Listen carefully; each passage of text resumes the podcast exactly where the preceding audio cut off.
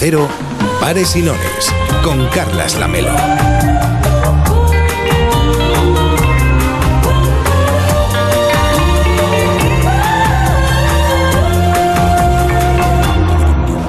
¿Qué tal? Muy buenas tardes. Hoy venía caminando por la Rambla de Barcelona, desde donde hacemos este programa para todo el país, y pensaba en los inicios, en el inicio de la temporada de verano en Onda Cero, por ejemplo, en el estreno de este programa, en el comienzo de las vacaciones que muchos de vosotros disfrutaréis muy pronto, en el inicio de la vida, porque fui padre por segunda vez hace 12 días, como os contaba hace una semana justa en el programa de Javier Ruiz, y porque este programa, que parece que se estrena hoy, en realidad se estrenó hace ya un par de navidades. Fue entonces cuando empezamos a experimentar mezclando realidad y ficción en la radio. No es algo nuevo, no nos lo hemos inventado nosotros, pero nos gusta hacer esta mezcla. Lo hacemos para acompañar a los oyentes y lo hicimos entonces en unas fechas muy singulares, como eran las navideñas. Ahora la postal es completamente diferente, casi estamos en pantalón corto y sudando un poco, no solo por el estreno, que también. Sudamos porque el inicio de un proyecto siempre es ilusionante, siempre es un reto.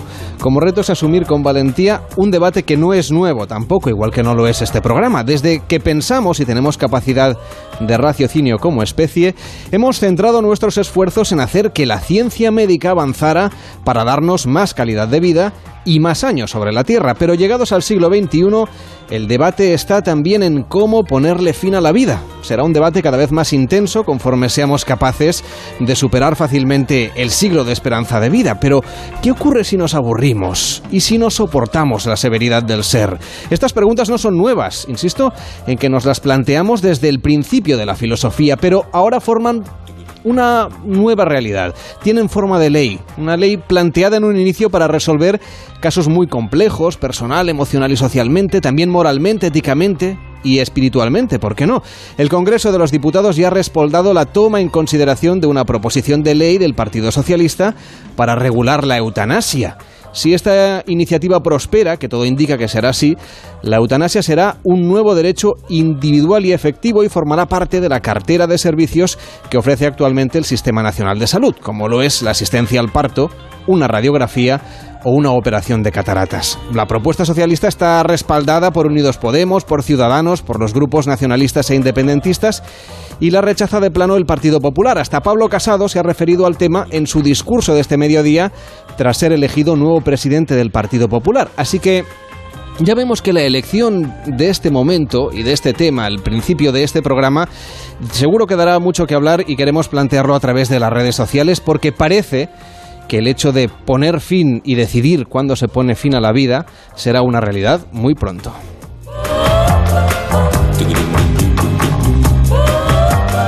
¿Por qué morir? A ver, quiero morir porque la vida para mí en este estado, la vida así no es digna. Estoy de acuerdo. Y yo entiendo que otros tetraplégicos mm, puedan sentirse ofendidos cuando yo digo que, que la vida así no es digna. Pero es que yo no juzgo a nadie, ¿no? Eh, ¿Y quién soy yo para, para juzgar a los que quieren vivir? Por eso pido que no se me juzgue ni a mí ni a la persona que me preste la ayuda necesaria para morir. ¿Y tú crees que alguien te va a ayudar? Bueno, eso dependerá de los de los que manejan el cotarro. Hoy en Pares y Nones nos preguntamos sobre las implicaciones sociales, personales, morales y políticas de este cambio legislativo tan significativo, la legalización de la eutanasia. Participa en directo y cuéntanos tu opinión en el 93 343 54 50. Envíanos una nota de voz por WhatsApp al 676 760 908 676 760 908 o síguenos en nuestras redes sociales. Nos estrenamos allí en arroba pares y nones OC a través de Twitter, arroba y en Twitter y en facebook.com barra pares y nones. Si lo tuyo es el correo electrónico, pares y nones arroba onda cero. Con la máxima pluralidad y escuchando todas las opiniones, abrimos debate en la radio. Bienvenidos.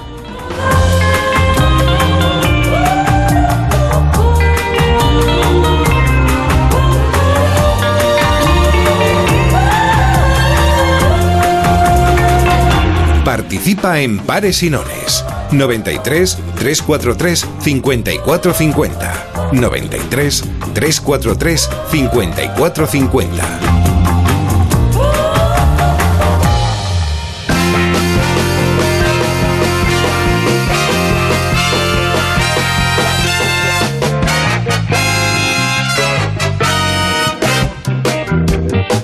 8 de la tarde y 11 minutos y medio. ¿Qué tal, David Servalló? ¿Cómo estás? Muy buenas tardes. Buenas tardes. Hola, David Morales. ¿Qué tal? Buenas tardes. Buenas tardes. Y hoy nos acompaña Marta González Peláez, que es experta en comunicación. ¿Qué tal? ¿Cómo estás? Hola, buenas, buenas tardes. Carlos. Buenas tardes a todos. David, David. Te- hoy tengo dos Davids y yo aquí en medio. ¿Cómo vas a pasar el verano, Marta? Pues mira, de momento estoy aquí pasándolo con vosotros. ¿eh? Mm, tranquilo. Nada, nada especial. Nada especial. Disfrutar de la ciudad, que a veces, eh, pasado el verano, eh, nos montamos grandes salidas y, y grandes planes que nos estresan más que nos mm, calman y descansamos. Y bueno, pues alguna, alguna salida, pero yo el- en las vacaciones las hago más tarde. Las hago en ¿Y septiembre. David Morales? Yo aquí trabajando.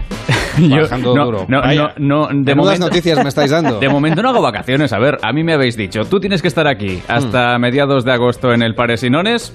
Pues me quedo aquí en Barcelona. Pues aquí, hasta aquí vamos a estar eh, hasta el 11 de agosto, también en las redes sociales. Por ejemplo, nos está siguiendo ya en este momento Larita Álvarez, así que os invitamos a que nos sigáis también en, en nuestro Twitter, en este caso, arroba pares y nones OC. Y esta interferencia extraña tiene- debe tener que ver seguramente con el estreno del programa. Hola, sí, ¿qué ¿Algún, tal? ¿Cómo algún están? cable habrán tocado en, en Sí, algún lugar? Sí, eso ¿Quién es me usted? lo dijo mi madre hace tiempo. Bien, yo soy vidente. Pero ¿dónde está usted? No le veo. Yo estoy en un plano astral. Yo puedo Ya. ver el futuro y el pasado cuando leo libros.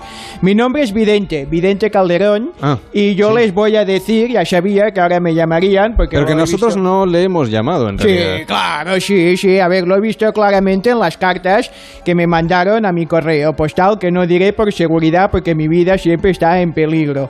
Yo como sabía que empezaba en el programa, quería ofrecer mis servicios, porque hay gente que aprovecha el verano para bodas, despedidas de solteros, sex, lo que quieran.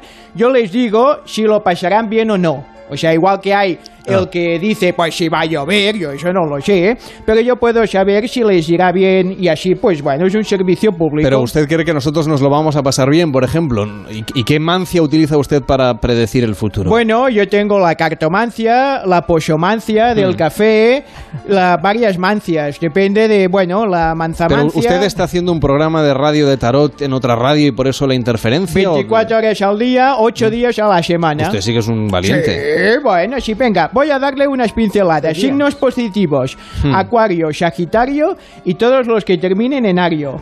Hoy la carta astral dice que Urano entra en la casa de Piscis y Neptuno entra en la bolera porque le apetece tirar unos bolos. Por lo tanto, dependiendo de si hace strike o no, todos los Sagitarios la meterán o no. Ya me, bueno, ya Debe me ser que no le veo y solo le puedo escuchar en Sí. esta interferencia que no he entendido nada. Bien. Quizá es eso. Los arcanos menores. Esto es información vital para toda la gente, así que. Usted tome po- nota. Podría haberla contado en el boletín también. No, porque bueno, boletín son las cosas serias. A ver, arcanos menores.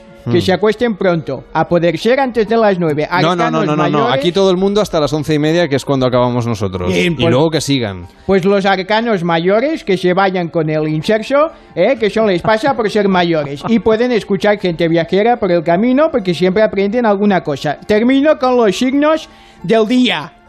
Sí, estoy enfadado siempre. Signos buenos para el Tinder.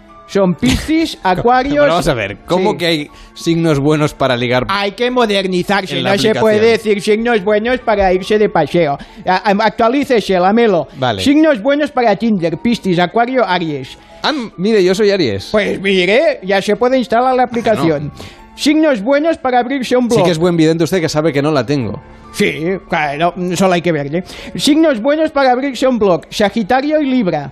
Y signos buenos para abrirse un MySpace, ninguno porque está en desuso. Entonces decir, no, está no se lo instalen, hombre. Bueno, se- señor vidente, ya que le tengo aquí, le quiero contar una cosa. Vamos a poner en marcha un concurso en Paresinones. Sí, ya lo sé, ¿eh? Ah, no, claro. lo he visto en el 7 de bastos. Qué cosa más absurda. Pedimos a los oyentes que nos llamen y que traten de defender a su comunidad autónoma, porque queremos saber cuál es, al final del verano, cuál es la comunidad autónoma que tiene más suerte. ¿Y cómo lo vamos a hacer? Lanzando un dado. Sí, yo no puedo Y participar. entonces el- porque- los oyentes, en función de la comunidad en la que llamen, decidirán si quieren pares o nones y a ver qué sale. Y, y la comunidad autónoma que más acierte, bueno, será la más afortunada del, yo ya lo del sé. año que viene. Yo ya lo sé, pero Es- ¿qué tienen que hacer para participar? Pues llamar al 93 343 54 50. 93 343 54 50. Participa en Pares y Nones 93 343 5450 93 343 5450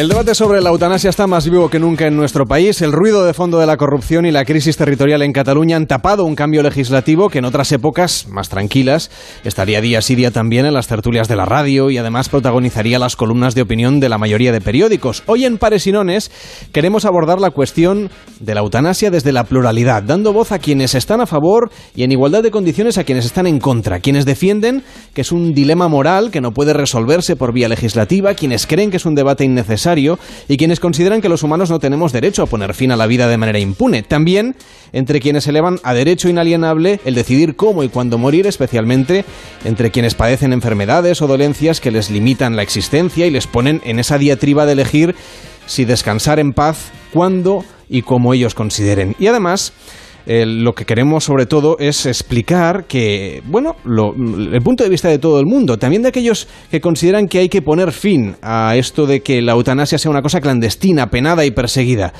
quieren este tipo de personas, este colectivo, que sea un servicio arraigado en el Sistema Nacional de Salud.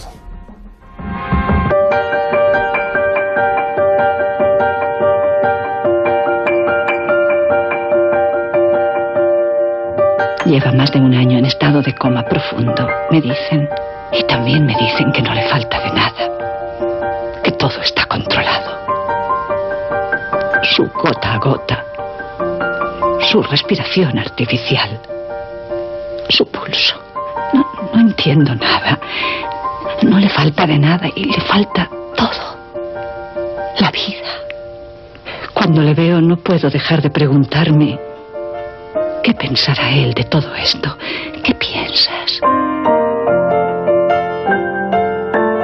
Yo estoy en contra de la eutanasia porque creo que es algo nocivo, tanto para las personas como para nuestro ordenamiento y nuestro sistema sanitario. En el caso de las personas, bueno, pues la eutanasia no es algo malo, o sea, no, es algo bueno, no es un asunto médico, es una amenaza para, para todos los ciudadanos.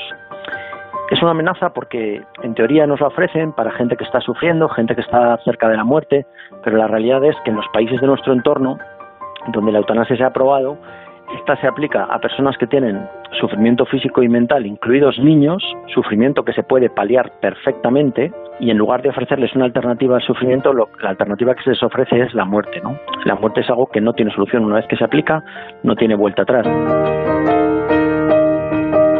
La muerte digna solo la puede marcar el propio enfermo.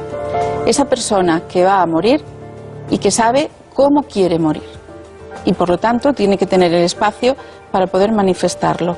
Y aunque pueda tener todo el soporte y pueda tener todo el confort que se le pueda facilitar porque la ciencia nos ayuda muchísimo en eso, posiblemente a lo mejor la persona no quiere vivir tanto tiempo sufriendo y podría escoger la opción de decidir cuándo, cómo y de qué modo morir.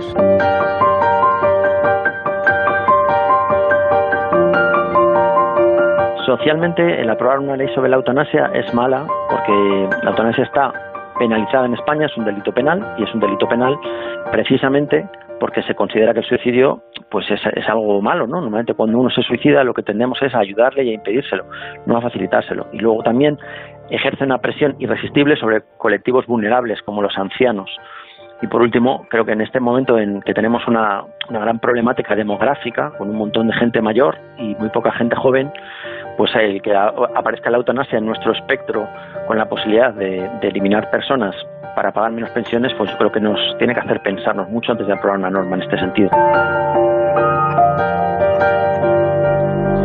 Las 8 y 20, las 7 y 20 en Canarias, la iniciativa legislativa partió del Parlamento catalán y la subió el Partido Socialista en las Cortes. El objetivo es despenalizar la eutanasia y exonerar de responsabilidad a quienes asistan al suicidio del enfermo terminal que lo haya solicitado libremente. El Código Penal castiga en su artículo 143 la cooperación necesaria para el suicidio y la eutanasia que se consideran en este momento un homicidio. Francisco Javier de Lucas, ¿qué tal? Buenas tardes.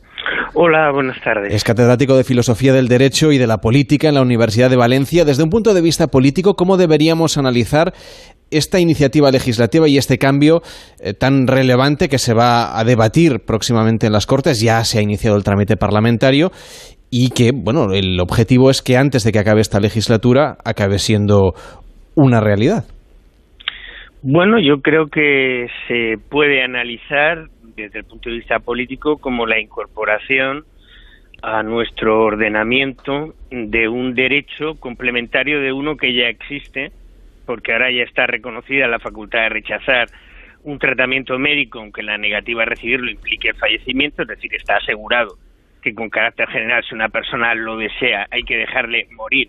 Si se trata de una decisión libre y consciente partiendo del punto de partida de que no existe un deber de vivir y se trataría de complementarlo con este derecho que obviamente no supone ninguna obligación, que no excluye que las personas que se encuentran en las situaciones contempladas en esta reforma puedan eh, acudir a otros medios eh, en lugar de acudir a la, a la eutanasia, pero que ofrece la posibilidad de que en ejercicio de la autonomía de la persona y del valor constitucional más importante que a mi juicio existe en nuestro ordenamiento, que es la libertad, con las garantías suficientes, y yo creo que incluso este proyecto de ley tiene alguna garantía redundante en relación, por ejemplo, con el marco jurídico belga, porque exige tres intervenciones, una previa a la comisión, con las garantías suficientes para que quede claro que no hay manipulación, que no hay falta de respeto a la libertad de la persona, creo que se trata de incorporar un derecho y en ese sentido de dar un paso más en una sociedad libre, pero en una sociedad libre con garantías, claro. Arturo González León de Berini, ¿qué tal? Buenas tardes. Hola, buenas tardes. Profesor de Derecho Penal de la Universidad de Abat Oliva CEO de Barcelona. ¿Es una cuestión de libertad? Eh, bueno, es, una manera es una manera de analizarlo, aunque ya sabemos que la palabra libertad tampoco tampoco es una palabra unívoca, eh, sino que eh, admite admite diferentes visiones. Yo de todas maneras, desde el punto de vista jurídico, me gustaría plantear que efectivamente, como se ha, como se ha dicho y queda claro con la lectura del, de la proposición, se está hablando de introducir un nuevo derecho individual, por tanto entendemos un derecho subjetivo, que hasta ahora eh, la doctrina del Tribunal Constitucional al respecto eh, señala muy claramente que no ese derecho no existe eh, en, no, existe en el marco constitucional español. Por tanto, es una, es una proposición de ley que estaría introduciendo un derecho que está en contra de la doctrina reiterada del Tribunal Constitucional que dice que no existe en España un derecho a morir. ¿Eso quiere decir que se podría recurrir la ley y que el Constitucional podría acabar, como ha pasado con otras iniciativas legislativas, eh, modificándola o anulándola? Bueno, poderse recurrir, obviamente que se podrá recurrir como cualquier otra como cualquier otra bueno, si tiene, tiene visos de tener cierto éxito, quiero decir. Bueno, eso ya eso ya no, no, no lo puedo anticipar tampoco porque, bueno, pues también eh, el Tribunal Constitucional también hace eh, una lectura siempre lo más eh, favorable posible a la constitucionalidad de las normas, con lo cual no, no, no, puedo asegurar que, que vaya a ser así, pero sí que un análisis jurídico en el momento en el que estamos a día de hoy hace, hace, hace ver la, contraposición que existe entre una doctrina mm, que ha, venido sosteniendo el Tribunal Constitucional desde hace tiempo en casos, eh, en casos, por ejemplo, de presos eh, a los que se forzaba eh, a alimentarse por huelgas de hambre, que decía que no existe derecho a morir en cambio, ahora se habla claramente de la introducción de este derecho a. Bueno, la, norma es un poco más eh, sutil a este respecto porque habla de un derecho a solicitar y recibir eh, ayuda para morir. Eh, no sería. No lo, transcribe exactamente como derecho a morir, pero bueno, sí que se entiende. Derecho a solicitar o pedir la ayuda para morir. De todas maneras, también libertad, mm, como preguntabas antes, Carles, es mm, también es un poco eh, curiosa la fórmula que utiliza eh, la proposición de ley porque se da la iniciativa al, paciente, obviamente, que está en alguna de las situaciones graves que se describen en la ley, pero al mismo tiempo se eh, otorga a facultativos médicos la posibilidad de negar esa petición. Una negativa a la petición que está enunciada de una manera abierta, de la manera que no están incluidas las condiciones mediante las cuales un, médico puede negarse a, aceptar esta petición. Con lo cual, mm, eso también choca un poco, ¿no? Que, si lo que se pretende es el valor libertad, absolutizar el valor libertad, el valor autonomía, mm, al mismo tiempo un médico puede rechazarlo y no están establecidas. Dice solamente que se tiene que motivar, pero no, no parece que haya un catálogo de situaciones mediante las cuales el médico se podría oponer. Francisco, adelante. Francisco Javier. Bueno, la, la verdad es que mm, habría, claro, algunas eh, afirmaciones a matizar por, por mi parte, siempre claro, desde el máximo respeto. Eh, la primera es efectivamente sobre la noción de libertad. La noción de libertad no es como ninguna otra en derecho absoluta, ningún derecho absoluto.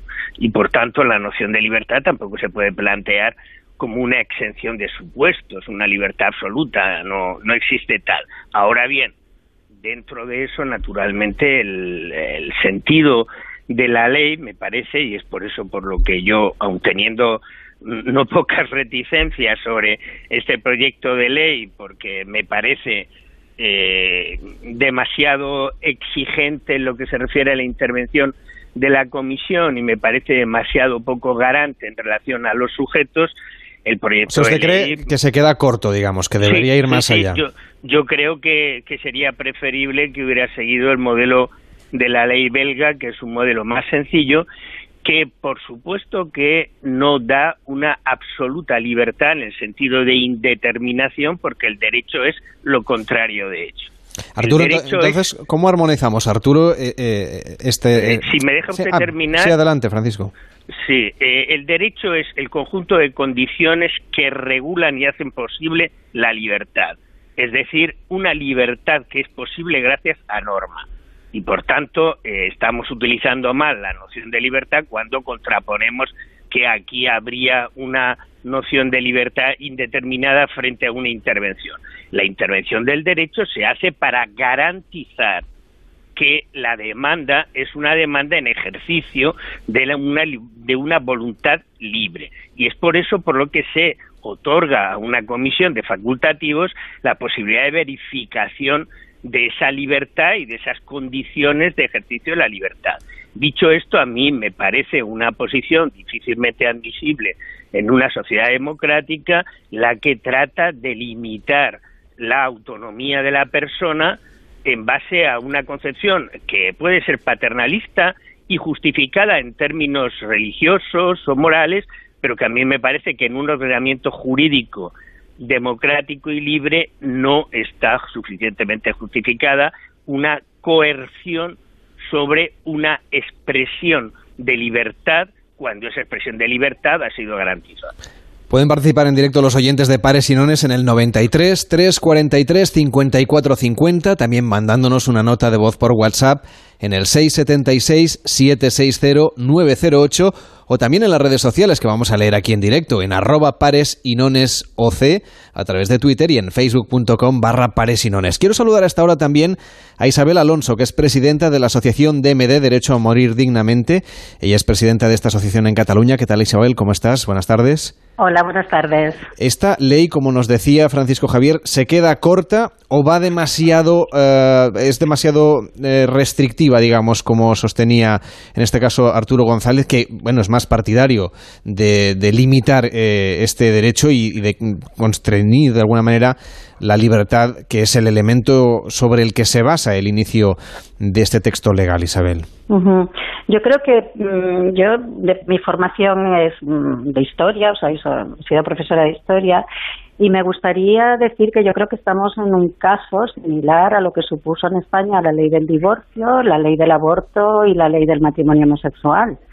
Yo he recordado esto de la ley del matrimonio homosexual por la intervención del compañero que ha dicho que esta ley se podría recurrir al Tribunal Constitucional y querría recordar aquí que el Partido Popular recurrió la ley del matrimonio homosexual al Tribunal Constitucional inmediatamente después se puso a asistir a bodas de diputados del Partido Popular homosexuales que se casaban con sus parejas. Bueno, las leyes, las leyes Isabel, todas se pueden recurrir al Constitucional. pero lo que quiero decir es que pediría a algunos partidos políticos que se han opuesto a la ley del divorcio sin que nadie les obligara a divorciarse a ellos. Estamos hablando de derechos y un derecho no es una obligación, es un derecho. Y como decía el profesor Javier de Lucas, precisamente garantizar derechos es lo que tiene que hacer una sociedad democrática, no imponer a una inmensa mayoría de la población, estamos hablando en las últimas encuestas de que el 84% de la población española es favorable a la despenalización y a la legalización de la eutanasia, entonces cuando es desde un punto de vista minoritario, que incluso no representa a los votantes de mi partido, yo intento imponer a toda la sociedad mi criterio, estoy pecando de falta de reconocimiento de la libertad. Partidos que se llaman liberales. Entonces, yo creo que aquí estos partidos entran en una contradicción. La libertad y la propiedad, a quién pertenece mi vida, desde luego la mía pertenece a mí. Estamos en unos debates similares respecto a derechos y yo creo que lo que hay que es continuar avanzando y, es verdad que estos derechos, cuando ya los tenemos, lo que nos resultaba muy raro es que previamente no los tuviéramos. Ah. O sea, repasemos, repito, divorcio, aborto, matrimonio homosexual, el último. Ahora nos parece rarísimo que antes la gente que se sentía atraída por las personas de su propio sexo no pudieran decidir libremente y legalizar libremente esa convivencia. Entonces, por favor, no juguemos con el sufrimiento de las personas, escuchemos a las personas que sufren, escuchemos la opinión de la población española y avancemos en este derecho porque hace ya 20 años de la muerte de Ramón San Pedro. Arturo, no, sé si se, si, si se puede comparar esta iniciativa legislativa, como nos decía ahora mismo Isabel, con la aprobación de la ley del divorcio y con la despenalización del aborto en España. Bien, eh, a mí me resulta interesante el, paralelismo que ha hecho que ha hecho la compañera, porque simplemente a nivel sociológico recordar que es, son datos eh, objetivos que después de cada una de estas leyes que ella eh, que ella ha mencionado, el número de situaciones amparadas por la norma que, que se legalizó se disparó exponencialmente, ¿no? El número de divorcios, el número de abortos, el número de el número de matrimonios homosexuales. Claro, porque la libertad es lo que tiene disculpa, Isabel. sí, vamos a, vamos a procurar ordenar los turnos. Arturo, adelante. Sí. muy bien, gracias. Digo, entonces, eh, si esto va a suceder igual, eh, se parece ser que va a suponer una, un, mayor número, una multiplicación de los números de, de, la, de, las personas que mueren por, por eutanasia, ¿no? Yo, lejos de hacer un juicio eh, moral sobre, sobre eso, sí me gustaría pensar que eh, eso a mí me parece que haya más muertes de manera voluntaria, que una persona quiera voluntariamente, libre, libremente se dice eh, la muerte, yo creo que es un fracaso social. Me parece que la eutanasia no es una cuestión meramente individual, sino que siempre olvidamos una dimensión la dimensión social que tiene la eutanasia que la eutanasia afecta no solamente al individuo que la, eh, que la, que la que toma la decisión drástica para él sino también afecta a las personas de su entorno afecta a la sociedad en general le quita capital humano. Entonces eso multiplicar el número de, de personas que caen en esa situación a mí me parece que es un fracaso social. Yo, lo, yo lo veo de esta manera. Entonces a mí me preocupa de esta manera. Además hay una reflexión que, hace, eh, que hacer me parece paralela a esta que la, introdujo el diputado de Unión del Pueblo Navarro que intervino eh, en la toma en consideración, el debate de toma en consideración de la ley, que dice, dice hombre, lo, que puede ser preocupante es que generalmente las personas que vayan a tomar esta decisión de apartarse, ¿no? de dejar la vida, eh, eh, nos hace pensar, puede haber un, sesgo que nos haga pensar que estas personas van a ser personas que no se sienten acompañadas, que van a estar con escasos recursos económicos, con escasos recursos familiares, con poco apoyo. No digo que tenga que necesariamente ser así, pero podemos anticipar que ese podría ser una bolsa de personas que podría acabar con esa decisión. Entonces estaríamos dando un derecho para que aproveche, entre comillas, a personas que son más vulnerables, más indefensas y por tanto personas más frágiles a las que habría que acompañar más. Lo que la nueva ley prevé es que este derecho a morir dignamente, este derecho a la eutanasia, formaría parte del Sistema Nacional de Salud, lo que sitúa en el centro a los médicos. Jacinto Batiz, ¿qué tal? Buenas tardes. Hola, muy buenas tardes. Es miembro de la Comisión Central de Deontología de la Organización Médica Colegial. ¿En qué posición quedan ustedes, los médicos? Bueno, pues yo creo que aquí en realidad vamos a ser los ejecutores de, esta ley, ¿no? Por lo tanto, yo creo que algo tendríamos que decir. Eh, pero fundamentalmente yo quisiera decir eh, antes algo que me parece fundamental. Yo creo que esta ley eh, tal vez eh, llega en un momento inapropiado, ¿no? Creo yo, porque eh, antes de, de, que llegara esta ley tenía que tenía que ponerse de acuerdo los políticos en el Congreso de Diputados en sacar adelante una ley que la tienen ahí atascada ya en tres legislaturas, en tres eh, sí, en tres legislaturas diríamos, ¿no? Que es la ley de la mal llamada ley de muerte digna, que ya hay trece eh, a nivel autonómica y que en realidad por eso se hicieron las autonomías, porque a nivel nacional no la hay.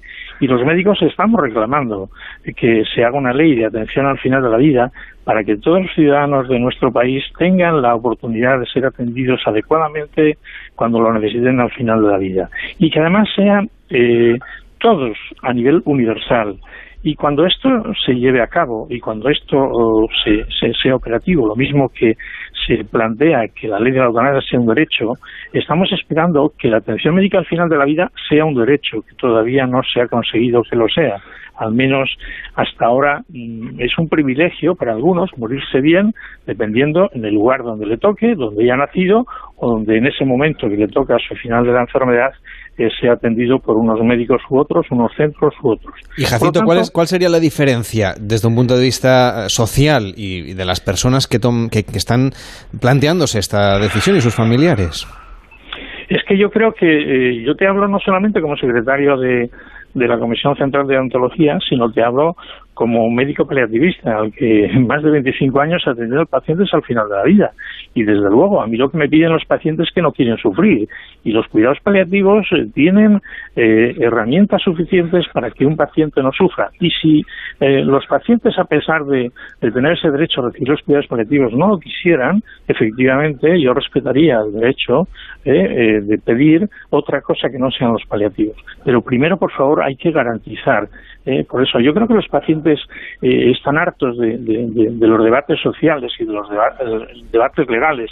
Lo que quieren son los debates existenciales, que les atiendan bien y que no sufran. Y esto es lo que nos piden, esto es lo que nos están pidiendo. ¿no? Uh -huh. Isabel, entonces, por ejemplo... Eh. Yo querría comentar, sí, adelante. quería comentar que mm, respecto a las leyes de muerte digna, o sea, tenemos una ley, la 41 del 2002, eh, y en Cataluña previamente la 21 del 2000, que son las leyes de los derechos de los pacientes, y aplicando y poniendo voluntad política e inversión y no haciendo recortes en estas leyes, como acaba de decir el doctor que ha hablado ahora mismo, ya tenemos derecho a los cuidados paliativos.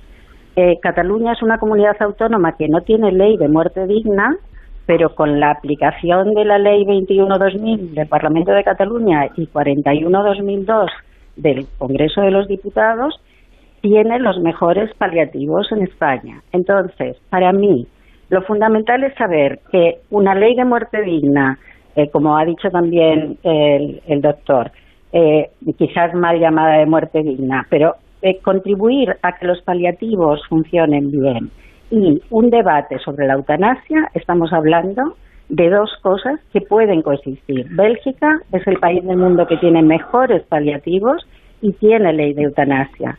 Hicieron en el mismo año, en el 2002, la ley de paliativos y la ley de eutanasia.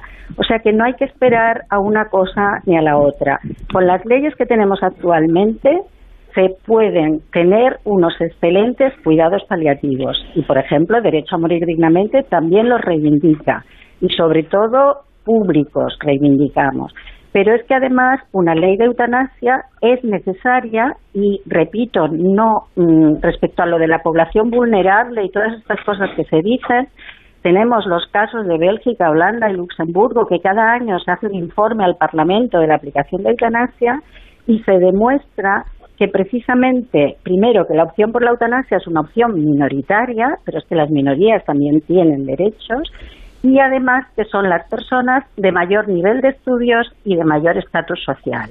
O sea que basta ya de decir que serán casos vulnerables y respetemos la libertad individual de esas pocas personas, de Ramón San Pedro, de José Antonio Raval, de estos casos que de vez en cuando salen a la luz pública y nos interpelan y por favor no les demos más largas porque para nosotros podemos seguir debatiendo, pero para, para ellos, como dice, como decía Ramón San Pedro, cada día que despertaba decía, ¿por qué no me he muerto esta noche?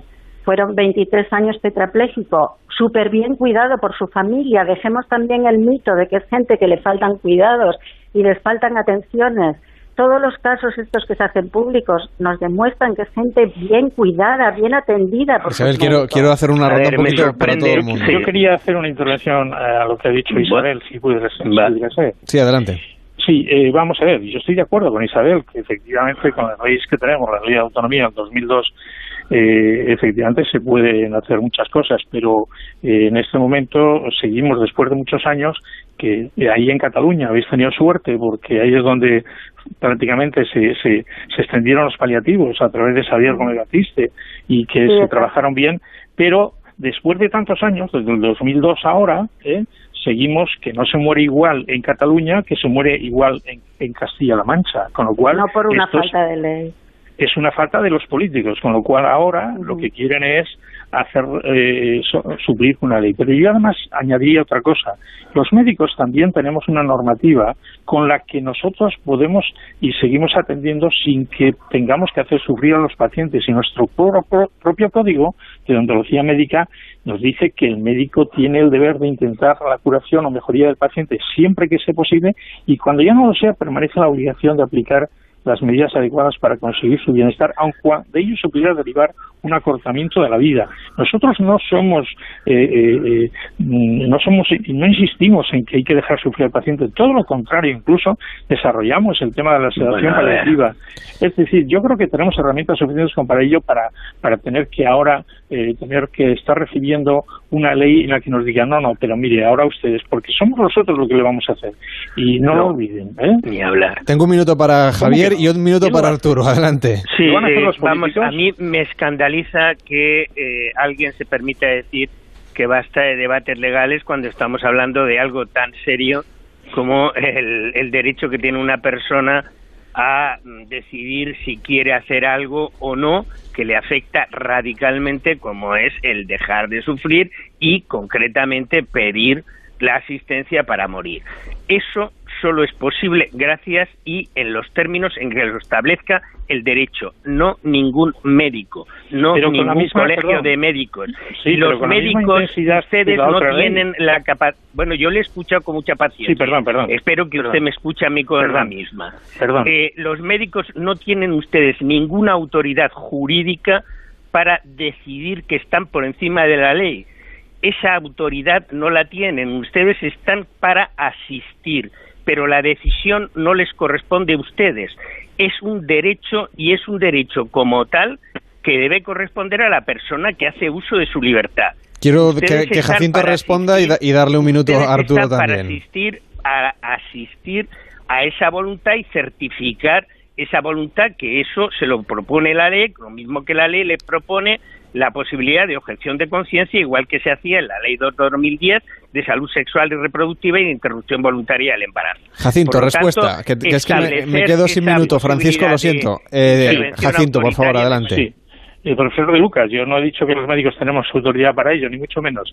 Y lo que planteo es que eh, lo que cuando me refería al debate legal, me refería que el debate legal, el debate legal sobre el aspecto de las leyes de cuidados paliativos que todavía están estancadas en el Congreso de Diputados, a esa no se le da la misma, celeridad que se le da a esta, a eso me refería. Y Arturo, para cerrar y luego cerrará Isabel. Eh, bien, rápidamente dos cuestiones. Una sobre el tema de los cuidados paliativos, que se ha insistido varias veces. Eh, yo simplemente quería apuntar eh, la experiencia que ha pasado en Holanda o, en Bélgica, que han sido países que también se han citado, es que cuando se ha introducido en el ordenamiento jurídico la de eutanasia, y ha sido a posteriori o en paralelo, la inversión pública en cuidados paliativos eh, se, se ha reducido. Por favor. Esto ha sido, esto Por favor. Eh, esto no es verdad. Isabel, le voy a dar ahora el, último minuto, así que... Si me, si me, dejan hablar, yo les he dejado hablar y les he escuchado atentamente al resto de compañeros. Adelante, Arturo. Y, la última y la última cuestión es sobre otra de las consideraciones que han hecho, que han hecho algún compañero sobre el paternalismo eh, que puede asumir el Estado si impone eh, una consideración u otra. Yo creo que la ley, eh, la ley que se ha presentado como proposición por parte del Partido Socialista también es paternalista en este sentido, porque también está supeditando la libertad individual del paciente a que un médico se lo autorice eh, en nombre del Estado y por tanto es el Estado el que está diciéndole yo te otorgo esta libertad pero si a mí me parece bien eh, en base a mi criterio médico, en base a la comisión a posteriori, etcétera. O sea que también aquí está siendo paternalista. Esta, Enseguida leeremos las opiniones de los oyentes a través de facebook.com barra paresinones, también en paresinones arroba onda cero punto es y en arroba paresinones oc a través de Twitter. Isabel, solamente para cerrar, 45 segundos, un minuto como máximo. Bueno, imposible cerrar con el tema de Bélgica, montar otro debate otro día y traeremos datos sobre Bélgica, pero me pues. parece que decir estas cosas no se deberían. Pues Vale, queda. Simplemente quiero decir, la ley del PSOE y la propuesta del Parlamento de Cataluña lo que han hecho es es- escuchar a la sociedad. En la última encuesta que se ha hecho sobre el tema Metroscopia, febrero de 2017, ante la pregunta ¿cree usted que un enfermo incurable tiene derecho a que los médicos le proporcionen algún producto para poner fin a su vida sin dolor? El 84% de los encuestados contestaron que sí. El 66% de los votantes del PP y solo el 29% no. El 89% de los votantes de Ciudadanos y solo el 9% no. El 91% de los votantes del PSOE E y solo el 8% no. El 96% de los votantes de Podemos votan sí y solo el 3% no.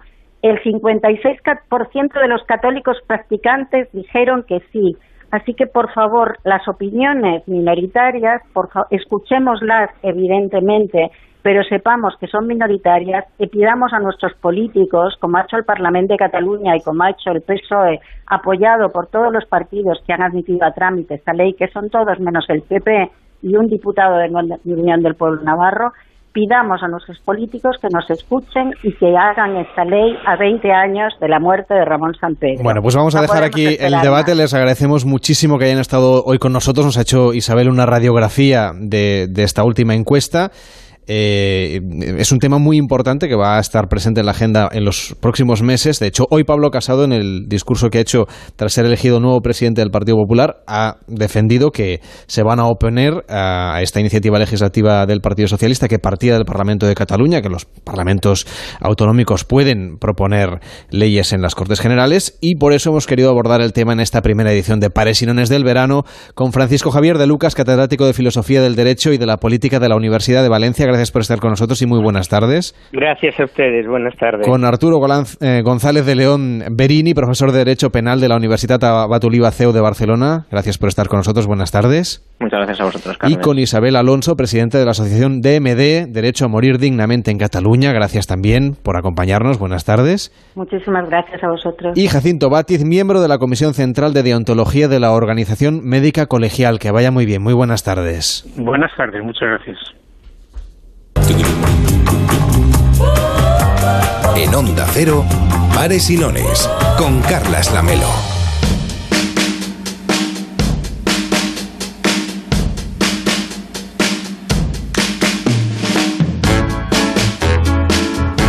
Nos quedan nueve minutos y medio para llegar a las nueve de la noche, serán las ocho en Canarias y vamos a contar confidencias en este programa. Los que nos escuchaban ya en noches de radio en años anteriores, en nueve veranos que estuvimos compartiendo las madrugadas en Onda Cero, es un programa muy familiar, donde aquí contamos lo que nos pasa. Yo he contado antes con Javier Ruiz, que me he ido a entrenar al gimnasio antes de venir al programa y que allí hemos grabado ese entreno que luego vamos a poder escuchar. David Sarvallo ha sido testigo Sí. directo de que casi, bueno, tienes que venir tú a hacer el programa solo. Bueno, hacíamos entre los dos un triatlón. Sí, hombre, tú estabas pero si tú corriendo. solo hacías fotos y grababas. No, tú corrías, tú nadabas. eh, tú no, tú corrías, No, tú ibas en bicicleta nadado. y yo nada. Era eso. Ah, eso Vale. sí. Marta González Peláez, ¿has hecho obras en casa últimamente? Yo, últimamente no, pero he hecho obras. Es lo más incómodo que. Pues ¿Qué puede eh, como he dicho, vamos a contar interioridades de lo que ocurre en este programa y este verano, en Onda Cero en Barcelona, donde estamos haciendo este programa, vamos a estar de obras. Y vamos a conectar ahora mismo en directo con el Estudio 3, que es donde están haciendo obras en este momento. La semana que viene le va a tocar al 1 y nosotros nos iremos al 2 y así iremos paseando. Y por en medio vamos a invitar a que los operarios también participen del programa. En nuestro jefe de obras, no sé cómo se llama exactamente. ¿Qué tal? Buenas tardes. Me gustaría mantenerme en el anonimato, Hombre, pues no, si la obra pero- sale mal, que luego no me Claro. empiecen a llamar, este es el de, de la radio, que... ah". ¿Sabes? ¿Qué tal? ¿Cuánto tiempo van a tardar ustedes en...? Y no- eh, supongo que tendrán en cuenta que hacemos el programa en directo, que no hay que hacer ruido. Ahora porque hemos Correcto. conectado con el estudio, pero... Correcto. Chicos, a ver si estáis un poco quietos que estamos haciendo No, aquí. sí, Ah, sí, le aseguro que hasta ahora no se oía nada. Ah, bueno, bueno, pero quiero que siga así todas las cuatro semanas y Sí. hasta que lleguemos a las once y media de la noche. Lo sé, lo Diez sé. y media en Canarias. Lo sé, lo sé, lo sé. No, lo que estamos haciendo es, estamos haciendo un método revolucionario, una cosa que no se había hecho hasta ahora, que consiste en, bueno, para no hacer ruido y queremos ablandar un poco la, lo que son las paredes, porque tenemos que tirar el todas las cosas. Entonces yo le estoy tocando el tema sentimental a las paredes. ¿Qué yo, yo le hablo a las paredes, le, le cuento, cuenta, suéltate. como la suéltate. gente que habla a las plantas. Sí, sí, sí. Entonces le digo que se suelten, que me cuenten sus problemas en casa, bueno, en el edificio, ¿no? ¿Y, me tiene problemas el edificio de Onda Cero en Barcelona? Sí, sí, sí, sí, sí, porque son mucho tiempo. Hombre, tenemos el aire acondicionado un poquito altito, Sí, eso verdad. siempre. Es verdad, pero es una cuestión de que el edificio decide que ahora tenemos que pasar frío en el estudio. E inteligente, ¿eh? Súper inteligente. Está hablando y digo, caray, caray con el edificio que tiene que saber más que yo, pero bueno, igual. El tema es que le voy hablando, se, se ablanda, porque suelta la cosa que tiene dentro y yo mientras pues voy ahí con el percutor, con el martillo, pero suavecito para no molestarle a ustedes que No, están no, no, eso es lo que le voy a pedir, que por favor no nos vaya interrumpiendo las horas del directo. Luego conectamos más tarde y Sí. nos, nos cuenta de qué color nos va a pintar las paredes. Uh, Piense que esto tiene que quedar muy bonito para cuando estrenen la temporada de verdad el 3 de septiembre. ¿Cuánto ti- tiempo tengo para hacer eso? Eh, el 3 de septiembre. Bah, con la calma, chicos. Llegaremos. Lo de las obras, uno sabe cuándo entran los, lo- los materiales y los operarios, y, pero nunca sabe cuándo acabarán. Hora de hacer bocata, chicos. Anda, qué bien. Oiga, tráiganos uno también que nos va, nos va a venir muy bien. Bueno, y me quiero ir a, a Madrid para, para saludar a Carolina Fernández. ¿Qué tal, Carolina? ¿Cómo estás? Buenas noches. ¿Qué tal? Buenas noches. Que va a ser estudiante en prácticas en Pares y Nones y que nos va a llevar de fiesta por España. Efecto.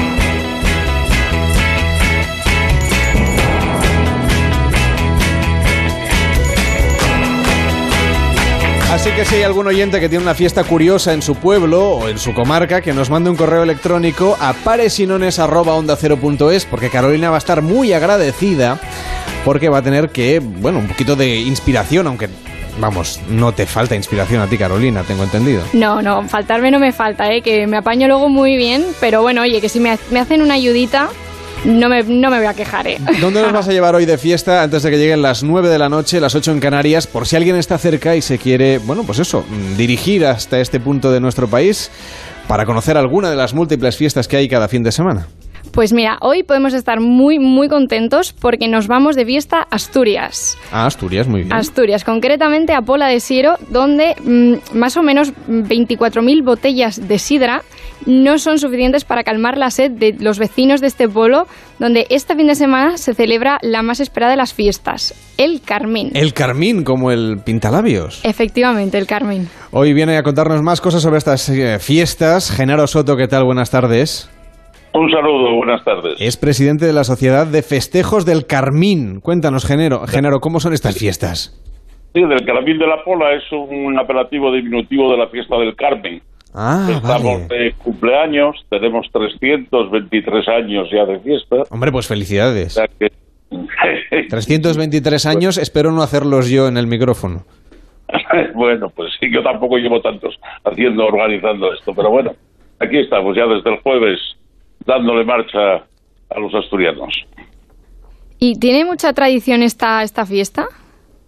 Pues sí, la tradición procedente de una cofradía del Carmelo, allá por el 1695 comenzaron a, a ejercer eh, motivos religiosos y luego ya pasó a, a llamarse en lugar de la fiesta de la Virgen del Carmen, eh, el, el Carmín es el día grande, a pesar de empezar el 19, este lunes 23 es el Carmín de la Pola, conocido en, en toda Asturias como la Romería de Asturias, y habrá unas 50.000 personas eh, merendando, lo típico de la empanada de anguilas y bueno, el resto de sea que ese es el plato principal.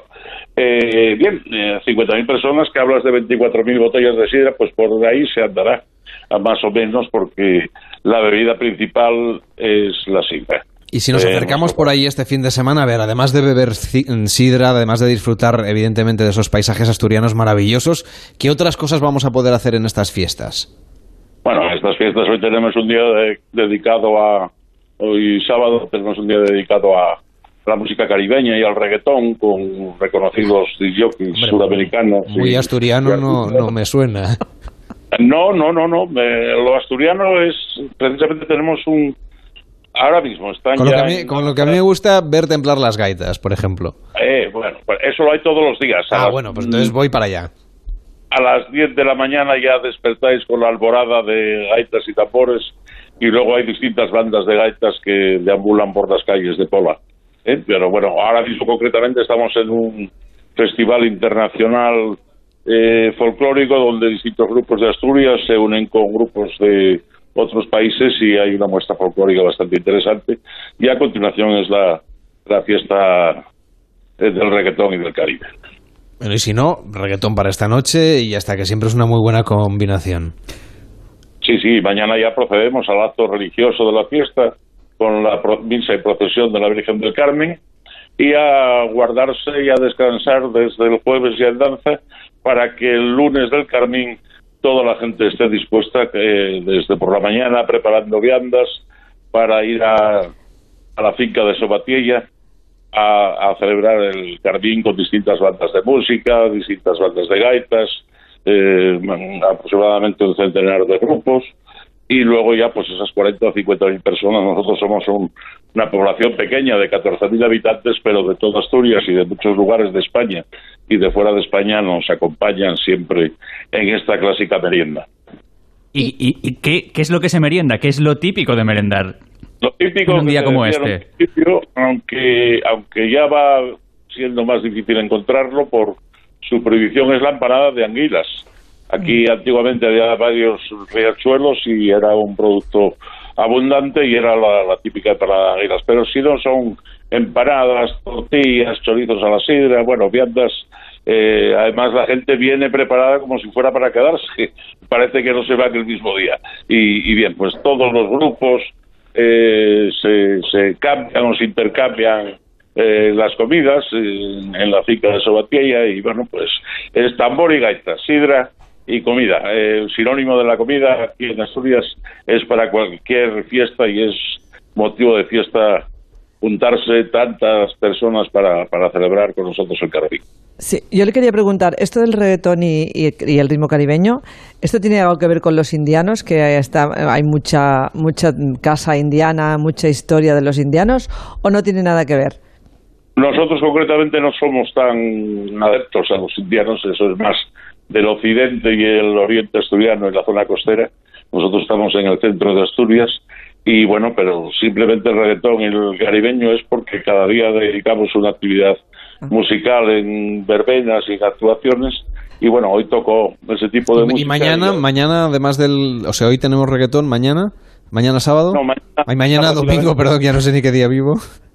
Sí, sí, mañana domingo después de la procesión la tarde se prepara aquí prácticamente no, no, no, no sale eh, la, gente porque mm. se prepara para el día grande que es el, lunes.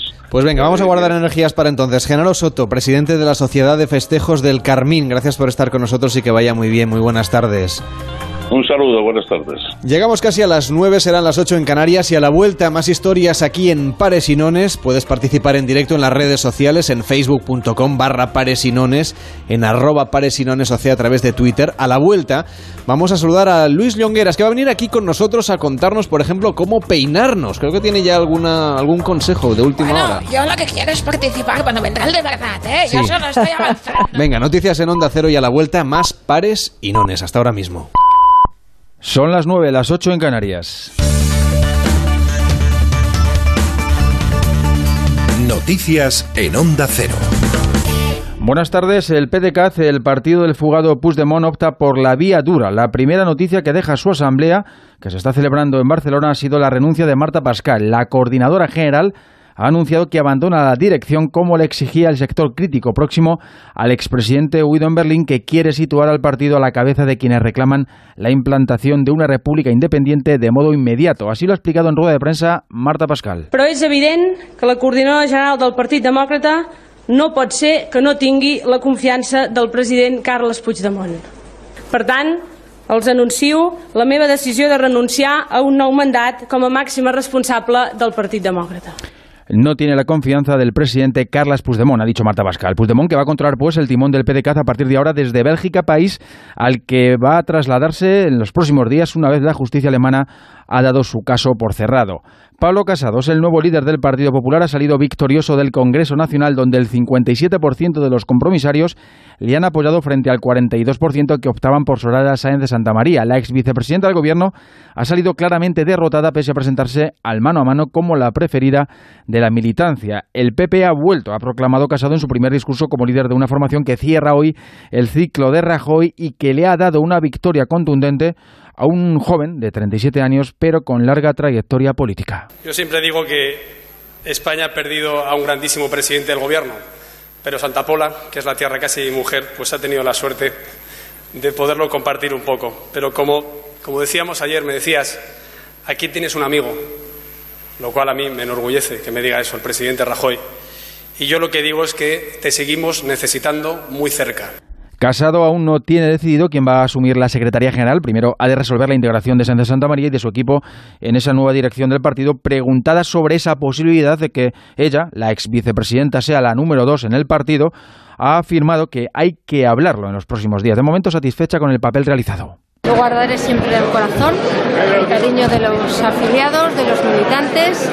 Me siento muy orgullosa de mi equipo, que han trabajado muchísimo y nunca han pedido nada que lo han hecho por este partido.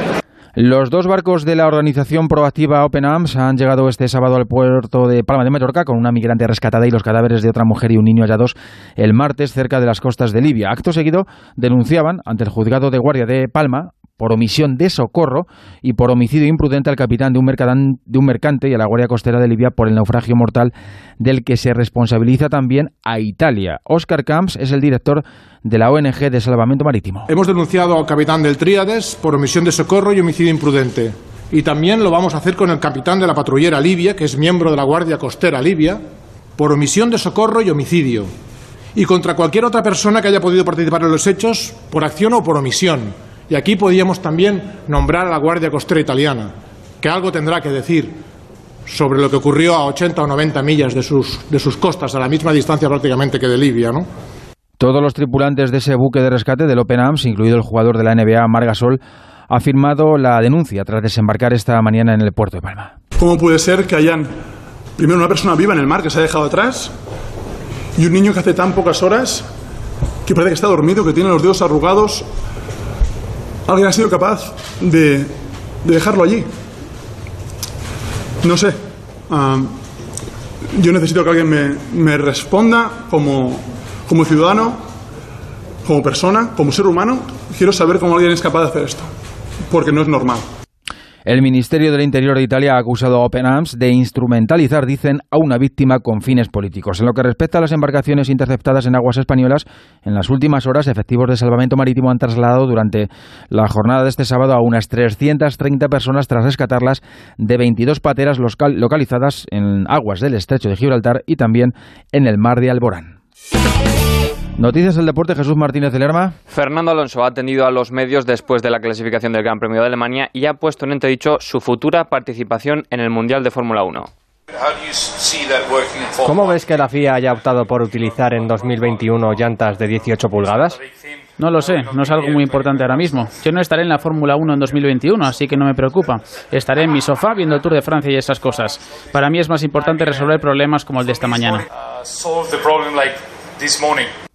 Más tarde, el asturiano ha matizado en sus redes sociales que esas declaraciones han sido en tono irónico. Alonso parte desde la undécima plaza mañana en Alemania y Carlos Sainz será octavo. Y en el Tour de Francia del que hablaba Alonso hemos tenido la primera victoria española. Omar Fraile se lleva la decimocuarta etapa. Desde el año 2016 no ganaba un español una de las etapas de la ronda gala. Y terminamos con atletismo. Se está disputando en estos momentos el Campeonato de España absoluto en Getafe. En breves momentos comenzarán las finales tanto femeninas como masculinas de 100 metros. Y a las 10 de la noche tendremos la final masculina de los 5.000 metros. Es todo más noticias en Onda Cero cuando sean las 10, las 9 en Canarias. Siguen escuchando Pares y Nones con Carlos Lamelo. Si te gustan los animales, quieres saber más sobre tus mascotas y sobre todo si quieres divertirte, escucha como el perro y el gato. Hoy estamos en Onda Cero para pasar un buen rato. Hablando de esos buenos amigos, los animales de compañía que se tumban a nuestros pies, que se tumban encima, que no nos dejan estar solos, tranquilos, sí. Dices, joder, te podías apartar. Ya, ya, pero si se aparta, luego te apetece que venga. Un programa educativo y entretenido para toda la familia. Gracias a todos por seguirnos, gracias por escucharnos y sobre todo gracias por intentar hacer un mundo mejor para los animales día a día. Sábados a las 3 de la tarde y domingos a las 2 y media, como el perro y el gato, con Carlos Rodríguez, ofrecido por Royal Canin. Te mereces esta radio. Onda Cero, tu radio. Oye, Lourdes, ¿tú tienes alarma? Sí, la de Securitas Direct. ¿Y qué tal? Es que queremos ponernos una alarma en casa antes de irnos de vacaciones. Ah, yo estoy muy contenta. Te quitas de un montón de problemas. Además, que también nos la pusimos antes de irnos de vacaciones y te vas tranquila. Protege tu hogar con Securitas Direct, la empresa líder de alarmas en España. Llama ahora al 945 45 45 o calcula online en securitasdirect.es. Recuerda, 945 45 45. Si quieres participar en La Voz Kids, La Voz o La Voz Senior, entra en antena3.com barra La Voz o llama al 806-514-055. La Voz en Antena 3. Coste de la llamada máximo por minuto 1,21 desde red fija y 1,57 euros desde móvil.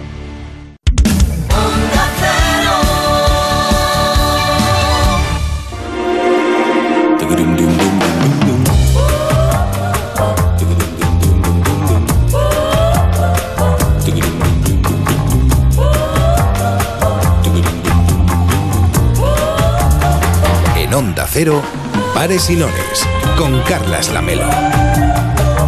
Son las 9 de la noche y 7 minutos, las 8 y 7 en Canarias. Esto es Pares y Nones en Onda Cero. Nos puedes seguir a través de las redes sociales en arroba pares y nones OC a través de Twitter y contarnos, por ejemplo, qué opinas sobre el programa o sobre los contenidos que vamos escuchando. Por ejemplo, nos decía Thais a través de Twitter, hay una serie eh, que he tenido suerte de doblar que se llama Mari me mata. Mary Killings, Kills People y que trata el tema de la eutanasia que hemos abordado antes. Creo que es la única serie de televisión que se centra en este tema. Muy recomendable. Frami dice, es curioso que haya leyes que, se que produzcan nacimientos dignos, que haya leyes para ayudarnos a tener vida digna, pero que se resistan a promulgar leyes para una muerte digna. Y Rodrigo Antipo nos dice a través de Twitter esas voces del verano que son tan refrescantes. Un saludo, pues un saludo que queda dicho.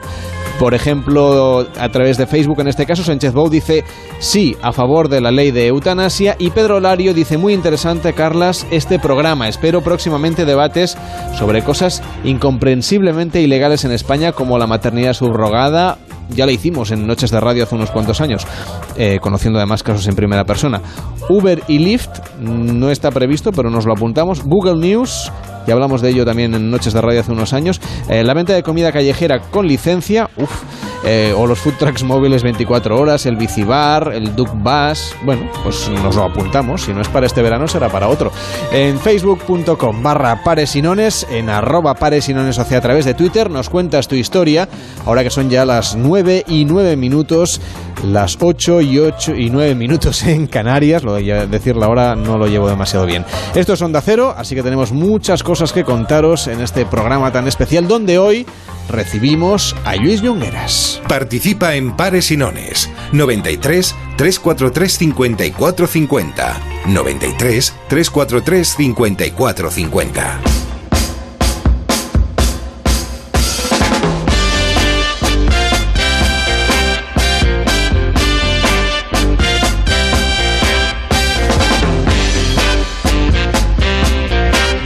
creer que David Morales es quien nos acaba de seguir ahora en Twitter. ¿No nos ¿Sí? seguías antes? No seguía. Te van a echar ahora mismo del programa. Y todavía me queda Facebook.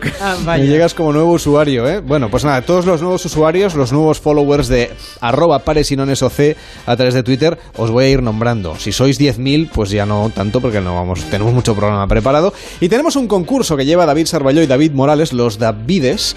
No sé si os David puede- y vencerás. David y vencerás. No, pares o nones. Es la única vez que vamos a decir pares o nones en el programa.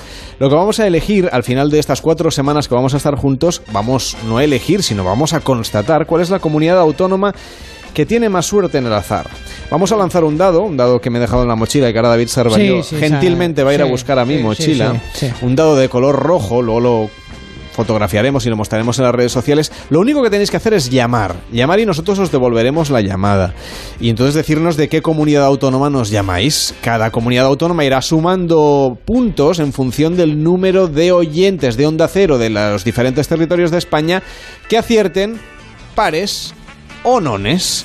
¿Es un concurso absurdo? Sí. Pero Bien. ¿qué le vamos a hacer? Ese día no estábamos muy iluminados. No, porque a veces son complicados los concursos, que no entiendes la mecánica. No, aquí es fácil. Aquí es fácil, tiro, fácil. tiro el dado pares o nones, ya está. Pares. Exacto. Si salen pares, pues, Nones. No, exacto. Pero tenéis que adivinarlo antes de que lo diga la. Bueno, y confiar de que no hacemos trampas, porque... No, no, de Ah. verdad que no vamos a hacer trampas. Vale, De hecho, un día, eh, quizá la semana que viene, que hoy no hemos tenido tiempo, pondremos un Facebook Live para que la gente lo vea. Perfecto. Y si nos da tiempo hoy, me mm, no sé si me va a dar tiempo a encender la webcam.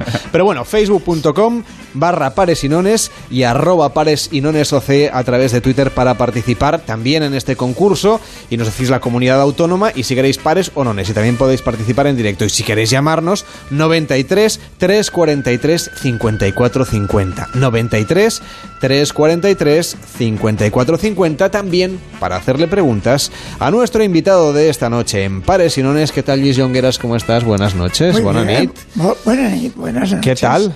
Bien, aguantando el calor. y- ¿Qué va? Yo casi Aquí me- no, yo- aquí no, aquí yo me he comprado una chaqueta viniendo. Aquí hace un frío terrible, pero bueno, no pasa nada. Eh, pero esta tarde, a eso de las 3 y cuarto que iba paseando por las Ramblas, preparando el programa, hacía un calor importante en Barcelona, donde por cierto han caído un par de tormentas esta mañana. A la mañana, sí. Y el resto de oyentes que nos escuchan desde otro sitio, pues que nos lo cuenten también en Facebook y en Twitter si llueve o no. ¿Te has mojado tú esta mañana? No, no, estaba estaba bien. desayunando y he visto que caía Oh, qué bien desayunar viendo la lluvia en verano. Sí, Eso es sí, fantástico. Eh, Tiene su qué, ¿eh? Sí, sí. ¿Te vas a ir de vacaciones, Luis? Bueno, yo soy de una manera que siempre trabajo mezclado con que siempre hago vacaciones.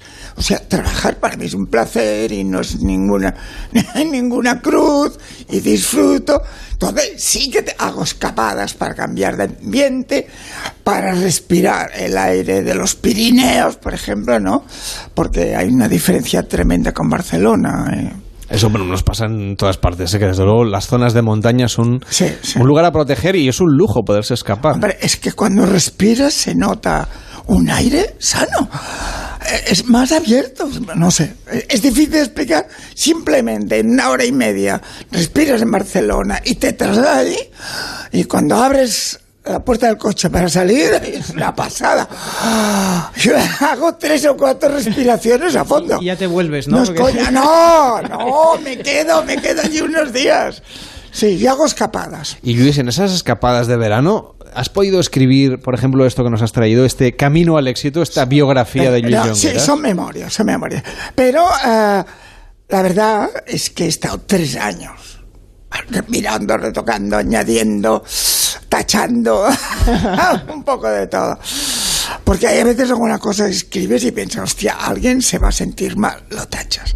Porque ah, si conoces a la gente y luego te, te mira a cargar y dice, oye, ¿cómo es que has dicho esto? Bueno, pues fuera, ¿no? No, y si no te tienes que esperar a que se mueren, ¿no? Que a veces pasa. ¡Oh, que me muera yo! Bueno, tú- tú-. Dejarlo escrito y que lo publiquen faltan después, dos ¿no? siglos y está cada día más Oh, joven. oh, oh. Yo te veo cada día más joven, ¿eh? No, bueno, es que yo siempre me he dedicado a lo que es cuidar la imagen. Entonces yo, cuando me miráis la cara, tengo tres trucos y eh, cambian completamente. ¿Cuáles son? Uno, el cabello más largo y más a la cara, mm, valientemente, que tenga un aire correcto. Desenfadado. Sí, mm, el- llevar el color gris mío, que por suerte es natural, no tengo que, nunca he metido de, nada de color en el pelo. Y, eh, por ejemplo, las lentes. Las lentes me tapan unas ojeras bestiales. Sin lentes, dice, la gente me dice, que estás cansado. Con lentes, no me lo dicen nunca. Nadie lo ve. Me voy a tener O sea, que comprar yo una de no, estas cosas de este tipo, ¿eh? O sea, hay varios tipos de cosas de este tipo, sí.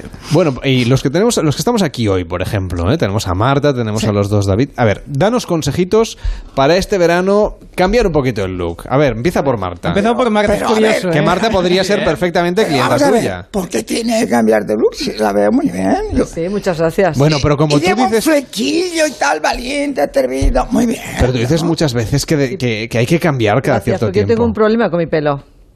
¿Por qué? ¿Qué Pues porque estamos un poco divorciados. Anda, ¿se puede uno divorciar del pasa- pelo? Lo que Pero pasa es que no me puedo perdona, divorciar, pero... Perdona, eh, estás divorciada toda la vida con él. Sí. No de ahora. Bueno, no, de un tiempo a esta parte. Bueno, porque tienes más blanco y tal, pero te no, queda bien. no, porque está más, más débil. Bueno, en fin, es normal. problemas. Hay épocas, hay Sí. épocas. eh, bueno, lo importante es Pero si- tener humor. Si usted me dice que está bien, Sí, yo... correcto. No, a ver, ¿sabes lo que yo te haría? Dígame. Un cambio de maquillaje, más que de pelo. ¿Sí? Sí, tienes labio. Bueno, cada uno es como es, y pues está bien, estás bien, ¿no? No, no, no, no, usted, usted diga, diga. Pero tienes labios, tú sabes, sabes que tienes los labios estrechos. Sí. Entonces, ah, si casi no eres una experta, los labios tienen varios ángulos. Los labios ah, tienen el labio plano y va curvando, curvando, curvando. Pues tú tienes que pintarte toda la curvatura. Y, o sea, si ahora hay otros pintadas. Y tú terminas en el borde estrecho de la boca. No, sigue arriba, sigue arriba. Ah, Ana, míralo bien y verás que tus labios son curvados hacia arriba, hacia arriba, tiene mu- muchas capas. Pues hasta arriba al máximo. Y, y tú verás que tus labios son más, a- más anchos. Marta, ya sabes. son. Lo haré. Toma nota. Sí, tomo nota, tomo nota. Que Sí, Marta sí. volverá al programa y seremos testigos Sí. de, de sí. Y, y la raya del ojo está marcada y un negrazo, un negrazo que, perdona, ¿eh? Sí, sí, no, no, no, perdona. Marta es la que es la que peor lo tiene porque está al ladito. no, Entonces, a mí me va a ver más de lejos y Pero, ya. la estoy cogiendo la mano para que no se enfade. No, No, no, yo no me enfado, no, Es la confianza de clienta peluquero. O sea, fíjate, eh, tienes el cabello de un color precioso, medio natural, medio tal. Muy bien, o sea, no te toques este color, te suaviza. Pero entonces te haces una raya de ojos negrísima y gruesa. No va. O sea, coge, por ejemplo, en vez de. un- pon, pon sombra, un poco lila, violeta, suave, ¿eh? Pero tal, o sea, como un color de carne subida, ¿sabes? Eh, y, y casi. Y si raya finísima, ¿no? Muy bien, pues Yo, to- tomo nota. No, no, no, perdona Tú te haces una foto Muchas gracias. antes, antes y después de lo que te digo. La haré, la si lo haces bien, Sí, la haré. Es que Marta no te ha hecho la pregunta porque a mí me dicen, eh, ¿Cuál es la pregunta? me cuentan que siempre que atiendes a una clienta nueva o incluso las que bueno, hace hecho toda la tiempo vida, que no, que no, no tengo clientes porque Eh, ya está estoy- se mira, oye, yo voy por los 83. no, no, está O sea, estupendo. Está estupendo Hasta- usted, ¿eh? O sea, 62 años y medio de estar un poco al pie del sillón y tal, y cortar aquí y allá. No, Reformulo la pregunta que les preguntabas entonces. Sí, dime. ¿Qué esperas de mí? Es verdad que les preguntabas qué esperaban de ti. claro, claro. ¿Y alguien te, sor- te sorprendió con la respuesta? Diciéndote algo no, completamente... No, no, no. La mujer, cua- ca- cuando le dices que esperas de mí, está, ella está sentada, tú estás de- detrás de él y ella está mentalizada. Ha venido para que él le digas algo. Y en vez de decirle algo, yo le pregunto, siempre lo he hecho, ¿qué esperas de mí? ¿Por qué? Cada mujer tiene ya sus ideas preconcebidas. No siempre el peluquero o peluquera puede hacer lo que quiere, no. Como mínimo de respetarnos ciertas pautas, porque las mujeres sueñan. Y les gusta soñar, ¿o no? Sí, claro. Ah, entonces... A los hombres también, ¿no? ¿O No, tanto. No tanto. No, somos tan sensibles como vosotros. Bueno, yo lo soy. O sea, yo soy una mezcla de. de- eh, yo digo siempre 63% hombre y un 37% de, de sentido de la feminidad. Por eso me he dedicado también, ¿no? Claro. Sin ser homosexual. Ah, no, nunca he claro, no, sí, nunca sí. he probado. A lo mejor me gustaría mucho, pero nunca he probado. De nunca hecho, en una cama. entrevista en televisión hace poco dijiste que si volvieras a nacer Sí, te gustaría ser bisexual. No, que la gente no, se no, revolucionó mucho. No, no, me gustaría no. Serías, perdón. Sería, no, Serías. estaría abierto, Ah, vale. ¿no? Porque ¿sabes qué pasa? Yo me he dado cuenta, la realidad. Hoy en día, cada vez hay más hombres que viven, que viven con hombres. Ya te digo que además adopta un niño y tal. Y otros que se esconden pero se acuestan con hombres. Y cada vez hay más mujeres que viven con mujeres y también se acuestan más o menos escondida o no de otra mujer. Depende ya de la valentía y de, de su familia, ¿sabes? Y estas cosas. Y es que hay un truco. Ahora ya, de, de facto, y cada vez más en el futuro, una persona, tú, yo, Mo- Marta, etcétera, Marta. mm, está- la palabra Marta me recuerda a muchas. A muchas bueno, a ver, esa- luego te voy a preguntar por las Martas de tu Perdón, vida. perdón. No, no podría hacer una lista de, de las Martas. No, pero yo cual- el cualquier nombre... que te digan, cualquier nombre Es un que nombre te digan, que sí. eh, yo creo que... Sí, sí, hombre, yo tengo que decir que sí. No, pero es que, es que he conocido tantas Martas, ya no te digo, co- colaboradores, clientes, modelos. No, habrá solo de conocer. ¿eh? Espera, estamos hablando de una cosa que tenía su interés, que es de que la persona hoy en día vive y se mete en la cama o se encuentra en la cocina o en el pasillo con la persona que le cae bien por encima de, del tipo de sexo que sea. Hoy en día una persona es con la persona que le cae bien y que se siente bien.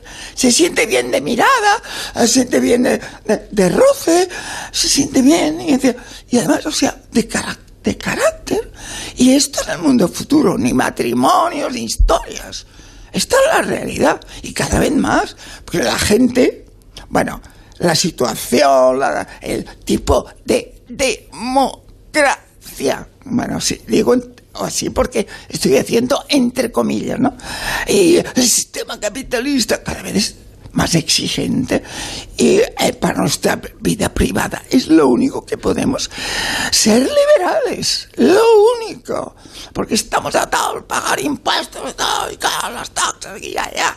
Es un mundo fatal este aspecto. Entonces, ¿qué nos queda? Nuestra vida personal. y ahí es donde es de nosotros somos libres, podemos serlo. Lo que pasa que todavía hay que decirlo, porque ahora yo vengo y nací en la República Catalana, en el 36. He vivido todo el, eh, final de guerra post-franquismo. Bueno, era pequeño, pero poco a poco entendía más las cosas. Oye, eh, tenemos una carga. Yo todavía hay cosas que digo, coño, no, fuera. No, no, no, de, eh, misterios, imposiciones religiosas y de, y de tribu también, ¿no? A veces de tribu, de grupos y tal, ¿no?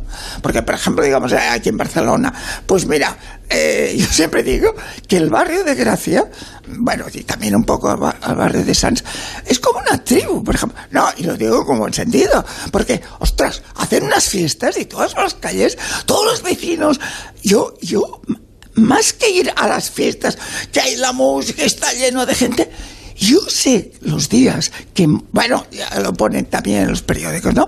Los días que cada, cada calle monta, monta el ambiente de aquel trozo de calle, yo voy allí, paso por allí.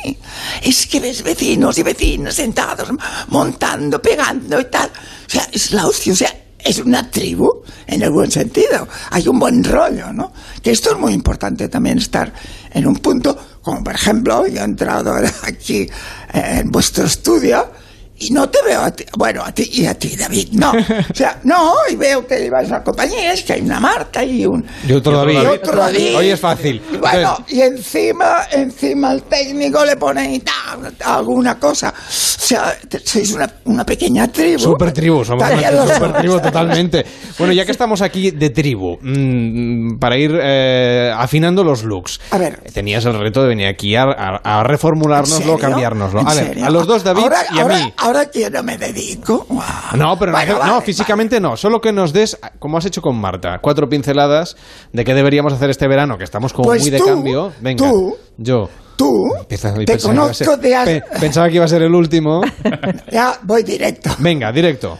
Tú eh, te he conocido que eras un crío. Mm, Y ahora ya no lo eres tanto. sí.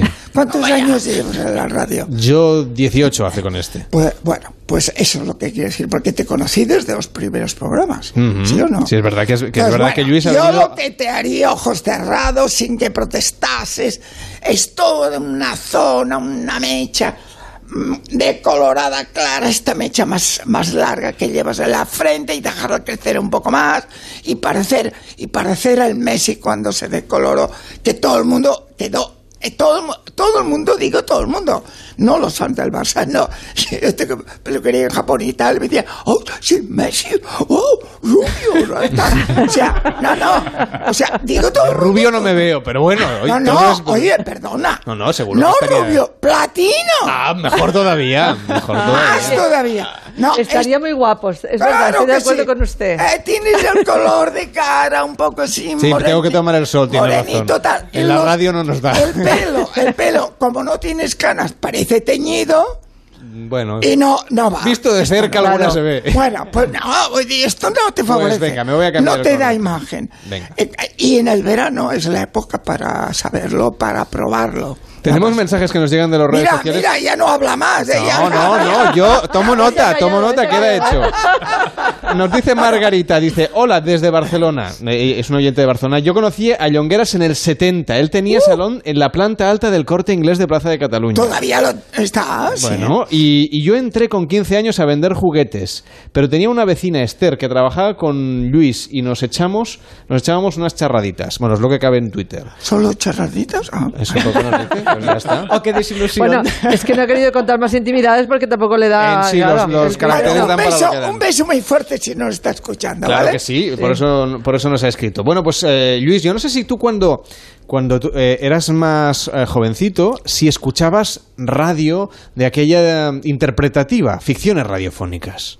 Bueno, ah, ah, solo yo escucho radio siempre solo en el coche. Toda pero, la vida. Pero no seguías aquello, los seriales de la radio. No, no, no. Bueno, Tú siempre ya, has sido muy moderno. Ya no sigo, ya no sigo ni las series de ahora de Ah. televisión, no las sigo. Yo voy a película fija, eh, grabada, me la pongo cuando quiero, la paro porque tengo que ir al lavabo, porque me da la gana o quiero, o quiero ir a cenar o tal. Y, y hoy en día la gran técnica que existe te permite que la película está parada esperándote Ah, eso es el fantástico. tiempo que quieras. Eso es maravilloso. Y bueno, esto, ahora por ejemplo estoy aquí hablando con vosotros y está mirando la película y estoy pendiente. ¿La has de- parado y has venido a la radio? Sí, sí. ¿Qué película era? No No te me lo acuerdas. hagas repetir porque sí, sí, ya está, espera. Pero, pero eran de asesinatos, Espera. de, No, no, no. de amor. Era, no, una que había visto, pero es divertida. Caza Mayor, que es un chaval de las montañas de Finlandia que su padre le ha enseñado a llegar a ser cazador de osos. Es muy bonita, es muy bonita y muy, muy dinámica. Y eh, eh, hay un atentado, un avión de- del presidente de Estados Unidos que va a Helsinki. O sea, igual como hubiera podido pasar a Trump, que fue con el on- con el Under One a, a- a Finlandia, ¿no? Eh, pero bueno, no pasó, es ficticio. Y bueno, cae, echan a presidente del, que esto no sabía, de- del avión presidencial, eh, con una cápsula. Una cápsula como, como si fuera un astronauta, ¿no? ¿Para qué? Para preservar a presidente y allí hay de todo. Y, y un chaval joven la encuent- lo encuentra. Y en realidad el joven es el que le salva. Un joven de 12 años. La película está muy bien. muy Pues te dejamos que vuelvas a casa a acabar de verla. No, Gracias. no, ahora me iré a cenar. Gracias por estar con nosotros. Te preguntaba lo de las ficciones porque nosotros aquí en Pares y Nones vamos a interpretar ahora nuestra propia ficción radiofónica. Vale, pero oye, eh, y te saltas Ah, te falta el otro Luis, Falta- claro. Eh, Es que ha venido Estaba Luis aquí- y estoy aquí esperando. Digo, bueno, a ver cuándo me toca. Un. Luis contra Luis. Claro. Lo que tenía más ganas Luis Llongueras es de ver a David Sarballó interpretando Bueno, su alter ego. Y escuchándolo. Claro, nos vamos escuchando. Yo nunca te había escuchado hablar japonés. Me ha encantado. No, pues oye, tú rizos, tú rizos. Me encanta que llevas ya barba. Barba de rizos. No te la de, no, no te la dejes muy larga, pero déjatela, ¿eh? Última vez me lo dijo. Dijo, Sí. tú déjate barba, tal, no sé qué. Es que, es que cuando Y le hace vine- caso. aquella, aquella primera vez que vine contigo, Sí. después conocí a David otras veces, y con una cara de crío. ¿Ves? Busca las fotos Es que ya no le dejan pasar ni a la puerta de la Sí calle. que, sí que entré aquí que era un poco crío, sí, es verdad. Sigo Ahora, siéndolo. ¿eh? ahora se ve un tío y ahora seguro que a Marta He crecido le- en el- se en lo mira radio. más. seguro que a Marta le gusta más. Bueno, Luis, un placer. Gracias ha sido un placer, encantado. Que vaya muy bien, Venga, buenas tardes. Hasta siempre. Hasta Saludo siempre. a toda España. Este verano no te la juegues. Pares y Nones con Carlas Lamelo.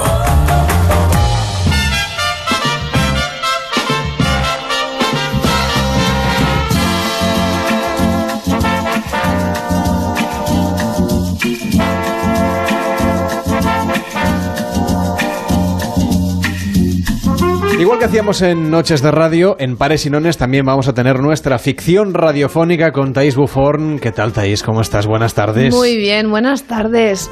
Perdón, uy, uy. eh, los aires acondicionados no me sientan nada, nada bien. Pues hoy lo tenemos medio bajito. Tú sí, pero en, en otros sitios no. Léase bus, metro, estudios de A ver, doblaje. que los locutores del mundo y las locutoras del mundo necesitan una temperatura estable para sus cuerdas 25 vocales. grados y si tienes la playa al lado y un, y un mojito, mejor. Estupendo. Y un chiringuito. y el chiringuito. Bueno, pues nosotros lo que vamos a hacer es coger. mm, Este año le hemos dado la vuelta un pelín. Vamos a seguir hablando del mundo del cine. Vamos a hablar de grandes clásicos del mundo del cine, clásicos de aquellos muy populares. Y nos vamos a imaginar, vamos a viajar a través de la radio, a través de la ficción sonora de Pares y Nones, a cómo fue el casting de aquella película. Este año hemos dado otra vuelta de tuerca. Pues vamos a dar otra vuelta hoy hablando, ni más ni menos, en esta primera entrega de Regreso al Futuro.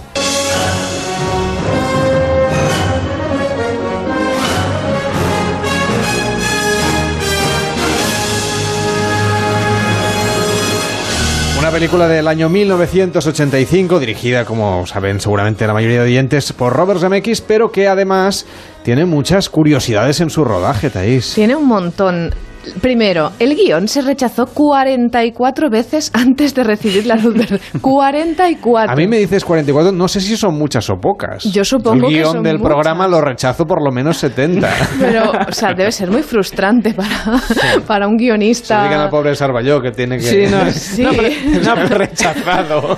Ahora contaré un secreto, pero para comprender un poco cómo funciona esto, de la 40 a la 41 igual has cambiado una frase. Pero dices, va, venga, a ver, me lo van a tumbar igual, ya solo cambias una frase y ya está. Hasta que al final dices... Pero porque queda muy bonito que ponga versión 44, Sí, hombre, sí. versión definitiva. Claro, porque 4-4 queda bien. Es, es mi No, y lo mejor es, es poner equivocaciones ya adrede. O sea, ya ponerlas para que te las detecten, te las... ¿Cómo me para- eso? para ver si se lo miran. Exacto, eso también. Eso lo hemos hecho todos. ¿eh? En los exámenes. ¿y es verdad que no se pueden hacer más películas de Regreso al Futuro? Correcto, se ve que hay un pacto, bueno, por contrato, eh, tanto CMX como, como el, el guionista Bob Gale, eh, co-guionista, eh, tienen los derechos de las películas y han dicho explícitamente que no se puede hacer ninguna secuela o nada eh, hasta que ellos se mueran. No sé si los dos o uno de ellos. Yo supongo que los dos, no sé. Pues si cambian de idea. Mm, no sé, supongo. es que no lo sé, idea, no lo Si sé, algún pero. día necesitan dinero, cambiarán de idea.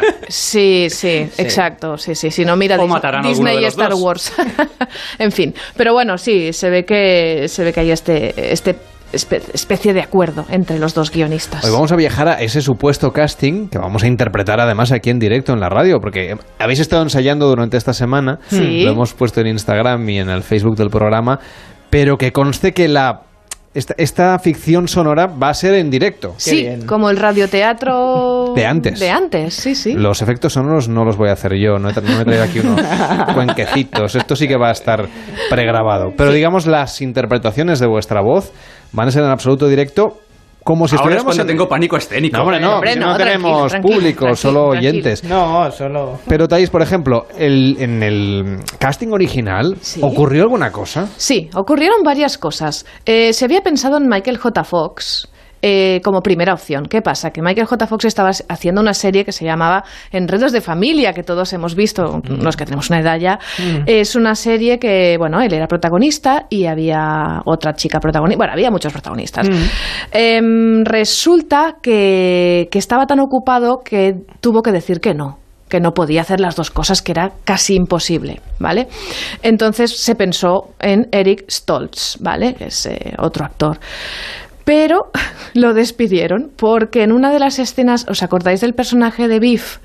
En una de las escenas en que lo zarandea se ve que en varias tomas lo hacía cada vez más fuerte, Ahí aunque va. Biff, bueno, el personaje que interpretaba Biff, el, el- el pobre actor eh, Thomas F. Wilson, le decía que por favor no se lo tomara tan en serio, pero Eric Stoltz, venga, dale que te pego, nunca mejor dicho. Entonces al Hay que dar final... realismo a las escenas. Realismo, pero claro, el pobre acabó, pues imagínate, corten, corten, repetimos, el pobre acabó pues hecho polvo. Con Entonces, eh, entre eso y que tampoco se veía mucho en el personaje y los directores, el director dijo que, que, que nada, que lo cambiaban, lo despidieron y entonces hablaron con Michael J. Fox diciendo, por favor, tienes que venir.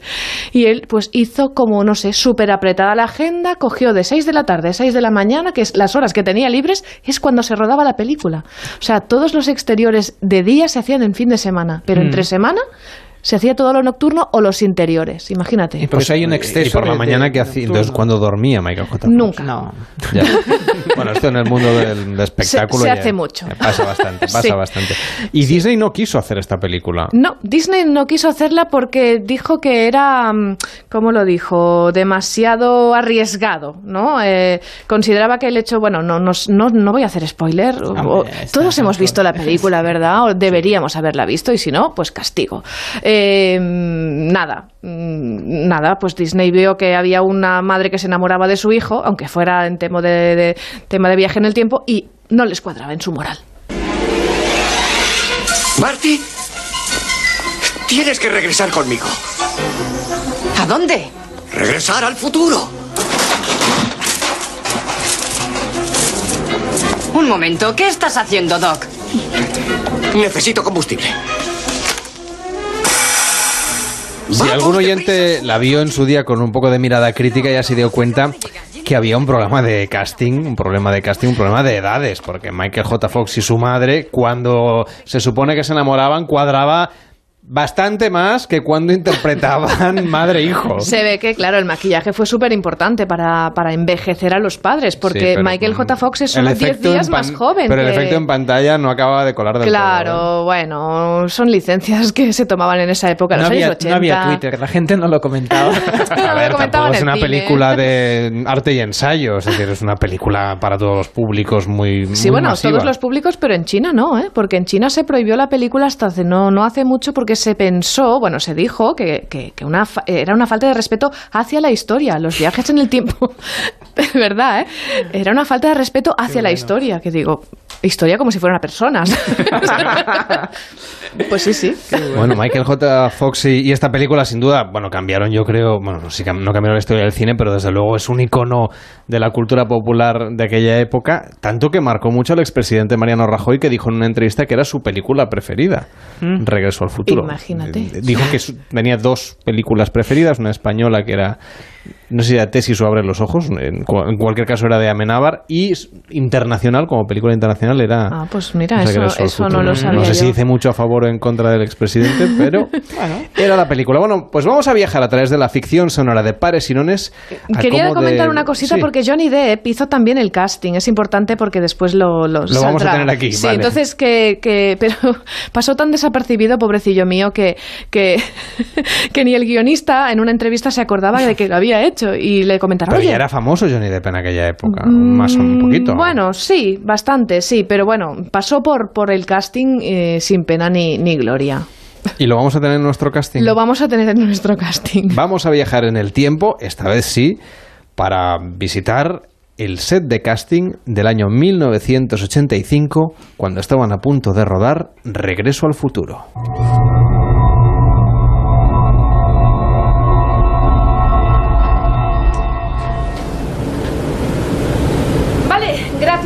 Venir, Michael. Y gracias a ti también, Johnny.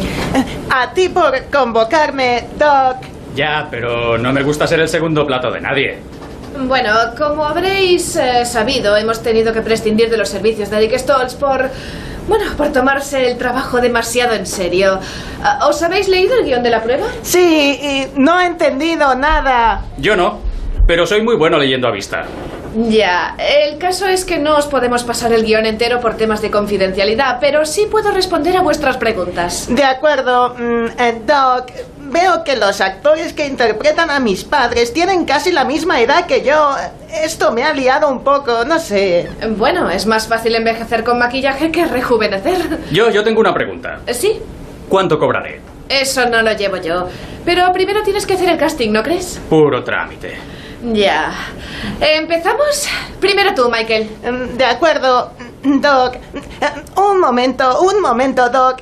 ¿Me estás diciendo que has construido una máquina del tiempo en, en un DeLorean? Yo tengo un DeLorean. Eh, Gracias, Johnny, pero espera tu turno, por favor. Vale, eh, lo de la máquina del tiempo lo entiendo, pero no comprendo que Marty McFly recuerde cosas del futuro que no pasarán porque el pasado cambia. Eh, No hay nada Doc, que entender. Tú di el texto y listos. Es una buena pregunta, Michael. Mire, verás, eh, cuando un viaje en el tiempo altera los acontecimientos sucedidos en el pasado, de manera eficaz da resultado a una línea de tiempo alternativa a la existencia desde su punto de entrada. Y la línea de tiempo original se borra, aun cuando los hechos ocurridos en la línea de tiempo anterior no sean olvidados por el viajero del tiempo. Lo que digo, decir el texto y listos. ¡Wow! ¡Qué fuerte! Ah, qué largo se me va a hacer este casting. El espectáculo del verano en la radio. Pares y nones con Carlas Lamelo.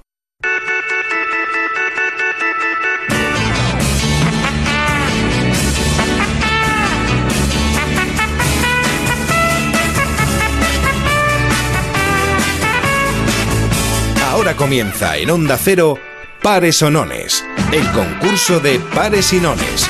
93 343 54 50. 93 343 54 50. Participa en el concurso de pares y nones, es muy sencillo, solo tienes que llamar y defender a tu comunidad autónoma. 93 343 54 50 y dices pares o nones. Y tiraremos un dado que está Mm. aquí, de verdad. O sea, De verdad, no es ¿eh? un efecto de sonido, tengo yo aquí encima de la mesa, espero que no se me caiga al suelo. Mm. Diré el número y entonces sonará pares. Nones. O nones. O nones, ejemplo. nones, hubiese sido nones. Pares, O- o pares. Y ya está. Ya me- Entonces, ya me estoy que llamáis de Cantabria, punto para Cantabria. Que llamáis de Hombre, Baleares, por supuesto. punto para Baleares. Que Yo llamáis, quiero participar. que llamáis de Galicia, punto para Galicia. Que Hombre. llamáis de Andalucía, punto para Andalucía. Pero si fácil. aciertan, ¿eh? Si no, no suma. Claro, sí, nah, no, a ver si lo vamos a poner fácil y luego no, no, no suman las También a cosas. través de Twitter, ¿eh? Eh, 93 343 54 50. A ver, ¿y 93 nosotros podemos llamar? No. 93 343 54 50. ¿Cuál es la comunidad autónoma con mayor fortuna en el juego? Lo vamos a descubrir dentro de cuatro semanas, cuando sepamos el ganador o ganadora final. Tengo algunos mensajes a través de las redes sociales. Por ejemplo, nos dice Escudero a través de Twitter. Ya os seguía, no me acordaba que ya habíais hecho programa en Navidad. Pues muchísimas gracias por seguirnos. Ana Vallés dice, me está encantando el programa, enhorabuena. Muchas gracias Ana. La madre de Lebrón dice, el tema de la eutanasia ha sido tratado de una forma muy respetuosa. A día de hoy un debate de ese calibre, con ese nivel de respeto en diferentes ámbitos, como se ha escuchado y respetado los turnos, es difícil de encontrar. El mérito es de los que han participado, los que han intervenido. Y Fresca Cerveza nos dice... Apenas se distinguían los Luises, David Sarballó. Así que nada, tienes también un mensaje para ti. Muy Ah, bien, tú. estupendo. Ya que sigo. Y- Por cierto, te tienes Sí. que decolorar Sí. también el pelo del pecho. Eso es importante, porque si Solo no, me faltaba eso. claro, te vas a la playa. Que sepas tal. que he hecho el programa sin ropa, no este, sino otro. ¡Guau! Me encanta. Venga, Un todos. día hicimos la apuesta que al final de la primera temporada o segunda de Noches de Radio acabamos sin ropa, pero era de noche y se permitía. De noche todos los gatos son pardos. Venga, eh, las ¿Eh? 9 de la tarde y, eh, y 43 minutos, las 8 y 43 en Canarias. Llámanos al 93 343 54 50 o participa a través de Twitter. Solo tienes que decir comunidad autónoma y si quieres pares o nones. Y nos mencionas en arroba paresinones OC.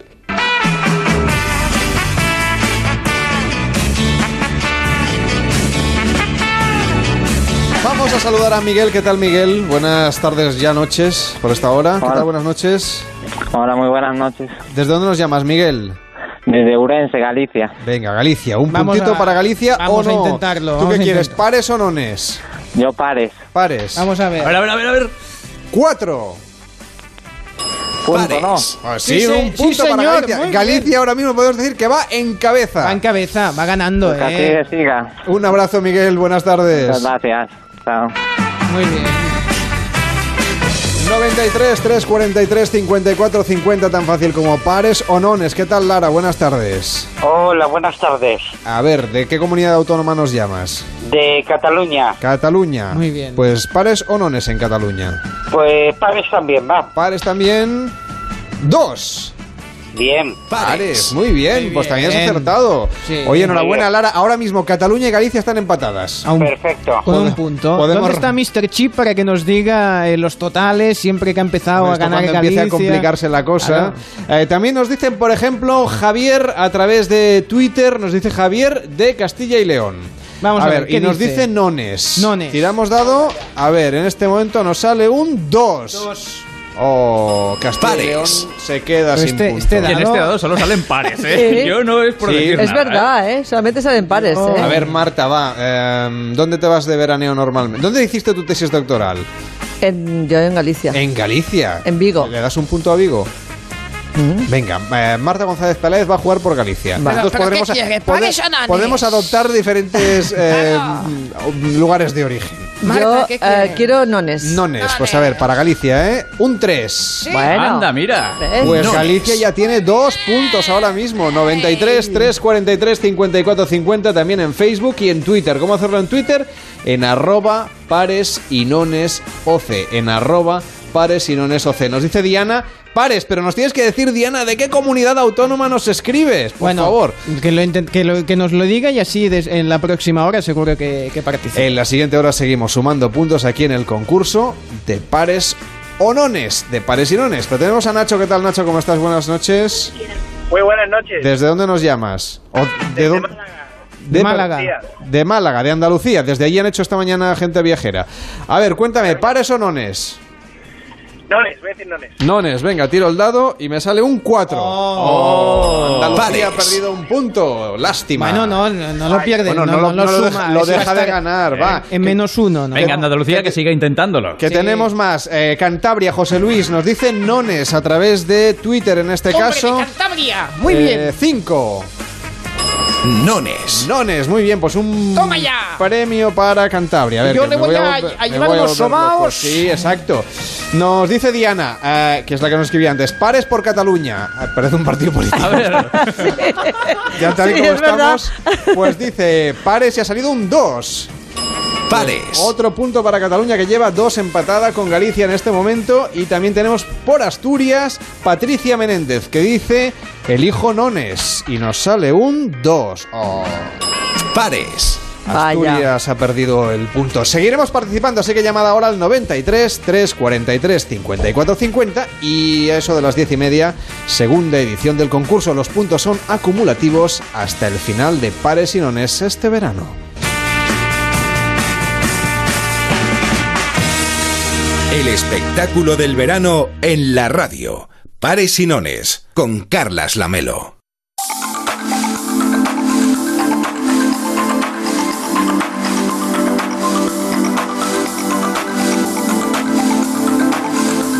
Nos quedan 12 minutos y serán las 10, serán las 9 en Canarias. Ya están llegando a nuestras vidas poco a poco, pero llegan para quedarse. Siri, Cortana, Aura. ¿Tú, David Morales, usas alguna de estas asistentes virtuales? Mira, la verdad es que O de no. estos asistentes, porque tienen voz de hombre o de mujer, según La verdad es que no. A ver, tengo el de Google activado. Ah, eh, este no pero- tiene nombre, se llama... No, eh, asistente de Google. Asistente de Google. Pero de vez en cuando se activa solo. Ah. Que es lo que más miedo me da. A mí, a mí mi iPhone y mi iPad hablan. Hablan, ¿ves? Son muy inteligentes, mantienen conversaciones entre Bueno, ellos. tienen nombres que nos hacen pensar que la relación con la tecnología va a ser plácida y llena de comodidades, pero ¿qué pasa con nuestros datos, por ejemplo? ¿Pueden revelarse estos asistentes virtuales y ponerse en nuestra contra como HAL? Le estoy leyendo. Pues abre la puerta de la cámara. Lo siento, Dave. Eso no me es posible. ¿Qué te lo impide? Usted sabe tan bien como yo qué es lo que me lo impide. ¿De qué estás hablando, Hal? Quiero demasiado a esta máquina para permitir que usted la ponga en peligro. No acabo de entender a qué te refieres. Sé que usted y Frank estaban planeando desconectarme. Y eso es algo que yo no puedo permitir que suceda. Pues eso es lo que le vamos a preguntar a Silvia Leal. ¿Qué tal, Silvia? Buenas tardes. Hola, buenas tardes. Es doctora en sociología, conferenciante, experta en innovación en tecnología. Ahora mismo está en Onda Cero Madrid. ¿Nos vamos a llevar bien o mal con nuestros asistentes virtuales? Pues igual que con las personas. Oh, no sé, ¿eh? Pues los son, asisten- son más políticamente correctos de momento. Bueno, son más políticamente correctos, pero hay que tener presente que son programas informáticos que desarrollamos las personas y que vienen con personalidad. Entonces, ¿cómo nos vamos a llevar con ellos? Pues depende, depende. Ahí está el caso de Microsoft que tuvo que, vamos, que retirar uno en unas pocas horas porque se volvió racista y no sé cuántas cosas más. Pero ¿tuvo él la culpa o tuvo ello la culpa? No, la culpa fue de las personas que estaban a su alrededor que, que bueno, influyeron negativamente, ¿no? Pero yo soy una persona muy optimista y digo que con pruebas, porque tengo muchas pruebas para demostrar que todo esto llega para bien, pero tenemos que tener conciencia de que los retos y los riesgos son enormes. Entonces, por ejemplo, ¿qué, qué tipo de cosas pueden hacer hoy en día? Esto va a avanzar mucho en los próximos años y en los próximos meses, me atrevo a decir, pero hoy en día, ¿qué pueden hacer por nosotros estos asistentes virtuales? Cortana, Aura, Siri. Bueno, aquí lo importante sería quizás aclarar que cuando pensamos en estos asistentes, bueno, muchas veces no pensamos en, en programas un poco tontos, ¿no? Porque en el caso de Siri, por ejemplo, se hizo famoso que tú le preguntabas dónde te podías suicidar y te indicaba el primer puente. Espera, espera, espera. Entonces, ¿Dónde me puedo suicidar, Siri? Lo sí. voy a hacer ahora en directo. No, es que eso ya lo corrigieron. ¿eh? Ya lo- ahora no te va a decir cuál es el puente. No pasa nada. Afortunadamente. Pues si quieres hacer la prueba, ¿eh? Sí, no, estoy en ello, pero está lenta hoy. Me suele pasar. Podrías ponerte en contacto con un centro de atención especializado. Mira lo que he encontrado en internet Mm, y lo- sobre teléfono de la esperanza. Muy bien. Está Ah. bien. Bueno, pues ves, lo han reprogramado, lo han hecho más inteligente. Claro, claro, porque hombre, era grave, ¿no? Que te ayudaba a suicidarte. Pero claro, aquí pueden ayudarnos a muchas cosas, ¿no? Por ejemplo, a mí me gusta siempre recordar que en España, y es que es España, el 34% de las personas mayores de 85 años viven solas. Y llega el verano y en agosto estas cifras se multiplican por dos. Y esto incrementa mucho la posibilidad de morir. En concreto, incrementa en un 19% la probabilidad de morir por una muerte eh, debida a una soledad extrema, ¿no? Entonces, si estos chatbots, estos programas informáticos, ayudan a que la gente se sienta menos sola, pues qué mal hacen, ¿no? El problema, bueno, pues es que la gente cree que es un sustituto, no es un sustituto de nada, son herramientas a nuestra disposición para ayudarnos a, bueno, pues a que las cosas poco a poco vayan un, un poquito mejor, Pero ¿no? Silvia, ¿no deberíamos quizá encontrarnos más para tomarnos un café de vez en cuando en lugar de hablarle a un altavoz inteligente? Bueno, eso por supuesto, que no nos quepa ninguna duda de que eso es lo primero que hay que hacer. Eso, vamos, no vienen para eliminar la posibilidad de que tú en un momento dado quedes con alguien a tomar un café, pero si estás en casa, estás solo y no tienes a quién llamar, pues tienes un plan B. Entonces, Pero quizá este sentimiento de soledad que, que nos está eliminando, ¿no corremos un poquito el riesgo de que vaya un poco más allá y acabemos era- enamorándonos de estas inteligencias Como en artificiales la- como en Her? la- o la película Lucy, por ejemplo. Como O sea, Her, la como película Lucy. Her de- con Lucy, exacto. Claro, el otro día leí también que había un famoso científico, no recuerdo el nombre, pero seguro que poniéndolo en internet, científico enamorado de una paloma, ¿eh? que dormía con ella y todo, ¿no? Y dice, ¿y la culpa es de la paloma o es del programa informático? Es que siempre vamos a lo mismo. Lo que tenemos que hacer es educar a nuestros hijos bien y ser personas, pues, conscientes de los peligros que con todo esto, porque sí, nos podemos enamorar perfectamente de estos programas informáticos que nos hagan más caso que el compañero de trabajo, pero es un drama Fue tener Nikola, compañeros Tesla, de el- trabajo. fue Nikola Tesla el que Pues- se enamoró de una paloma. Fíjate, fíjate. Entonces dices, ¿la culpa la tiene la paloma? Yo creo que es que tenemos que hacer algo porque cuanta más gente hay y más en teoría juntos estamos en los sitios físicamente, más solos en realidad y bueno, pues muchas veces, muchas veces poniéndonos las zancadillas, ¿no? Entonces yo lo veo como una herramienta y quiero que sea así y así lo espero.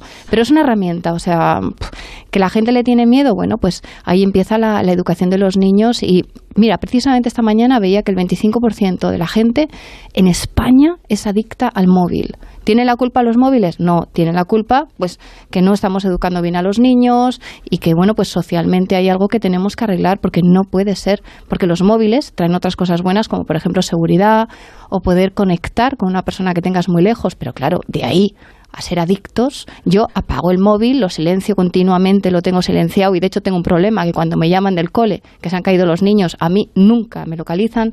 Entonces, claro, o sea, cuanto más entiendes el riesgo de la tecnología, más tratas de, de controlarlo y gestionarlo conscientemente, pero eso lo tenemos que hacer todos. Silvia, mira, eh, yo te quería preguntar respecto al 34% este que has dicho de las personas que están solas y que gracias a la tecnología tienen alguien con quien hablar. Algo, alguien, algo, algo. Algo. Y digo alguien entre comillas, iba a entrecomillarlo, ¿no? Algo. Imagínate si tenemos Al- que actualizar la Constitución para, para abordar los nuevos Sí. retos del lenguaje, si tenemos que meter también a los asistentes virtuales, Por eso, esto va a ser difícil. ¿Tú no crees que, que las personas estas que están solas todavía esto es más aislarlas más? Porque bueno, sí que tienen un plan B, como has dicho tú, pero al final no dejan de hablar con, con algo, con el teléfono y con una voz que sale de ahí. Y bueno, sí, de momento les, les contesta, ¿no? Y interactúan, pero también es un poco triste, ¿no? Es como la televisión, es como si ellos en lugar de estar viendo la televisión, en un momento dado ven la Sí. televisión, en el siguiente lado hablan con algo que en un momento dado es capaz de hacer que se sienta menos solo y eso no justifica de ninguna manera que alguien no vaya a hacerles compañía. Entonces, Claro. tenemos que verlo como una herramienta con el riesgo que corremos las personas de que nos hacemos adictas a determinadas cosas que nos dan placer, como por ejemplo no sentirnos solos. Estos asistentes virtuales tienen que ir acompañados o acompañar a un asistente mm, de carne y hueso, ¿no? Efectivamente, por ejemplo, en el mundo de la educación, al final estos asistentes virtua- virtuales serían el equivalente al cerebro de un robot que funcionan súper bien ayudando a niños, por ejemplo, autistas. Si, por ejemplo, alguien quiere profundizar, verá que, por ejemplo, se está consiguiendo que niños autistas den el primer beso a los padres. Lo que pasa que en este caso ese cerebro está encarnado en un robot, ¿no? Entonces dices, bueno, ¿y eso no lo tendría que conseguir un médico o un asistente que les esté ayudando o un familiar o no voy a entrar aquí en profesiones? Pues lo consiguen los robots muchas veces porque son juguetes. Y al final esto consigue que tenga una relación mejor con los padres, que les dé un beso y les miren a la cara, ¿no? Y esto estaba sucediendo, por ejemplo, en me lo contaron en concreto en, en Murcia, ¿no? Entonces dices, si nos sirven como herramienta para conseguir cosas así, bienvenidos sean. En el momento en el que los niños pues solo quieren jugar con el móvil, solo quieren jugar con estas aplicaciones o los robots o programar, entonces tenemos un problema. Entonces por eso también yo siempre digo que tecnología sí, pero muy, muy, muy controlada, porque a mí, que soy tan optimista, me da mucho miedo. Silvia, vamos a aterrizar un poco en la vida de las personas, en la vida real, en las utilidades que tenemos en nuestro día a día cuando utilizamos estos asistentes virtuales. Ahora llega el altavoz de Amazon Echo enseguida, el de Google ya está a la venta, mm, seguramente el de Apple pues llegará pronto y lo mejorarán porque va, no ha satisfecho demasiado las necesidades y las expectativas, sobre todo en Estados Unidos. ¿Qué le vamos a pedir, pedir a estos cacharros que nos resuelvan un poco nuestra cotidianidad? Ya podemos reservar mesa en un restaurante, ya podemos que pedirle que nos diga la previsión del tiempo, que nos ponga el podcast de este programa, por ejemplo, o que, yo que sé, rebobine o pare una película, como nos contaba antes Luis Longueras. Pero ¿qué otras cosas crees tú que inmediatamente, en los próximos, no sé, seis meses, un año, año y medio, vamos a empezar a hacer a través de estos asistentes virtuales? Sí, estos asisten- asistentes virtuales son inteligencias artificiales. Esto quiere decir que son máquinas que razonan y que son capaces de aprender. Entonces, aunque nos pueda parecer raro, en un momento dado nosotros hoy le decimos, quiero que hagas tal cosa, y entonces lo hace. Llama a la peluquería, te busca una pizza, es capaz de pagarla. Pero si esa máquina además es capaz de razonar por ti, si en un momento dado tienes un problema, también nos va a ayudar a resolverlo. Por ejemplo, necesito ir a mm, que me miren un bulto, imagínate, y tú no sabes a qué especialista tienes que ir, pues sería capaz de ayudarte a detectar a qué especialista tienes que ir, gestionarte la cita y en un pero momento esto- dado incluso conectarte, eh, bueno, pues Sanitas lo tiene, por ejemplo, ¿no?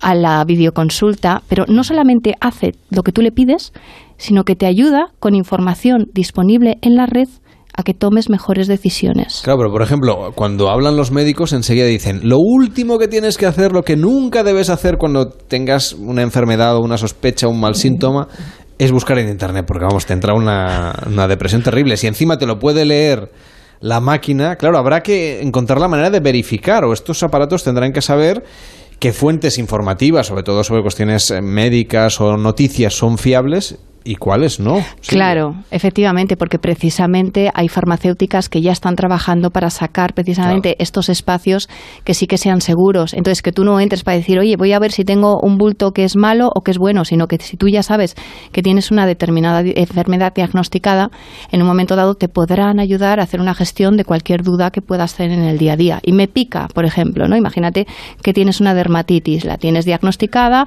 tienes un contacto con esa farmacéutica a la que le estás comprando esas medicinas en concreto que te estás aplicando y te puede ayudar a buscar, esa es la clave, a buscar esa información que a ti te va a hacer la vida más fácil. Silvia Leal, doctora en sociología, conferenciante, experta en innovación y en tecnología, gracias por explicarnos cómo nos va a cambiar la vida, nos está cambiando ya con los asistentes virtuales. Un abrazo, que vaya bien, buenas tardes. Gracias. Llegamos a las 10 de la noche, las 9 en Canarias y a la vuelta más historias aquí en Pares y Nones en Onda Cero. Participa en el concurso de Pares o Nones en el 93 343 54 50. Aprovecha el boletín, nos llamas y defiendes a tu comunidad autónoma. 93 343 54 50. Hasta ahora mismo. Son las 10, las 9 en Canarias. Noticias en Onda Cero.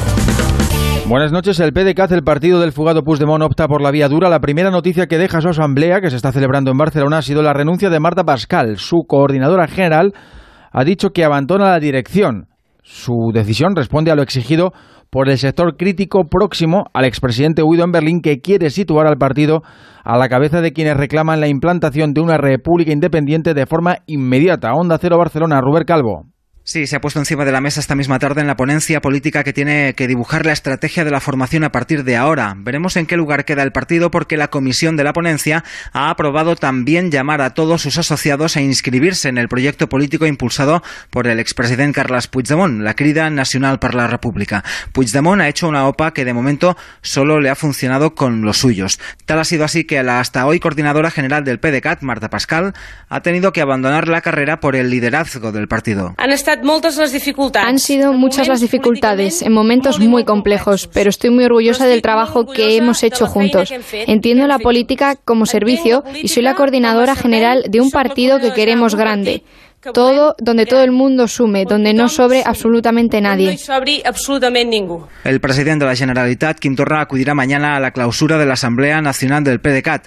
Por videoconferencia, como siempre lo hará Carles Puigdemont. Pablo Casado es el elegido. Los compromisarios del PP han decidido mayoritariamente que sea el sustituto de Rajoy. La diferencia de apoyo respecto a la otra aspirante, Sánchez de Santa María, ha sido mayor de la prevista, un 57% frente al 42% que han apostado por la ex vicepresidenta del gobierno. El nuevo líder del PP se ha dirigido a los suyos para subrayar varias de las claves que van a vertebrar su política al frente del principal partido de la oposición. Lealtad al rey y a la Constitución, prevención y sanción de la corrupción, regeneración y unión del PP, integridad y defensa de España o defensa de la vida y de la familia sin complejos, todo con el objetivo de recuperar el poder. Tenemos que volver a hablarle a los españoles, a decirles que estamos aquí, que estamos dispuestos otra vez a liderar esta sociedad y que lo vamos a hacer unidos. Yo me comprometí anteriormente con todos los candidatos y en especial con Soraya a que este nuevo equipo tenemos que hacerlo conjuntamente. Habrá que esperar al lunes para conocer el nuevo organigrama del PP, cómo se va a estructurar el partido y el reparto de cargos, empezando por el número 2, la Secretaría General. En el propósito de Casado está incorporar a la candidatura perdedora, la de, de Santa María, palabras de la ex vicepresidenta del Gobierno una vez conocido el resultado.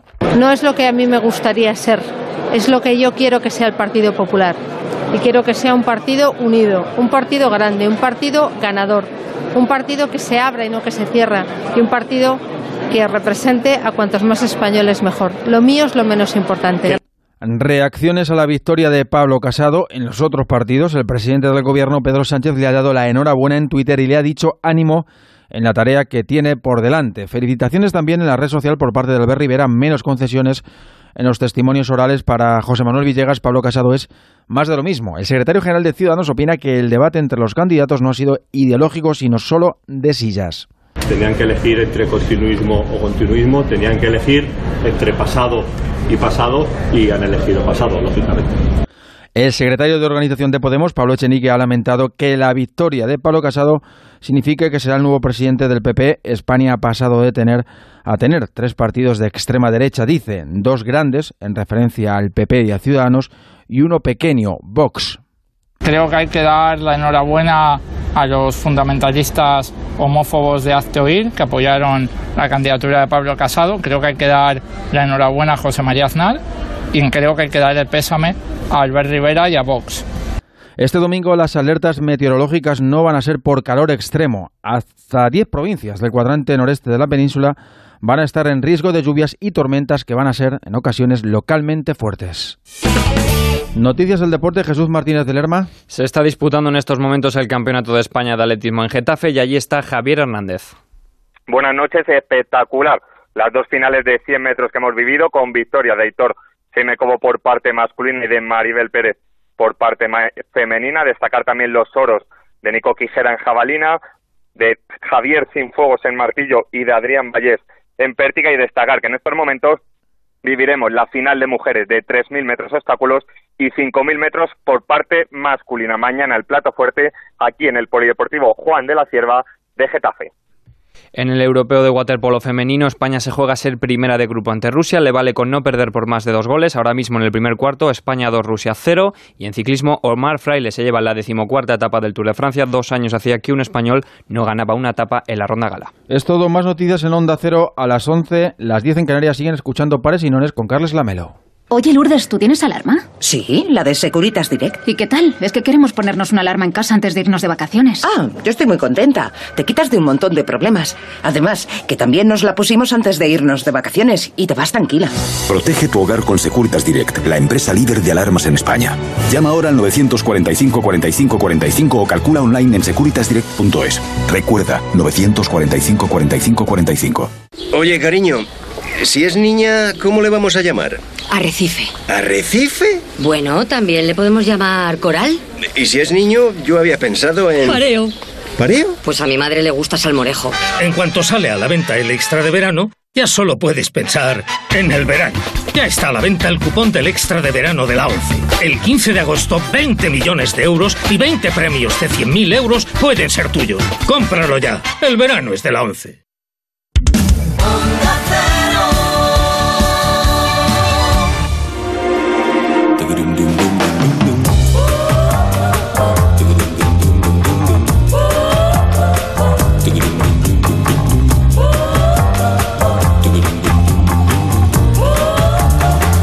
Onda Cero, Pares y Nones, con Carlas Lamelo.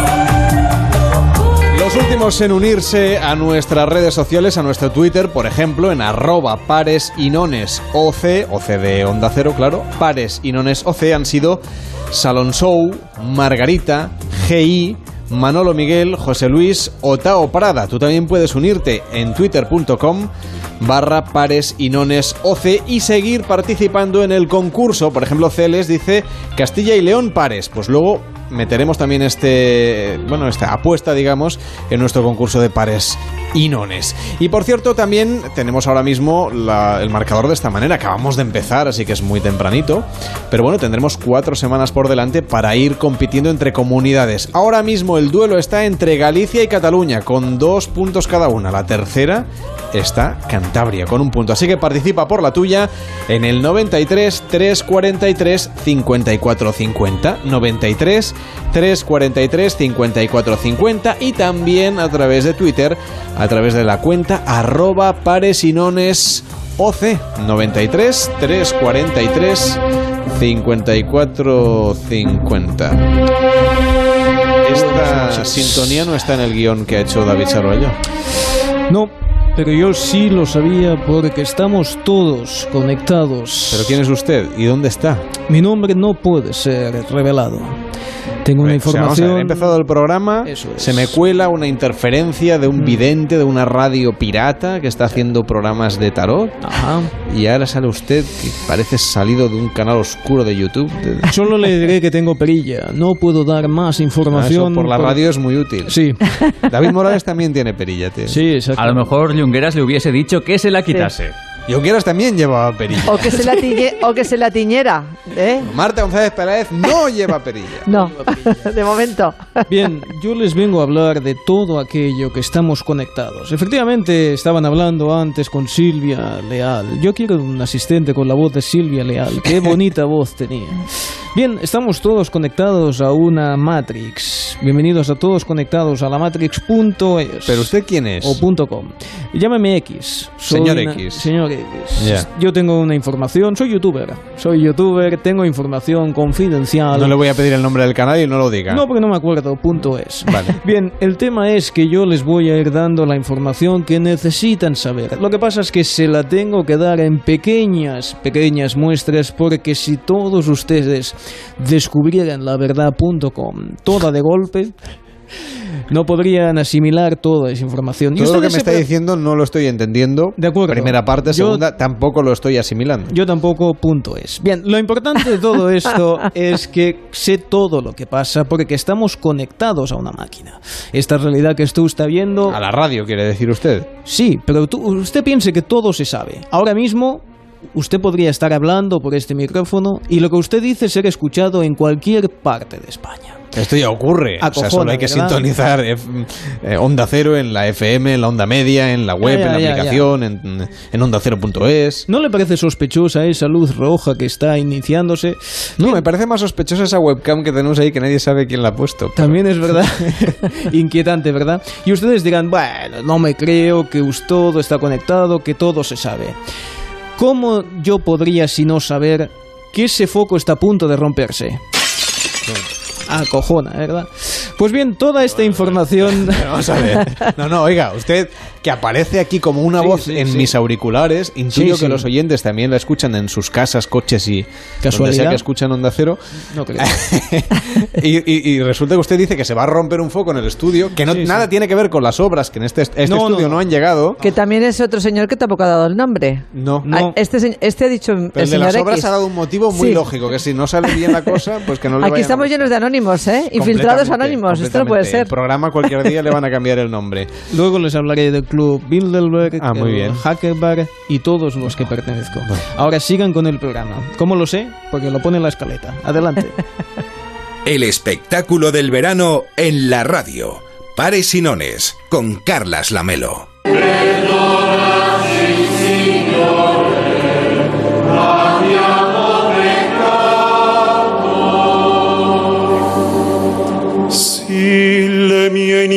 Son las 10 de la noche y 11 minutos. Así suena una misa oficiada por el Papa Francisco, que no es el que canta, por cierto, que conste, en la Basílica de San Pedro del Vaticano. Pero para comprender exactamente cómo es la vida en este lugar tan singular del planeta, hoy saludamos a un periodista, es Javier Martínez Brocal. ¿Qué tal? Buenas noches. Hola Carla, buenas noches. Buenas noches desde Roma. Un abrazo a, Roma. Ya nos gustaría estar ahí tomándonos un capuchino, por ejemplo. bueno, el capuchino mejor por la mañana. A esta hora ya empieza. Yo es que soy muy noctámbulo todavía, ¿eh? no te creas. Bueno, es director de la agencia de noticias Rom Report y autor del libro El Vaticano como nunca te lo habían contado. Mm, dicen, o dices en el libro, que la mayor parte de los visitantes, hablas del 99% de los que se pasean por el Vaticano, que son muchos cada día, se lo pierden casi todo, pero ¿por qué? Bueno, porque no, no solo el 99%, sino que quien pasea se pierde muchísimo porque te falta mucha información de contexto. En el Vaticano eh, cada cosa tiene un sentido, cada cosa ha sido eh, preparada de un modo concreto, por unos motivos concretos, y nos falta el contexto, nos falta la explicación para, para conocerlo. participaron los mejores artistas de su tiempo, eh, les inspiraron poetas, les inspiraron teólogos y nos falta pues todo ese todo ese trasfondo para comprender lo que estamos viendo y sobre todo para disfrutarlo.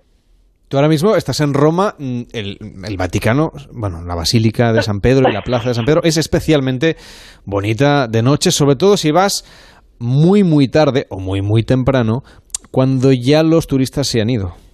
Mira, de noche es preciosa y, además había una tradición muy bonita, Carlos, que era el, el 29 de junio, que se iluminaba la cúpula. Había unos empleados del Vaticano que se dedicaban, eh, o sea, su, su, oficio era encender las antorchas que iluminaban la basílica, sobre todo la cúpula. Y cuando Goethe vino a Roma, eh, pudo, pudo asistir a este espectáculo y decía que era como si la basílica estuviera en llamas y que era preciosa. Eso ya no existe, pero la verdad es que con la iluminación que tiene pues uno se queda todavía sin palabras cuando, cuando, cuando entra en la vía de las conciliaciones y tiene allí al fondo pues esta, esta basílica que tardaron pues 120 años en construir y que sigue pues tan, tan bonita como entonces. En esos 120 años ocurrirían cosas fascinantes, algunas que también han despertado teorías de la conspiración, hay todo tipo de simbologías, no solo religiosas, sino históricas y, y, de otro tipo. ¿En qué deberíamos fijarnos en una visita que hiciéramos, por ejemplo, a, San Pedro en, en, el Vaticano o a cualquier otro rincón, no solamente de la basílica, sino de los museos, de las plazas, de esa vía de la Conciliazione? Sí, es muy difícil quedarse con una cosa, pero mira, yo cuando escribí el libro, cuando empecé a escribir el libro, a prepararlo, eh, me gustó afrontarlo como una especie de trabajo de detectives, de ir viendo cada cosa y preguntarme, ¿y esto por qué es así, no?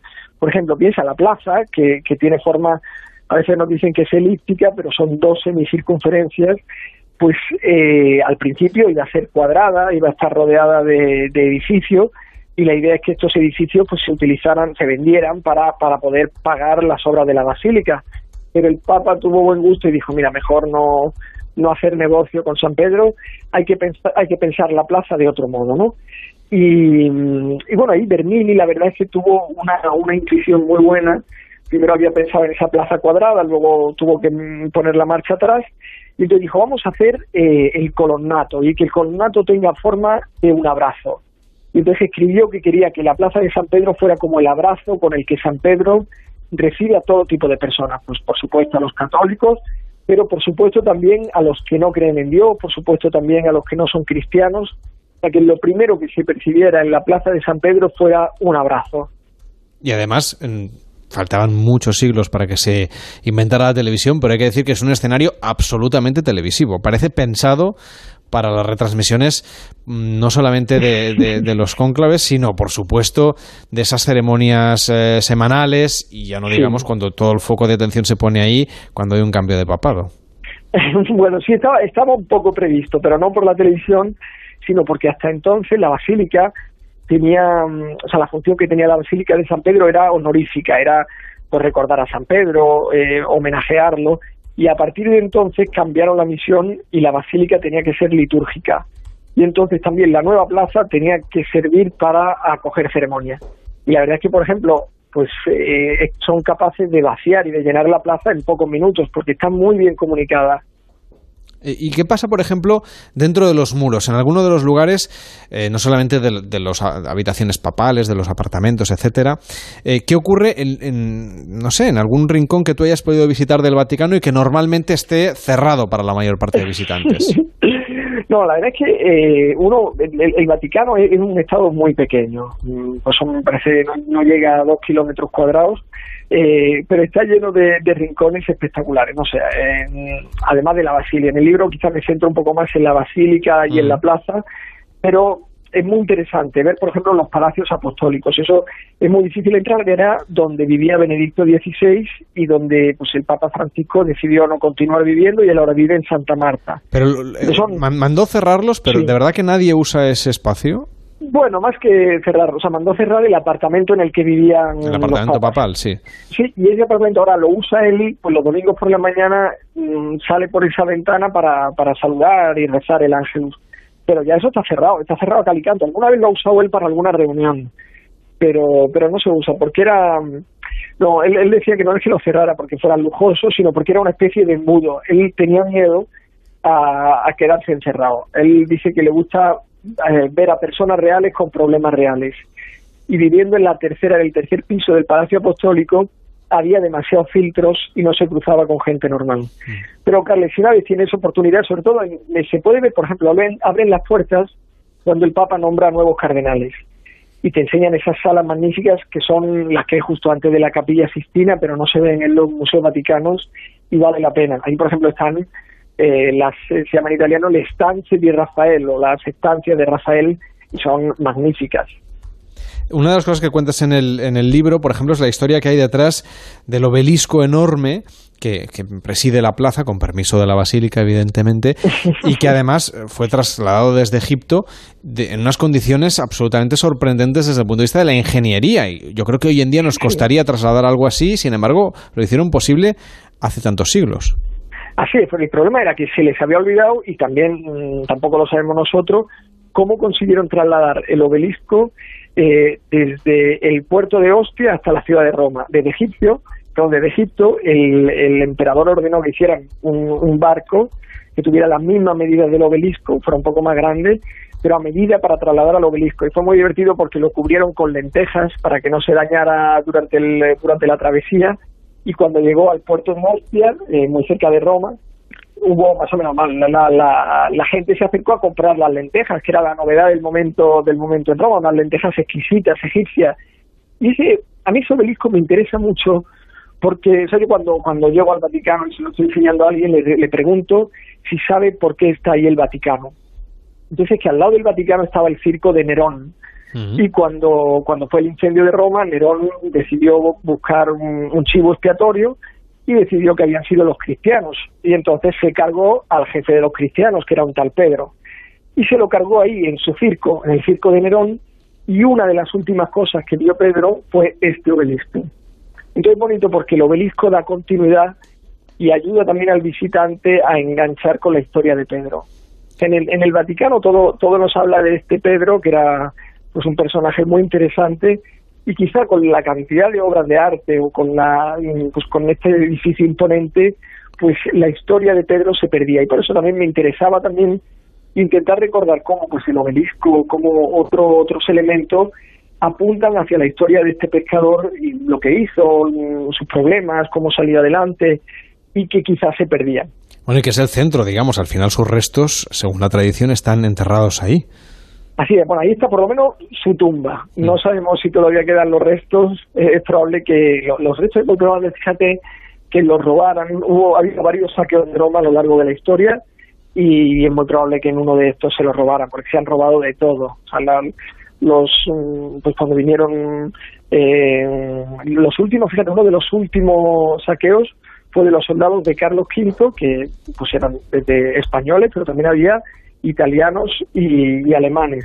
Y decían que de los tres, los peores fuimos los españoles. Los que hicimos más daño dentro de la basílica la convertimos en un establo, metimos allí a los caballos, abrimos las tumbas de los papas y, bueno, de ahí sacaron, pues como enterraban al papa con sus anillos y con crucifijo, pues intentando saquear la ciudad eterna, se abrieron las tumbas de todos los papas. Y es probable que también robaran pues lo que quedase de, de, los restos de Pedro. ¿Y alguna de esas cosas luego han acabado, esas cosas robadas del Vaticano, han acabado en museos? ¿Se tiene constancia de que estén en algún sitio?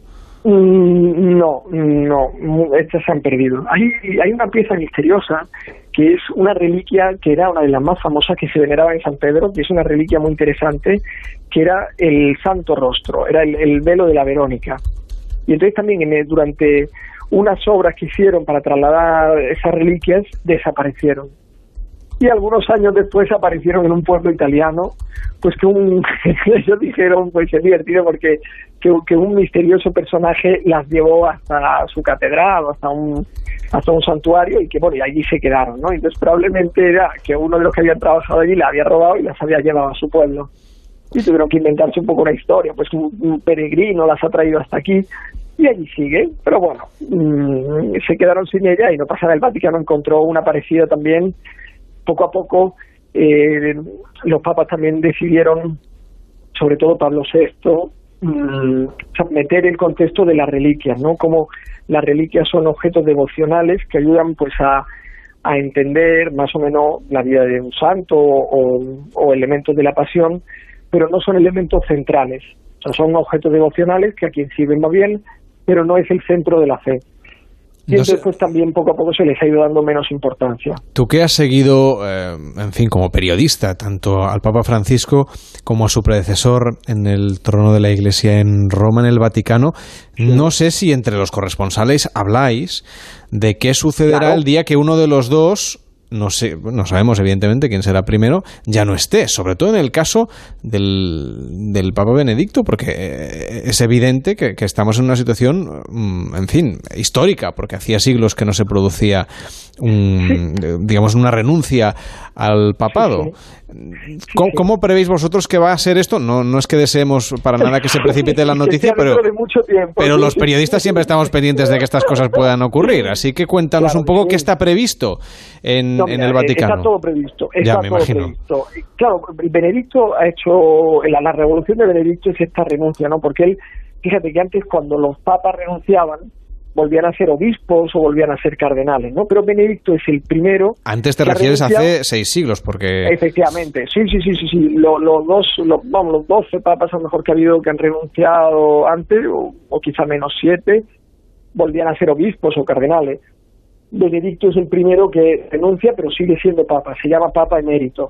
Entonces, cuando él fallezca, eh, la diferencia respecto al funeral que ha tenido, que tuvo Juan Pablo II, eh, será simplemente que no habrá, que no habrá un cónclave, pero todo lo demás se, se mantendrá, se mantendrán unos días de luto por el fallecimiento de, un papa, eh, se mantendrá, pues el, el cadáver será llevado primero a la plaza de San Pedro y luego introducido dentro de la basílica para que la gente pueda verlo y despedirse de él y luego hay que esperar al, al testamento del Papa en el que él explicará lo que quiere que hagan con sus restos.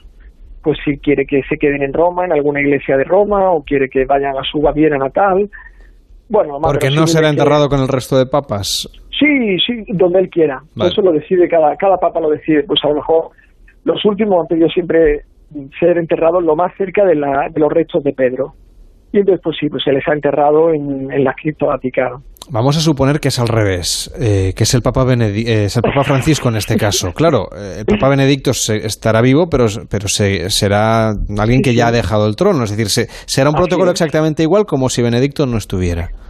Bueno, ahí ya eso sería un poco más complicado. Ahí esa, la pregunta está bien porque ahí, aunque es un tema técnico y no, no, no está, es un poco secundario en el sentido, se convoca un cónclave pero sí que probablemente el funeral del Papa lo celebre el Papa emérito. O sea, en ese caso, probablemente en vez de que el, que el funeral sea celebrado por el cardenal decano, que es al que le correspondería, pues probablemente el Papa emérito tendría un, lugar privilegiado. Pero no participaría en el cónclave, entiendo. No, no, no, no, no, no, no, no, no, no, no, no, porque él ya ha renunciado tiene más de 80 años, no, no quiso participar en el anterior y no, no viene, no viene, Probablemente haría antes del conclave una declaración que jura fidelidad a quien los cardenales elijan, pero no. De todas formas, son discursos más teóricos que prácticos, porque por la edad de Benedicto XVI es muy difícil que él participara en encuentros o ceremonias. O sea,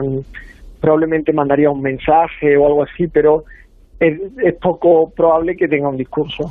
En el caso del Papa Francisco es un Papa que ha cambiado cosas desde el punto de vista de la opinión pública, es, eh, ha, recibido varios aplausos, sobre todo al principio, eh, pero no sé si dentro de la Iglesia, dentro de la curia especialmente, si es, eh, bueno, está transformando las cosas de verdad. Sí, sí, que está transformando. Mira, hombre, hay que hay que entender que el Papa es el custodio de un mensaje, no es no, es que el Papa cambia de programa político en función de quién lo elige. Entonces, mm, lo que sí que está cambiando es, a mí me gusta hablar de una revolución cultural.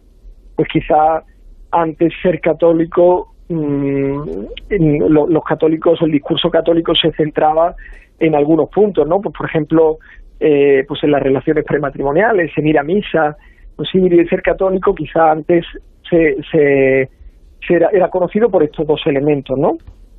Quizá ahora ser católico, eh, obviamente siendo válidos estos dos elementos y siendo todavía necesarios, no es solo esto, pues es eh, hacer el mayor bien posible al mayor número de personas. O sea, hay una propuesta cristiana que quizá con el Papa Francisco se entiende mejor, salta más a la vista, pero no ha cambiado. Yo creo que lo que lo que está cambiando es la, la revolución cultural y ya creo que es imposible que, mm, que las cosas vuelvan a la situación en la que estaban en el 2012. Es decir, uno no se imagina pues a un papa que vaya en un coche lujoso o uno no se imagina mm, a un papa que... Pero un concilio, ¿nos lo podemos imaginar en el medio plazo? Pues eso depende del Papa y del Espíritu Santo. Ya bueno, pero como alguien que está ahí informando sobre el Vaticano. Obviamente, sí, sí. Mm, lo que pasa es que yo quiero decir, yo todas las previsiones que he hecho, sea de papas, sea de cosas, me he equivocado. Bueno. Pero te doy mi opinión, me doy mi opinión. no, no lo veo ahora mismo probable. En el sentido, los papas, cuando se le ha preguntado por esto, sea Benedicto, sea papa, al Papa Francisco, lo que han dicho es que hay que poner en la práctica lo que se vio en el Concilio Vaticano II. Y una vez que eso ya se ha llevado a la práctica o que se ha asimilado de algún modo, se puede pensar en un nuevo concilio, pero invitan a descubrir lo que ya se habló en el anterior, ¿no? Yo cuando llegué aquí a Roma como, como periodista, una de las primeras cosas que, quise hacer era, venga, vamos a leer los textos de la última Asamblea General que tuvieron estos señores, que sería el Concilio Vaticano II, y vamos a ver qué es lo que, qué es lo que hay. Y efectivamente, debo decir que para mí muchas cosas fueron una sorpresa. Eh, y quizá pues por eso ni lo que dijo Benedicto ni lo que hizo Francisco me parecieron tan, me parecieron sorprendentes, sí, pero, pero me parecieron coherentes con el resto del discurso. Era una sorpresa, quizá con los modos, pero no en el contenido. Pues te agradecemos muchísimo que hayas estado hoy en Pares y Nones. El libro que acaba de escribir Javier Martínez Brocal se llama El Vaticano como nunca te lo habían contado. Y por lo menos para los que vayan de vacaciones a Roma este verano, en cualquier época del año, o los que tengan curiosidad sobre la historia, sobre la historia del arte, o sobre un lugar tan importante como es la Ciudad del Vaticano, hay que leerlos lectura obligada. Que vayan muy bien este verano. Un abrazo fuerte hacia Roma y arrivederci. Pues un fortísimo abrazo. Muchas gracias. Buenas noches.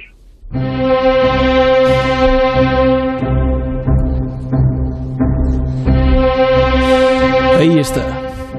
Cuánto misterio. Yo no me atrevo a abrir la boca cuando oigo su voz.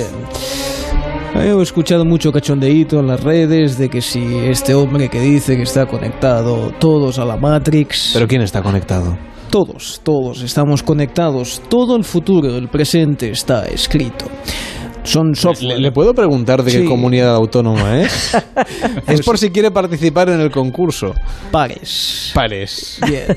93, eh, lo que tenemos que jugar un día con el vidente, porque sí, también. A ver, si en serio. Con el vidente y los anónimos. Claro, 93 343 54 50, 93 343 54 50 o también a través de Twitter arroba pares y nones o cedinos tu comunidad autónoma y si quieres pares o nones y si aciertas punto para tu comunidad. Ahora mismo gana Galicia y Cataluña. Y Pero vamos, estamos como en la decidiendo la parrilla de salida, como aquel que dice. Y si aciertas, punto es. Bien, uh, ustedes se están preguntando, pero ¿cómo puedes saber todo lo que está pasando? Simplemente porque está escrito en un software. ¿Cómo si no podría saber que está a punto de entrar por esa puerta un elefante? Es acojonante, ¿verdad? Bien, es todo lo que sabemos porque todo está escrito. Seguramente usted cuando era joven, porque ya tiene unos cuantos años, coleccionaba los... No, no, según Yonguera soy un yogurín. Un yogurín. Coleccionaba los chinitos de la suerte. No sé si se acuerdan esas sí, pequeñas me acuerdo cosas de los que chinitos de la suerte, sí. Bien, inocentes. Eran, eran unas usted. piezas de madera, la gente tenía por costumbre colgárselas de la muñeca. Madera por fuera, un microchip por Pero yo dentro. no, yo no tenía chinitos de la... O sea... Pues tiene, está usted de suerte. O no sabe lo que se perdió. Porque todos estos chinitos, que aparentemente por fuera todos eran iguales, por dentro todos tenían un microchip. Con los que nos estaban de contra- madera y valían Ah, igual, pero dentro había un microchip muy, muy chiquitito. Cinco pesetas. Con eso nos podían localizar, para luego ser abducidos. Yo llegué a coleccionar 8 en cada muñeca y 12 en un collar. Parecía M.A. Barracus. A mí me parecen menos eh, los chupetos aquellos de plástico o aquellos trolls o no sé cómo se llamaban que llevaban los pelos. Otro día hablaremos de los trolls, no me quite los ¿Cómo temas. quiere Jongueras que te pongas tú el pelo, Exacto. Carlas? Sí, más bien Jongueras quiere que me parezca un troll. Tienes toda la No le quites los temas al señor X, que No, si no... exactamente. Sí, X, pues es bien, verdad. conseguí ser abducido gracias a eso y cuando volví a la Tierra ya, ya tenía perilla. Bien, si usted Es que ha llovido ya desde los chinitos de madera. ¿eh? coleccionó chinitos y desde entonces tiene perilla, sepa usted que fue abducido. Suba la música, venga. La mejor apuesta para el fin de semana. Pares y nones con Carlas Lamelo.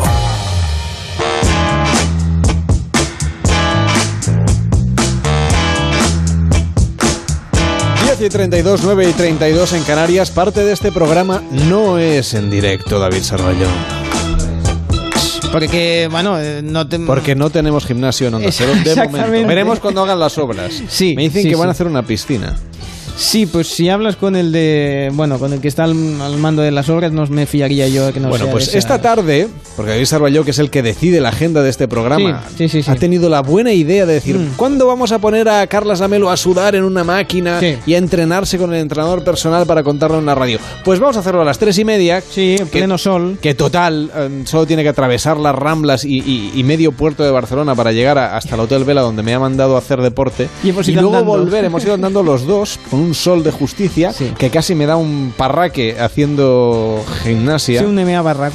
Porque nuestro entrenador personal, mi entrenador personal, vamos a hacer seguimiento del entrenador cada semana. Voy a someterme a su entrenamiento. No prometo nada, esto no es el reto Men's Health ni estas cosas. No. Solamente es que parte de este programa sale de los estudios, cogemos el micrófono y vamos a que me entrenen. Mañana tendré agujetas, lo voy a contar y serás tú el culpable. Sí, sí, bueno, yo Tú y Sergio. Sergio, Sergio, nuestro, nuestro entrenador personal. Esto es lo que ha pasado esta tarde.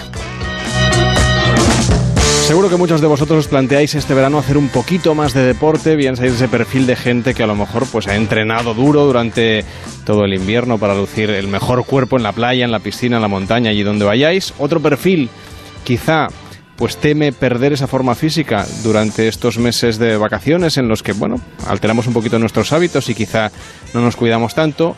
Y habrá también gente que dirá, es la única época del año en la que puedo hacer deporte, así que me voy a entregar a tope a ir al gimnasio o entrenar al aire libre porque vivo en un sitio donde, bueno, eso se puede hacer con muchísima tranquilidad. Y por último, ese perfil de gente que va a los entrenadores personales o va al gimnasio casi como quien va a Lourdes, con la intención de en dos, tres semanas conseguir lo que no han hecho durante nueve meses. Y por eso nosotros en el programa nos hemos trasladado a un gimnasio, a un hotel de Barcelona, para saludar a un entrenador personal que es Sergio Mico. ¿Qué tal? Bienvenido, ¿cómo estás? Hola, ¿qué tal? Muy bien. ¿Asumes el reto de entrenar a parte del equipo de este programa durante las próximas cuatro semanas? Sí, claro que sí.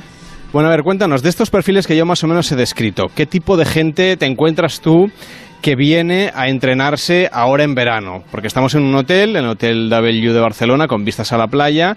Imagino que habrá turistas que, pese a que se vienen, de Barcelo- eh, se vienen a Barcelona o a España de vacaciones, no quieren perder esa forma física. Pero también habrá esos que dicen, bueno, yo solo en verano es cuando realmente tengo tiempo libre para ir a hacer deporte. Sí, mira, aquí en este hotel sobre todo nos dedicamos a dos tipos de personas que vienen y es la gente que reside en Barcelona y dice, pues mira, voy a entrenar en un sitio con unas vistas mucho más bonitas al lado del mar y a ver si con esa excusa me apetece más entrenar. Y después tenemos al, al cliente pues que es turista y viene aquí buscando sol y playa y bueno, pues lógicamente no quiere perder la forma física y nosotros somos su mejor opción. Entonces, ¿cómo se plantea un entrenamiento personal? Porque habrá mucha gente que irá al gimnasio, que saldrá a correr, que quizá nada, que va en bicicleta, que hace deporte, pero no es lo mismo ir por tu cuenta al gimnasio que ir con alguien que te va diciendo exactamente qué es lo que tienes que hacer. No, claro, no tiene nada que ver realmente. A nivel motivación es muy diferente. Tienes una persona que, que pone las ganas por ti, ¿vale? Te motiva. Y además, lo que es más importante, diría yo, es te establece unos objetivos que a veces no los tenemos del todo claros. Y esta persona, un entrenador personal, te ayuda a decir, pues mira, te establezco un objetivo a lo mejor a corto, medio y largo plazo y tú ya vas mucho menos perdido. La gente que tiene ese perfil que comentábamos, que bueno, ya está con el bañador en la maleta y quiere ponerse en forma, ¿tienen tiempo de ganar algo? Pues yo diría que tienen tiempo de perder algo, entonces podrían perder unos kilitos. eh, de hecho, hay muchos tipos de, de maneras de poder hacerlo, pero sí, yo diría que en dos, tres semanitas se puede conseguir mucho, siempre y cuando la persona tenga muy claro qué, qué objetivo le vamos a meter. Es decir, algo realista y que se pueda conseguir podrían ser 3, 4, 5 kilos dependiendo de la persona. Bueno, hoy en Paresinones vamos a asumir el reto de entrenarnos con Sergio durante las próximas cuatro semanas. Iréis viendo las más o menos pocas evoluciones que yo puedo hacer en tan poco tiempo. Sobre todo porque he de decirte, Sergio, que lo de la radio nos absorbe mucho, que tenemos poco tiempo para hacer deporte. Los oyentes probablemente no se dedicarán a la radio, pero tendrán otros trabajos muy absorbentes. ¿Cómo sacarle el máximo partido a un entrenamiento? Bueno, Carlos, realmente lo que tú me planteas es muy interesante y, y es muy fácil porque el entrenador personal siempre trabaja con tiempo. Entonces, todo el mundo quiere mucho en poco tiempo. Entonces, estamos habituados a, a decirte, bueno, ¿de cuánto tiempo dispones? ¿20 minutos? ¿Una hora? No pasa nada. Intentamos optimizar en el tiempo que tú tengas el entrenamiento lo más eficaz que sea. Entonces, para las personas que nos escuchen y que quieran entrenarse durante este verano y que dispongan de un cierto margen de tiempo, ¿cuál es tu recomendación? ¿Frecuencias semanales? ¿Cuánto tiempo le vamos a dedicar? Pensemos en alguien que más o menos tiene una vida mínimamente activa, que hace algo de deporte, que va al gimnasio, que está apuntado seguro y que va yendo cuando puede. Y que ahora en verano dice, pues ahora sí, voy a ponerme las pilas, voy a aprovechar estas semanas que tengo de vacaciones y voy a hacer deporte. Pues yo lo que le diría sobre todo que intentara cuidarse un poquito la alimentación porque el, el resultado sería mucho mejor. Ahora es cuando están, pues eso, las tapitas, el helado rondándonos por ahí y es lo más complicado. Pero si caemos en esas tentaciones, el entrenamiento más eficaz que yo le podría decir a esta persona sería un entrenamiento interválico. Es decir, que mezcle am, descansos, pausas cortas, con entrenamiento intenso y no más de 45 minutos, una hora. Es decir, que esté poco tiempo, que entrene a tope, que no esté hablando con los colegas tres horas en el gimnasio y que lo, que lo optimice. ¿Y esto cuántas veces a la semana? Pues mira, yo diría que con tres veces a la semana, dejando un día de por medio, sería fantástico. Más no, aunque tengamos vacaciones. A ver, si puedes venir más, genial. Siempre cuanto más mejor, pero eh, yo siempre prefiero que me digan, ostras, Sergio, pues puedo sacar más tiempo que no que me digan lo que me has puesto, no lo puedo asumir. Sergio, cuéntame, a ver, ¿cómo va a ser el entrenamiento al que me vas a someter hoy? Esta semana lo vamos a hacer aquí, la semana que viene buscaremos otro sitio, hasta iremos algún entreno al aire libre. Aquí estamos en un, sitio privilegiado, yo ahora estoy viendo la playa, me iría a darme un baño. Esto se ha grabado, ahora son en realidad las tres y media de la tarde, a las ocho hemos empezado el programa, es decir, me queda muy poco para ir al directo. Déjeme un poquito de energía que tengo tres horas y media de programa. Pero cuéntame cómo me vas a entrenar hoy. Pues mira, como te he hecho una avanzadilla antes, entonces vamos a entrenar eh, con un entrenamiento interválico. Te voy a proponer un entrenamiento de una media hora efectiva y unos 15 minutos de estiramiento, porque realmente es importante que los estiramientos, para que al día siguiente te recuperes, no te duela todo y no me empieces a odiar. Entonces, 45 minutos con estiramientos incluidos de un entrenamiento en el que intentaremos que sean ejercicios en el que impliquen todos los músculos ya que cuantos más músculos implicamos en el ejercicio, más calorías quemamos, porque el músculo cuando se utiliza demanda calorías para funcionar. Vamos allá, primer ejercicio.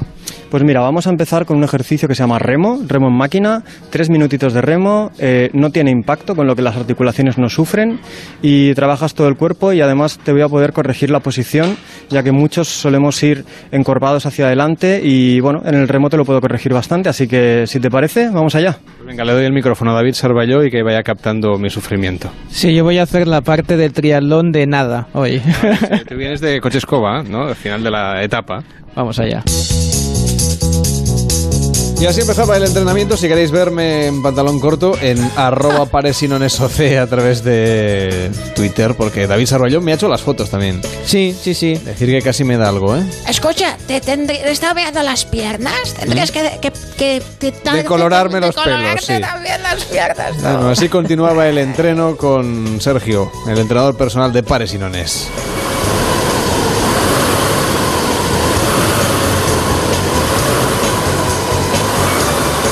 Y siempre cuando te extiendas, expulsas el aire. Eso es. ¿Sí?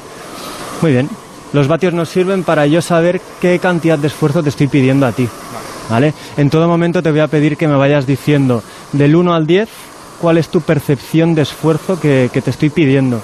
Ahora mismo, del 1 al 10, 10 es mucho y 1 es estoy en el sofá, ¿cómo irías? No sé, un 6. Para un calentamiento siempre tendría que ser entre un 5 y un 6 de percepción de esfuerzo. Si ves que me estoy pasando, me lo dices y entonces bajamos los vatios de potencia. Realmente en una primera sesión con cualquier persona siempre eso es como una relación, nos tenemos que ir conociendo. Me voy a comprar un cacharro de estos, como Frank Underwood, para hacerlo desde la radio. Vale, como he visto la posición la tienes bastante bien. Normalmente te debes sentar bastante recto y no sé si eres consciente de tu posición, pero vas bastante erguido. Y eso es una ventaja para ti. No sé si te duele normalmente el cuello. Sí, eso tiene que ver con el ordenador y estar sentado frente al micrófono, pero vamos. Vamos a empezar con un ejercicio de espalda. ¿Qué es lo que vamos a buscar? Estirar el pecho para que esas cuerdas se relajen y nos permitan esa posición que yo busco, que es hombros atrás, y un ejercicio de espalda que lo que va a hacer es trabajar la musculatura posterior para esas dos cuerdas que te abran todo lo que es la caja torácica y hombros atrás, para buscar una buena posición. Pues vengamos allá. Y descansa. Ahora tienes tu pausa, que es un descanso incompleto, no te dejaré recuperarte, ¿vale? Son solo 30 segundos. Lo puedes hacer relajado y tranquilito. 4, 5, incluso podrías cerrar los ojos y piensa en el músculo que estás trabajando. Siempre, neuronalmente, se activa mucho más el músculo cuando piensas en él ojos cerrados. Bueno, Sergio, es un pelín más complicado de hacer radio después de, saltar como un loco. ¿Qué vamos a hacer ahora? Pues mira, ahora vamos a combinar eh, un ejercicio de bíceps, que es solo un grupo muscular, con un ejercicio completo, como el que hicimos al principio de remo, como son los burpees. Son muy famosos debido al CrossFit y va a ser un ejercicio muy complicado y que te va a venir condicionado porque antes vas a haber trabajado los bíceps. Así que prepárate. Dos, tres, aprieta todo el cuerpo. Nueve, imagínate que estás sin camiseta y tienes que apretar, apretar, apretar. Eso es, las dejas en el suelo y vamos a por los burpees. Segundo ejercicio. Y vale, stop.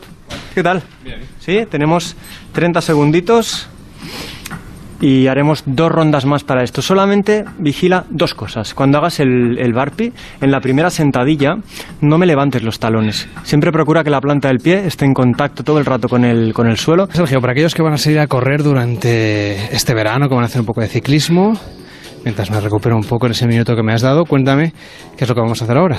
Pues mira, ahora vamos a utilizar la prensa de piernas, que normalmente es un ejercicio que se hace a dos piernas, pero te voy a proponer hacerlo a una sola pierna.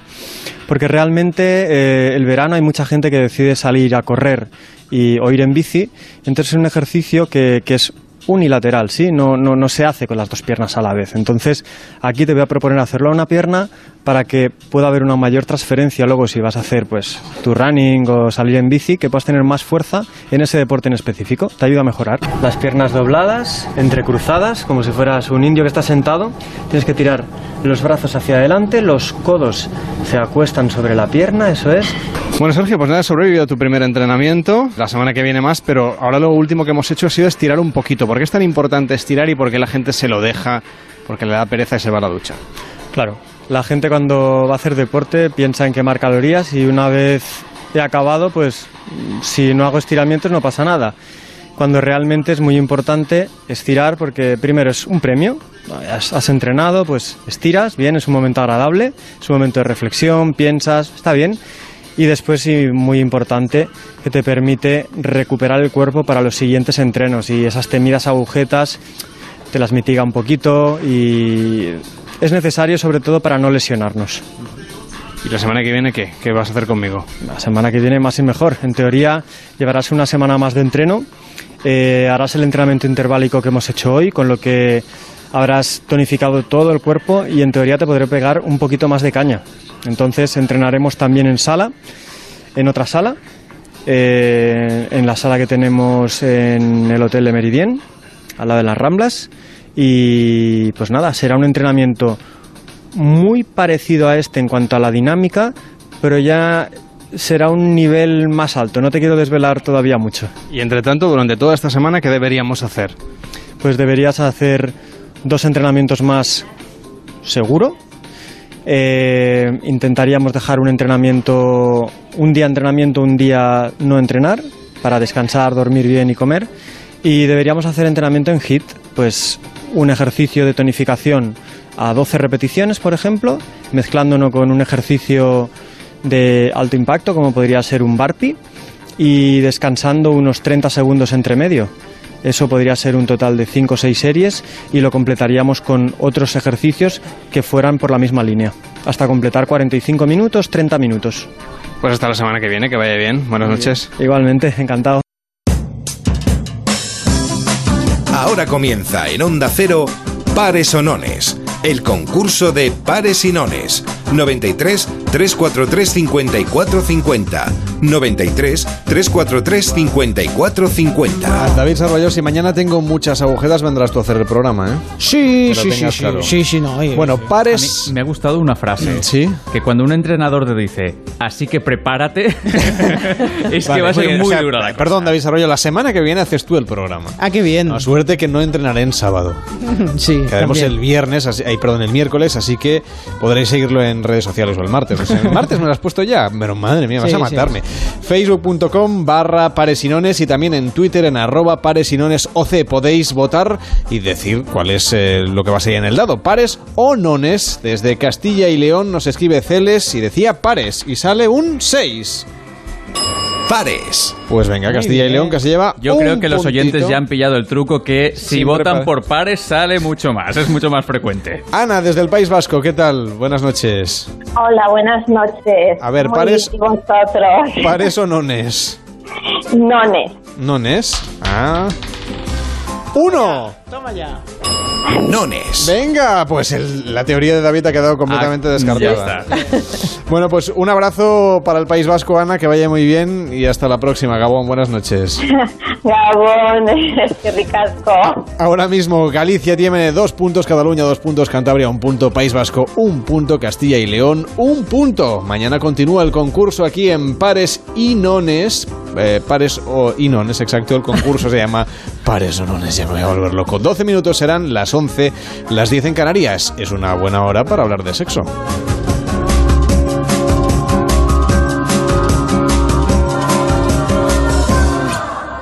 El espectáculo del verano en la radio. Pares Sinones con Carlas Lamelo.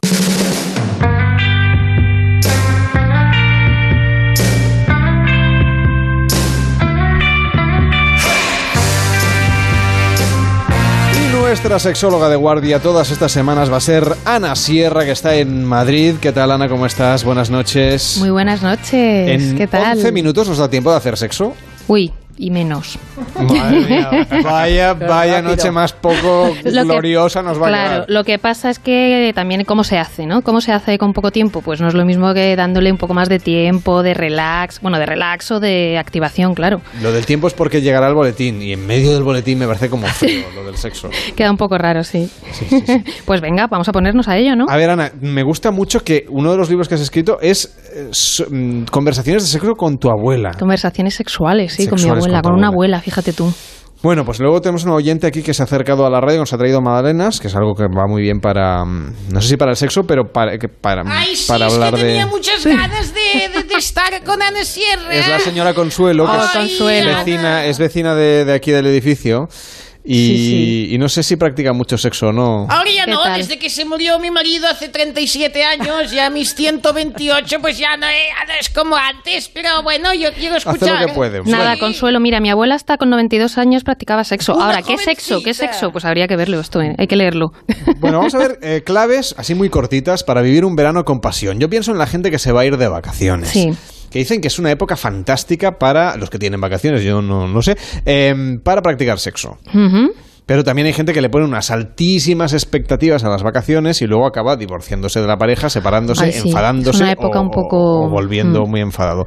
Así que claves para, bueno, como aún quedan unos días para que la mayor parte de la población se vaya de vacaciones, claves para acertar sexualmente con la pareja. Así en términos generales y en nueve minutos que ya solo nos quedan. Sí, pues mira, eh, a ver, vamos a tener que, vivir la relación con mucho en, en plan zen porque eh, es verdad que pasamos más horas con la pareja y es necesario que en algún momento estemos también haciendo cosas separados. Y yo creo que esto es complicado, pues encima hay niños y tal, pues es más difícil. Pero bueno, uno se queda con el niño, yo mientras leo, pues mira, mi libro, el otro hace otra cosa para que no estén tantas horas, porque tantas horas genera conflicto. ¿Y puede ser el momento del sexo, ese del estar separados o no?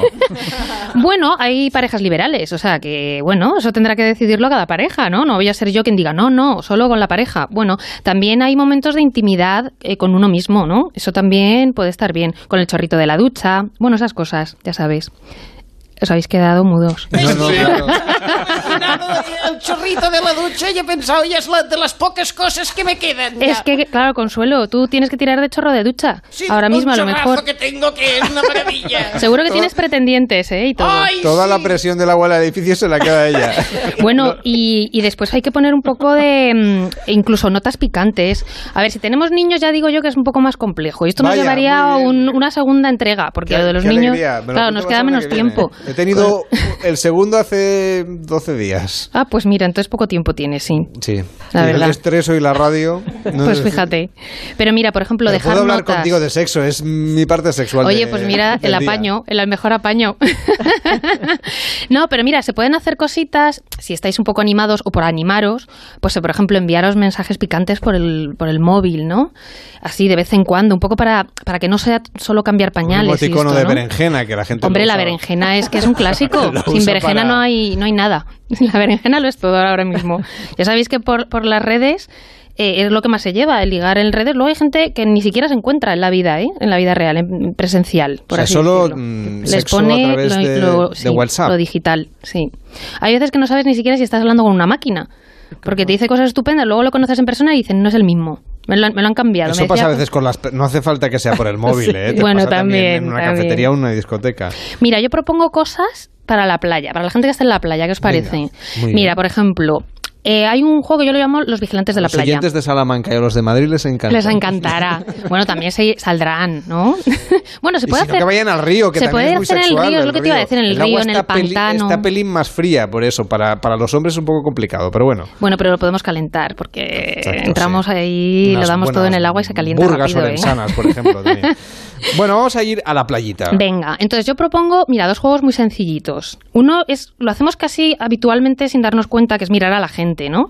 La gente que va paseando por la orilla, pero en este caso vamos a jugar en pareja y vamos a ir poniendo puntuaciones, sin que se entere la persona en cuestión, porque, hombre, va a sentirse un poco invadida, ¿no? Bueno, nunca se sabe, a lo, lo mismo le gusta. O sea, le pones puntuación a los cuerpos que, Sí. que ves en la Sí. playa, piscina, río. Sí, y entonces eh, se explica por qué, ¿no? Y entonces, simplemente el hecho de hablar de eso, de por, me gusta porque con esas manos, mira qué manos, pues le doy un 10 a sus manos, porque con eso mira cómo me Ah, ¿Pero acariciaría. eso lo cuentas a tu pareja o no? Bueno, puedes hacerlo de manera individual, no todo el mundo tiene pareja, puedes hacerlo de manera individual o hablarlo con la pareja riéndose un poco te para dice- conectar. Te lo dices a ti mismo si... O sea, yo mm, Sí. le pongo un 10 a las manos de este chico, esta Claro, chica. porque con esas manos luego te tumbas a tomar el sol y te pones a fantasear sobre sus manos, con- sobre esas manos de esa persona que desconoces. Fíjate, cómo nos gusta Yo también. estoy el tema encendiendo el chorrito de casa ya. Estoy poniendo que vamos.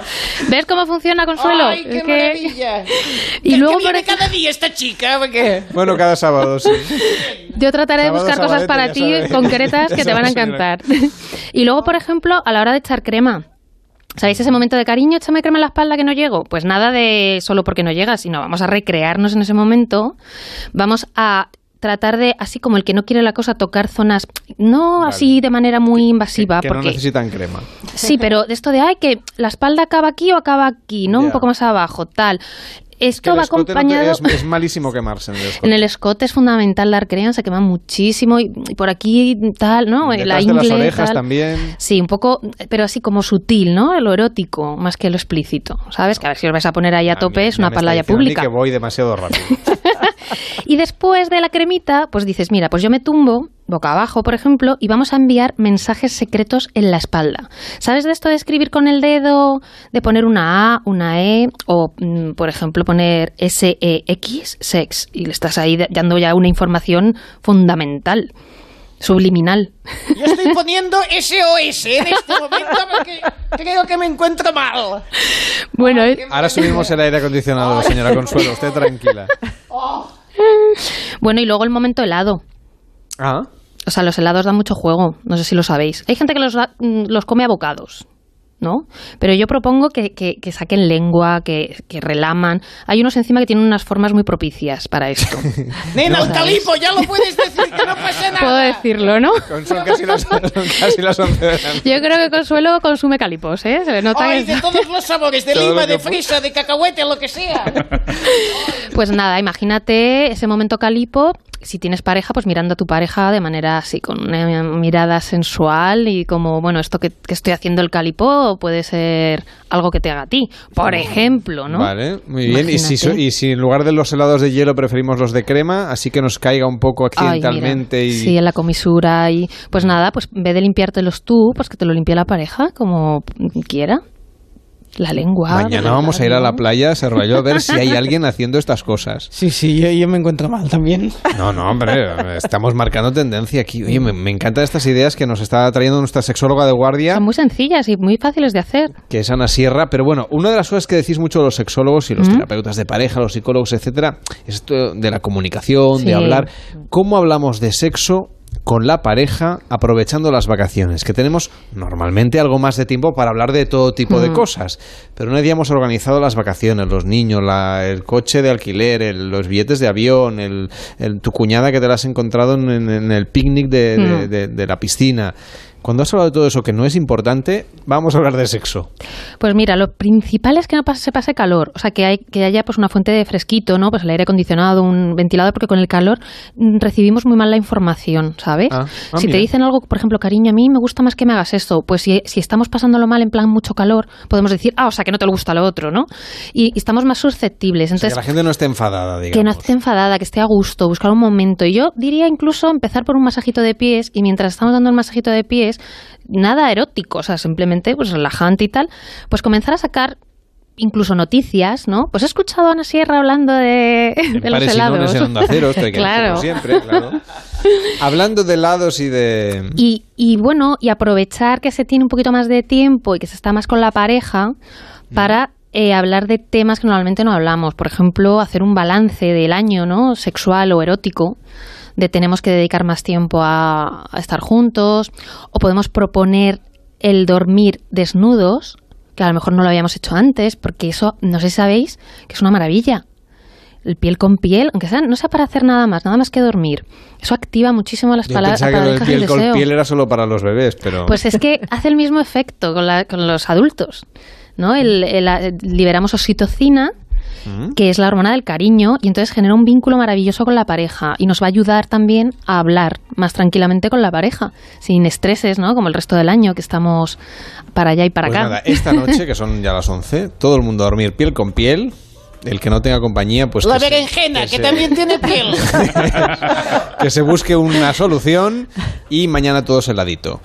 Ha sido un placer tenerte con nosotros, Ana Sierra. Un abrazo muy Igualmente. fuerte. Y la semana que viene seguimos hablando de sexo aquí Ay, en Pares y Nones. Muchísimas gracias, un abrazo. Llegamos a las 11 de la noche, las 10 en Canarias, noticias en Onda Cero y a la vuelta vamos a hablar de las orquestas, que les vamos a dedicar un pequeño espacio aquí en Pares y Nones. Y también vamos a tener nuestro particular informativo.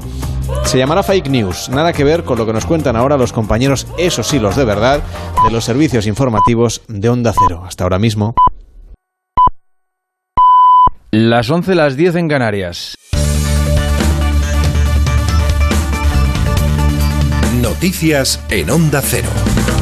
Buenas noches. El 57% de los compromisarios del PP reunidos este sábado en su congreso extraordinario han decidido que sea Pablo Casado quien desde hoy esté al frente para revitalizar su partido y abrir una nueva etapa en la que pretende integrar a su rival en las primarias, Soraya Sáenz de Santa María. El nuevo presidente del PP quiere verse con la ex vicepresidenta antes de convocar un comité ejecutivo nacional que refrende la nueva estructura orgánica del partido con el objetivo de consultarle qué personas de su equipo desea incluir en la nueva dirección. que la integración claro que es posible y que así nos la demandó el presidente nacional cuando convocó este Congreso extraordinario, pidiéndonos que hubiera integración y la va a haber, por lo menos por mi parte. Sáenz de Santa María ha abandonado el Congreso Nacional del PP sin desvelar si aceptará esa oferta de integrarse en la Ejecutiva Nacional. Preguntada si aceptaría ser su secretaria general, ella ha contestado que no va a aceptar nada hasta que no se lo propongan. Yo soy de este partido y haré lo mejor para mi partido. No es lo que a mí me gustaría ser, es lo que yo quiero que sea el Partido Popular. Y quiero que sea un partido unido, un partido grande, un partido ganador, un partido que se abra y no que se cierra, y un partido que represente a cuantos más españoles mejor. Lo mío es lo menos importante.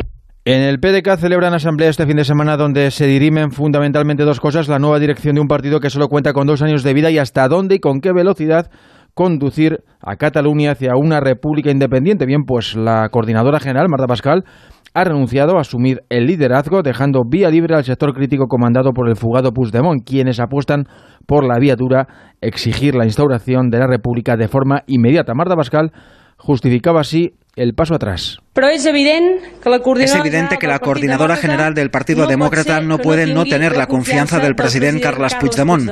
Por eso les anuncio mi decisión de renunciar a un nuevo mandato como máxima responsable del partido. Para Albert Rivera lo que sucede en Cataluña no es un tema local, sino europeo, de ahí que el líder de Ciudadanos reivindique una euroorden efectiva para que el espacio de cooperación judicial común sea real y no se den episodios como el que sigue protagonizando el fugado. Nosotros creemos que tiene que haber un espacio de cooperación judicial común, que cualquier presunto delincuente tiene que saber que no habrá impunidad, que no habrá paz para los malvados, que no habrá ningún rincón de Europa donde alguien se pueda esconder para huir de la justicia, pero para eso hace falta que la euroorden sea efectiva. Para eso hace falta que los europeos tengamos en cuenta que cuando pasa en otro país es lo mismo que si pasara en el tuyo. El Parlamento de Cuba ha iniciado un pleno de tres días para debatir la reforma de la Constitución y ya se han adoptado las primeras decisiones. El proyecto ha dado luz verde al debate sobre la inclusión del matrimonio entre dos personas sin especificar su sexo. Los 600 diputados de la Asamblea Nacional Cubana abordarán también la instauración de la figura del presidente de la República y limitar su mandato a 10 años. Además, proponen la creación de un primer ministro que dirigiría el gobierno, todo acompañado de reformas económicas y sociales, entre ellas el reconocimiento de la propiedad privada. María Dolores Gisper, una de las dobladoras más importantes de nuestro cine, ha fallecido a los 84 años puso voz a actrices como Whoopi, como Whoopi o Kathy Bates en el cine y a personajes de televisión como Pipi Calzas Largas. Gisper se dio a conocer como locutora de, en Radio Barcelona para después iniciarse en el doblaje de películas a mitad de los años 40. Entre sus trabajos, Irma la Dulce, Bonnie and Clyde o Duelo a muerte en OK Corral. Noticias del deporte, Jesús Martínez del Lerma. La actualidad deportiva se centra ahora mismo en Getafe, donde se está disputando el Campeonato de España de Atletismo y allí está Javier Hernández Córdoba.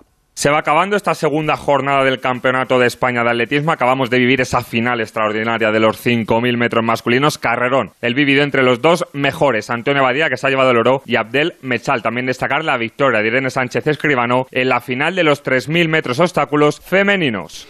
Y en el Europeo Femenino de Waterpolo, España se enfrenta ahora mismo a Rusia para ser primera de grupo. A la selección le vale con ganar por más de dos goles. Ahora mismo empate a 11 en el cuarto cuarto. Es todo más noticias a las 2 de la madrugada. La una en Canarias siguen escuchando en Onda Cero Pares y Nones con Carles Lamelo. Los fines de semana cuida de tus mascotas con Carlos Rodríguez. Noticias, curiosidades, concursos, consultas y muy buen rollo. Oye, ¿empezamos el concurso? Cuando quieras. Venga, primera pregunta. Dime el nombre de cinco razas de perro que pesen menos de 15 kilos. Chihuahua, tengo una West Highland. La cogemos en brazos y cuando la intentamos soltar al suelo se pone a rabiar. Vale. ¿Puede que la perra tenga vértigos? Eh, yo creo que no. es tema de vértigos. No. Como el perro y el gato. Sábados a las 3 de la tarde y domingos a las 2 y media. Con Carlos Rodríguez. Ofrecido por Royal Canin. Te mereces esta radio. Onda Cero. Tu radio. Oye, Lourdes, ¿tú tienes alarma? Sí, la de Securitas Direct. ¿Y qué tal? Es que queremos ponernos una alarma en casa antes de irnos de vacaciones. Ah, yo estoy muy contenta. Te quitas de un montón de problemas. Además, que también nos la pusimos antes de irnos de vacaciones y te vas tranquila. Protege tu hogar con Securitas Direct, la empresa líder de alarmas en España. Llama ahora al 945 45 45 o calcula online en securitasdirect.es. Recuerda, 945 45 45.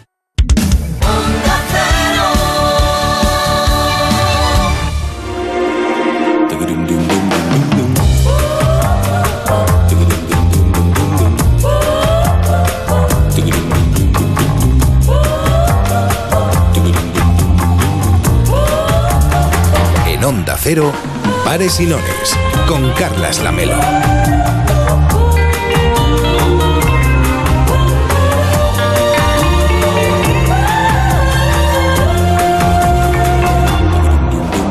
De la noche y 6 minutos, son las 16 en Canarias. Todavía nos quedan, bueno, algo menos de media hora de Pares y Nones, edición número 5 del programa, primera de este verano.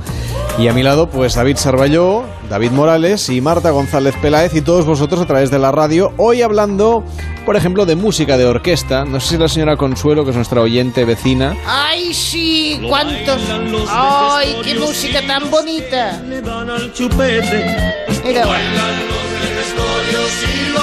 me dan al chupete. No, es muy difícil, yo no me acuerdo la usted es letra. muy de bailar en el baile de la orquesta. El... Bueno, piense que cuando yo era joven, en 1528, pues claro, era necesario arrimar la cebolleta que se decían los Pero guateques. entonces no había mayonesa ni la No bomba, había ni- mayonesa, no, tenías que hacértelo tú solo a ver si no se te cortaba. Pero a mí me gustaban mucho la- las orquestas, los guateques, eran otros tiempos. Pero La sigue gente- habiendo orquestas y guateques, ¿no? Sí, claro, pero bueno, ahora ya para la gente, porque los jóvenes ya pasan de estas cosas, No ya se quedan crea, por el no se crea, no se fondo. crea. Por eso vamos a reivindicar el papel de las orquestas en las fiestas de pueblo, en las fiestas patronales, que somos muy de fiesta patronal en este programa, y por eso David Sarballó va a hacer una selección de las mejores orquestas de nuestro país.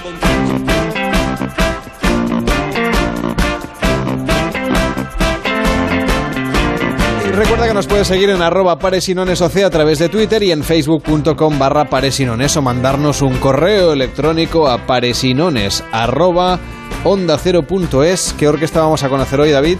Hoy vamos a conocer la orquesta La Tribu, en concreto a su cantante Sandra Polop, que canta desde los 15 años y lleva esos 15 años también encima de los escenarios. Los que somos justitos en matemáticas, 30 años tiene la chica, pero bueno, lleva ya muchísimo tiempo cantando y claro, queremos saber, a ver, cuáles son esas canciones que les piden una y otra vez y que a veces ya no saben si le tienen amor odio a esas canciones. Nosotros llamamos eso las canciones comodín. La canción de siempre, de toda la vida, aunque pasen los años, que tú dices, jolín, que es que la podíamos quitar del repertorio, pero luego dices, no, no la puedes quitar porque es que si la quitas te la van a pedir. Soldadito marinero de Fito, por ejemplo. Que tú haces los primeros acordes y ya la gente deja el cubata en el suelo, levanta los brazos. Este año, por ejemplo, también llevamos ya varios años la temática comodín todas las canciones de Morat o Álvaro Soler, bueno, otros clásicos, un poco más clásicos, pues Hombres G, y luego dentro del rock internacional, que es lo que nos movemos nosotros, tampoco pueden faltar ni Queen ni Bon Jovi, siempre nos piden muchísimo todo lo que tiene que ver con Platero, La Fuga, Extremo. Me estoy dando cuenta que me he quedado antiguo, ¿eh? Los primeros no he pillado ninguno, a partir de, de Bon Jovi o no, a partir de los Hombres G lo he ido pillando. Es una orquesta de Gandía, Sí. en Valencia, en la comunidad valenciana, que es la protagonista de esta noche. Si sois cantantes de orquesta, lo hacemos a esta hora porque sabemos que es la hora de la pausa. Que a las 11 de la noche es la pausa eh, antes de la siguiente segunda parte.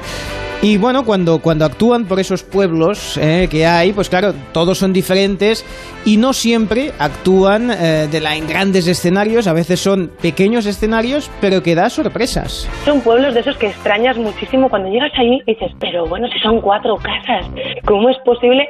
Y tú estás ahí ya un poco con el ánimo por los suelos, en plan decir, madre mía, esto va a ser aburrido hoy porque no va a haber mucha gente, no va a haber mucha participación. Y oye, escucha, es llegar la hora del concierto y yo no sé, pero yo creo que llevan ahí autobuses de pueblos de alrededor y se plantan sus mil, dos mil personas y dices, bueno, pues es sorprendente. Por contra también pasa lo mismo, tú dices, bueno, vamos a tal sitio que tiene fama de, bueno, que ahí se organizan fiestas y tal, y solamente por el hecho de que es grande y que hay varios focos de, de fiesta en ese mismo lugar, pues igual no es tan masiva, ¿no? La, la gente. Y desde luego que las fiestas pequeñas, mucho Mm. mejor. Todo el mundo concentradito. No, no, y como dice, pues sale gente de debajo de las piedras, pero claro, no es fácil eso tampoco de ser cantante de orquesta y eso lo iremos descubriendo estas semanas, porque claro, tiene su preparación. Más o menos cuando empieza junio hasta octubre es un cambio totalmente de vida, ¿no? Es el vivir de noche, dormir de día y dedicarte única y exclusivamente a, a tu voz, a tu cuerpo y a las necesidades físicas que tengas. Por ejemplo, yo que sé, te vas a una cena y bebes agua, te apartas de los aires acondicionados eh, durante todo el verano y es muy duro decirte esto, no tomarte ni una copa, ni... Entonces es un poco apartarte de la vida social y vivir en tu burbuja durante los meses más, eh, más, más importantes. Si sois fans de alguna orquesta de nuestro país o si sois intérpretes, vocalistas o músicos de alguna orquesta, podéis mandarnos un correo electrónico para ser protagonistas de esta sección en el email paresinones@ondacero.es. paresinones@ondacero.es. En Onda Cero, Pares y Nones, con Carlas Lamelo.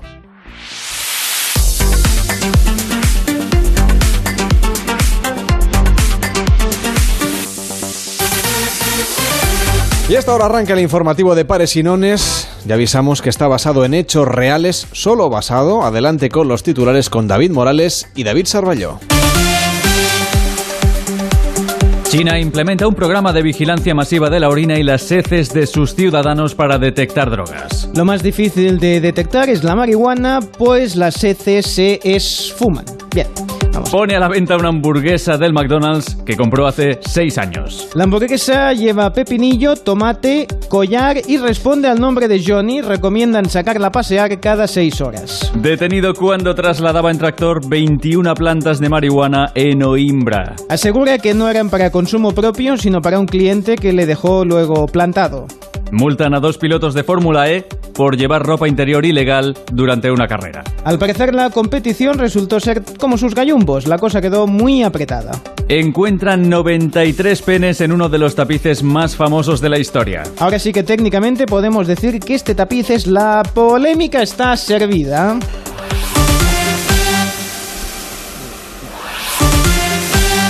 Yo quiero saber más cosas sobre las investigaciones de esos orines.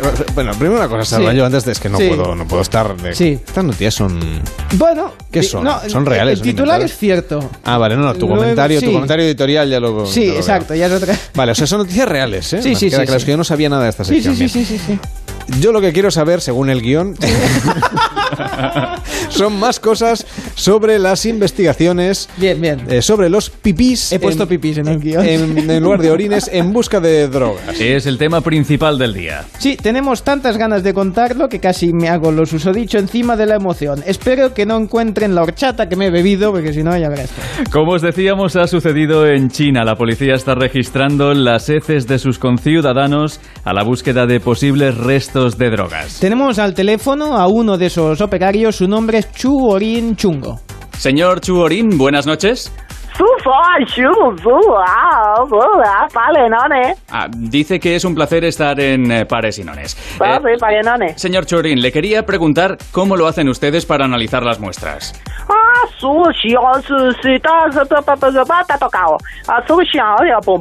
Ah, Dice que se hace por sorteo, que entonces eh, llaman a la puerta, Sí, se, ident- pum. Es igual. se y- identifican y sí, les sí, dicen- sí. Gran pipio, gran popó, a su simi tamagotchi alto. Hola, esto es una inspección, salga ¿Mm? con sus heces en alto. Sí, sí, sí, tamagotchi. Debe ser un trabajo duro.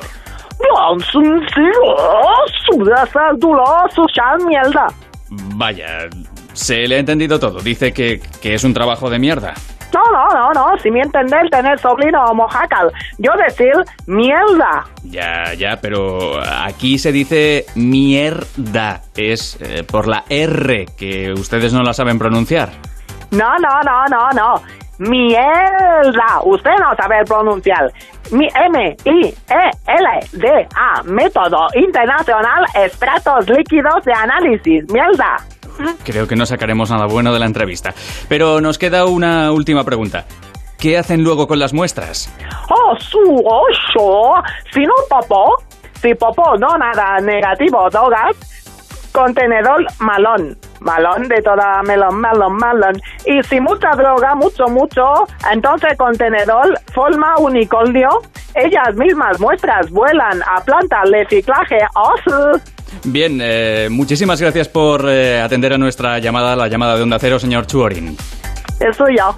Y espero que no me toque nunca pasar un control de, de esos con operarios así. Sí, la verdad es que... En fin, vamos con más noticias. Eh, les decíamos, pone a la venta una hamburguesa del McDonald's que compró hace seis años. Su precio de salida fue de 22 dólares, pero el viernes las ofertas ya habían alcanzado los 62 dólares y había más de una decena de interesados. Durante todo este tiempo la hamburguesa ha estado congelada, las patatas estaban bien, la hamburguesa algo más oscura y el pan duro como la piedra. Creo que tenemos declaraciones del protagonista, el vendedor, imagino. que- No, no, desgraciadamente solo tenemos eh, declaraciones de la propia hamburguesa.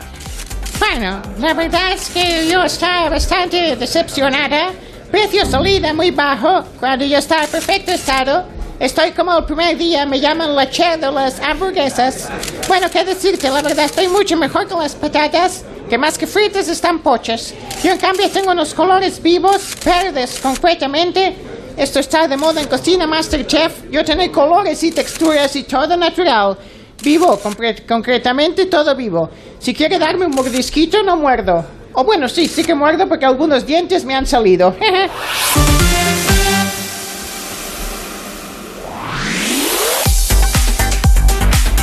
Son las 11 de la noche y 17 minutos casi, las 10 y 17 en Canarias. Estamos contando las fake news en pares y nones. ¿Qué me decís del hombre detenido transportando plantas de marihuana? Según la Benemérita, el hombre AAG, vecino de Oimbra, de 69 años, fue localizado en una pista forestal próxima a su domicilio con las plantas de unos 60 centímetros cargadas en su tractor. Cuando observó a los agentes, apagó las luces del vehículo y trató de darse a la fuga. Hemos intentado hablar con A. A.G. y con el agente que le detuvo, E. A.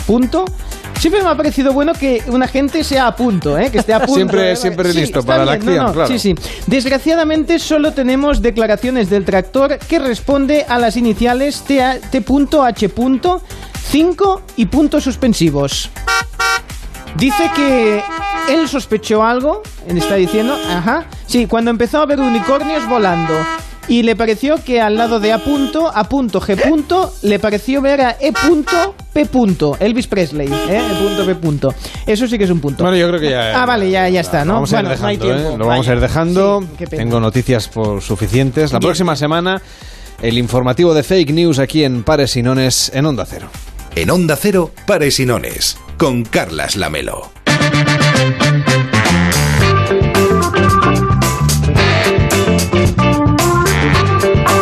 La cantidad de cosas que nos quedan en 12 minutos antes de que llegue el transistor en Onda Cero. No sé si llegaremos. Bueno, eh, lo que vamos a hacer es hablar, por ejemplo, de influyentes digitales. Lo vamos a hacer semanalmente con David Morales, que se ha preparado la sección. Pobre, ha llegado aquí estoicamente a las 5 de la tarde y hasta ahora no va a tener su minuto de gloria.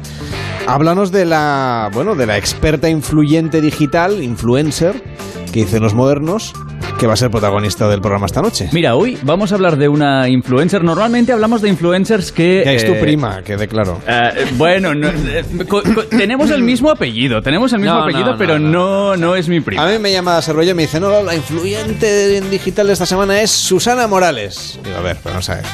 O sea, curraos un poco la producción, por Dios.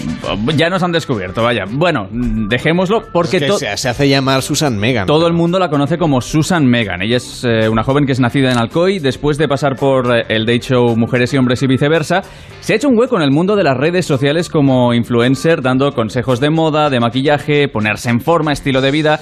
Tiene una legión de seguidores que la acompaña, más de medio millón en Instagram, casi 140.000 en Twitter y en una red social que tampoco es excesivamente conocida, que está dedicada al mundo de la moda, que se llama 21 Buttons, tiene 400.000 Esa es seguidores. la que permite comprar la ropa en... Exacto, Vale, exacto. en las fotos. Así que yo creo que podemos dar la bienvenida. Hombre, déjame a que salude a, a Susana Megan. ¿Qué tal, Susana? ¿Cómo estás? Buenas noches. Hola, buenas noches. Dinos la verdad, ¿eres o no prima de David Morales?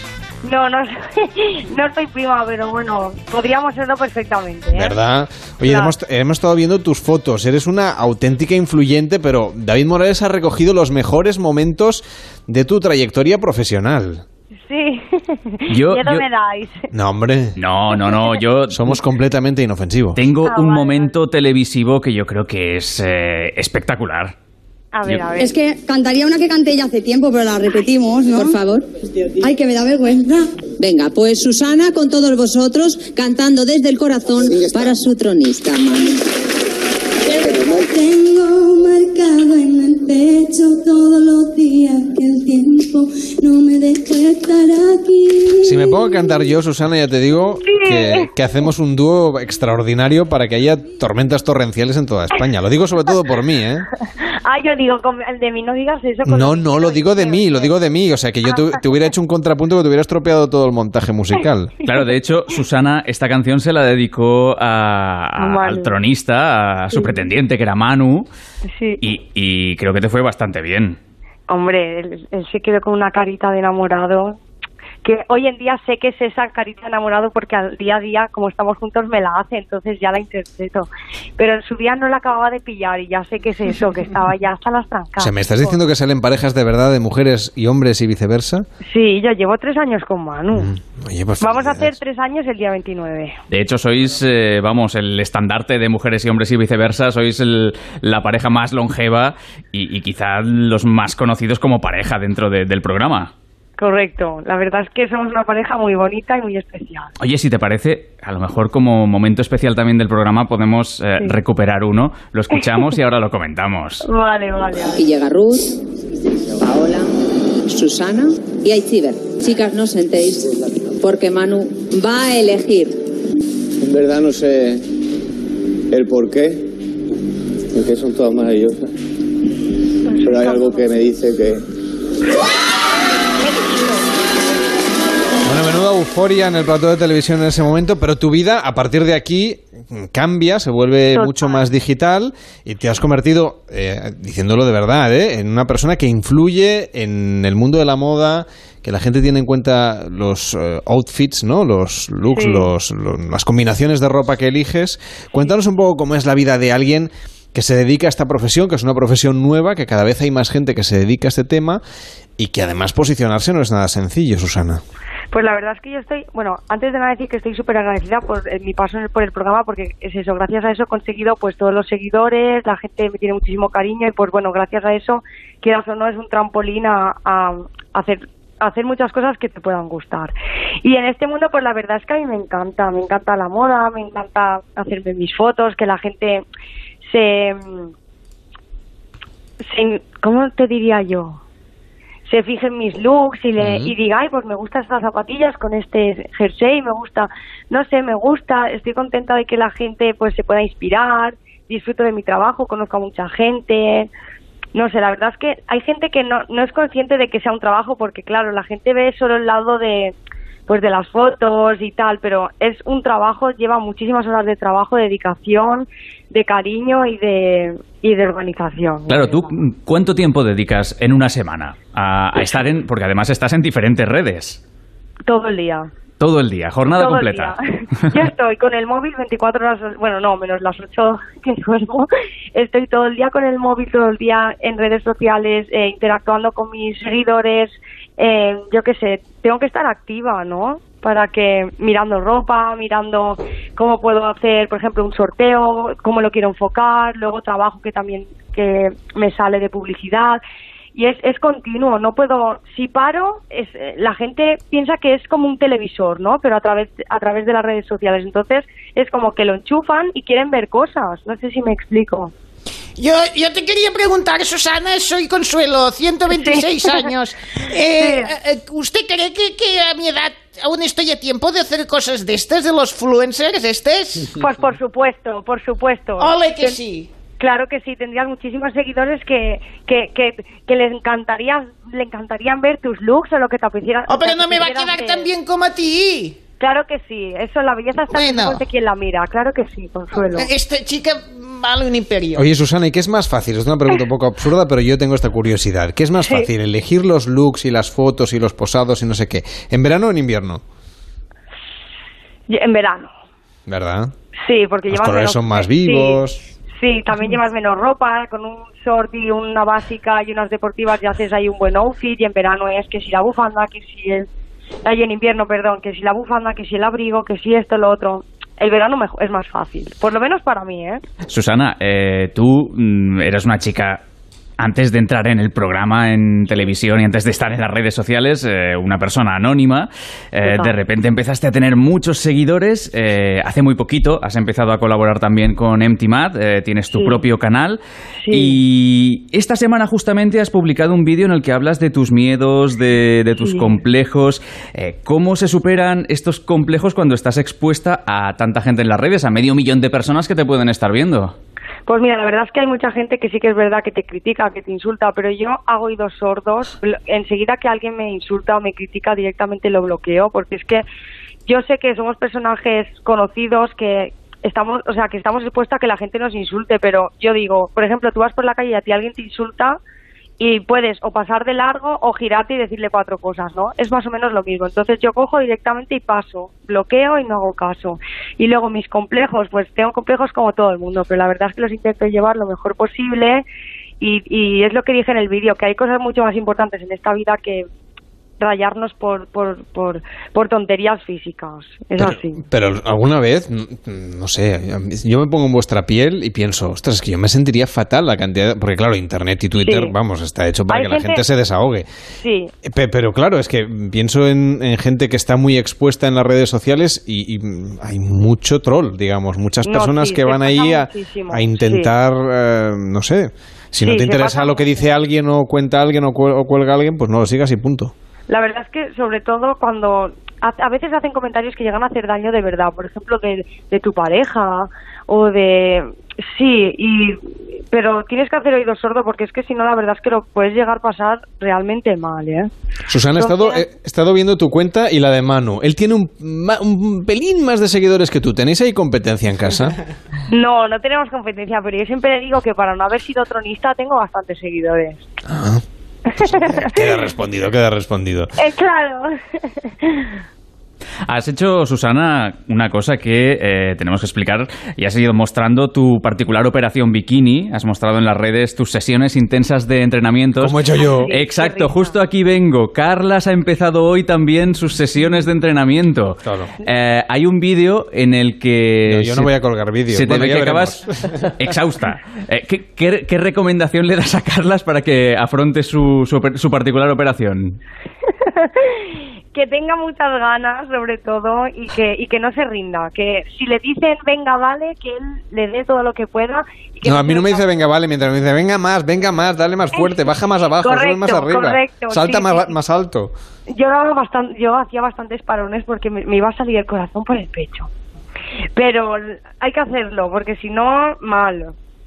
Bueno, pues apuntado queda. Mm, Muchísimas gracias por estar con nosotros hasta ahora, que son casi las once y media. No os preocupéis. Gracias a vosotros por llamarme. Un abrazo muy fuerte, la podéis seguir a través de Instagram si no lo hacéis ya, Susana-Megan. Vale, y, guapo. y conocerla mucho más a fondo que hemos querido hacerlo aquí a través de la radio. Un abrazo, buenas noches. Buenas noches, guapos. Chao. Y bueno, nos queda un minutito y medio para llegar al final del programa. Pero quiero conectar con el estudio donde están haciendo las obras aquí en Onda Cero Barcelona. Y recordemos que todas las semanas que haremos pares y nones estarán haciendo obras, pues están haciéndonos un, nos van a hacer un estudio nuevo. siguen, siguen aquí. La semana que viene tenemos que cambiar de estudio, ¿verdad? Pues por supuesto, porque tenemos que, que- que todo esto va afuera. Todo esto antes era campo y ahora vamos a hacer un estudio, una, una cosa ¿Cómo que- maravillosa. cómo que campo? Eran unos estudios igual. Todo esto era campo cuando yo cuando yo vine y se ha ido, ¿no? La chica esta. Sí. A mí me gusta. Yo la sigo en el Instagram este. Yo la sigo. ¿Usted también tiene outfits y cosas de estas? No, bueno, yo tengo una caja de herramientas aquí que estoy terminando de, de- Le estoy hablando a las paredes, que ya le he dicho antes que está a punto de derrumbarse. Estábamos viendo una, una telenovela juntos y está a punto de derrumbarse la pared. O sea que vaya. Usted es el hombre que susurraba las paredes en y vez de les a los llam- caballos. sí, señora, sí, ¿eh? señora. Y les llamaron para alicatar el baño. Así Bueno, que, eso es lo de menos. Oye, que, que llega ya el transistor. Que nosotros nos vamos, volvemos mañana a las ocho y media, a las, siete- a las 8, a las 7 en Canarias. Buenas noches. Buenas noches. buenas noches.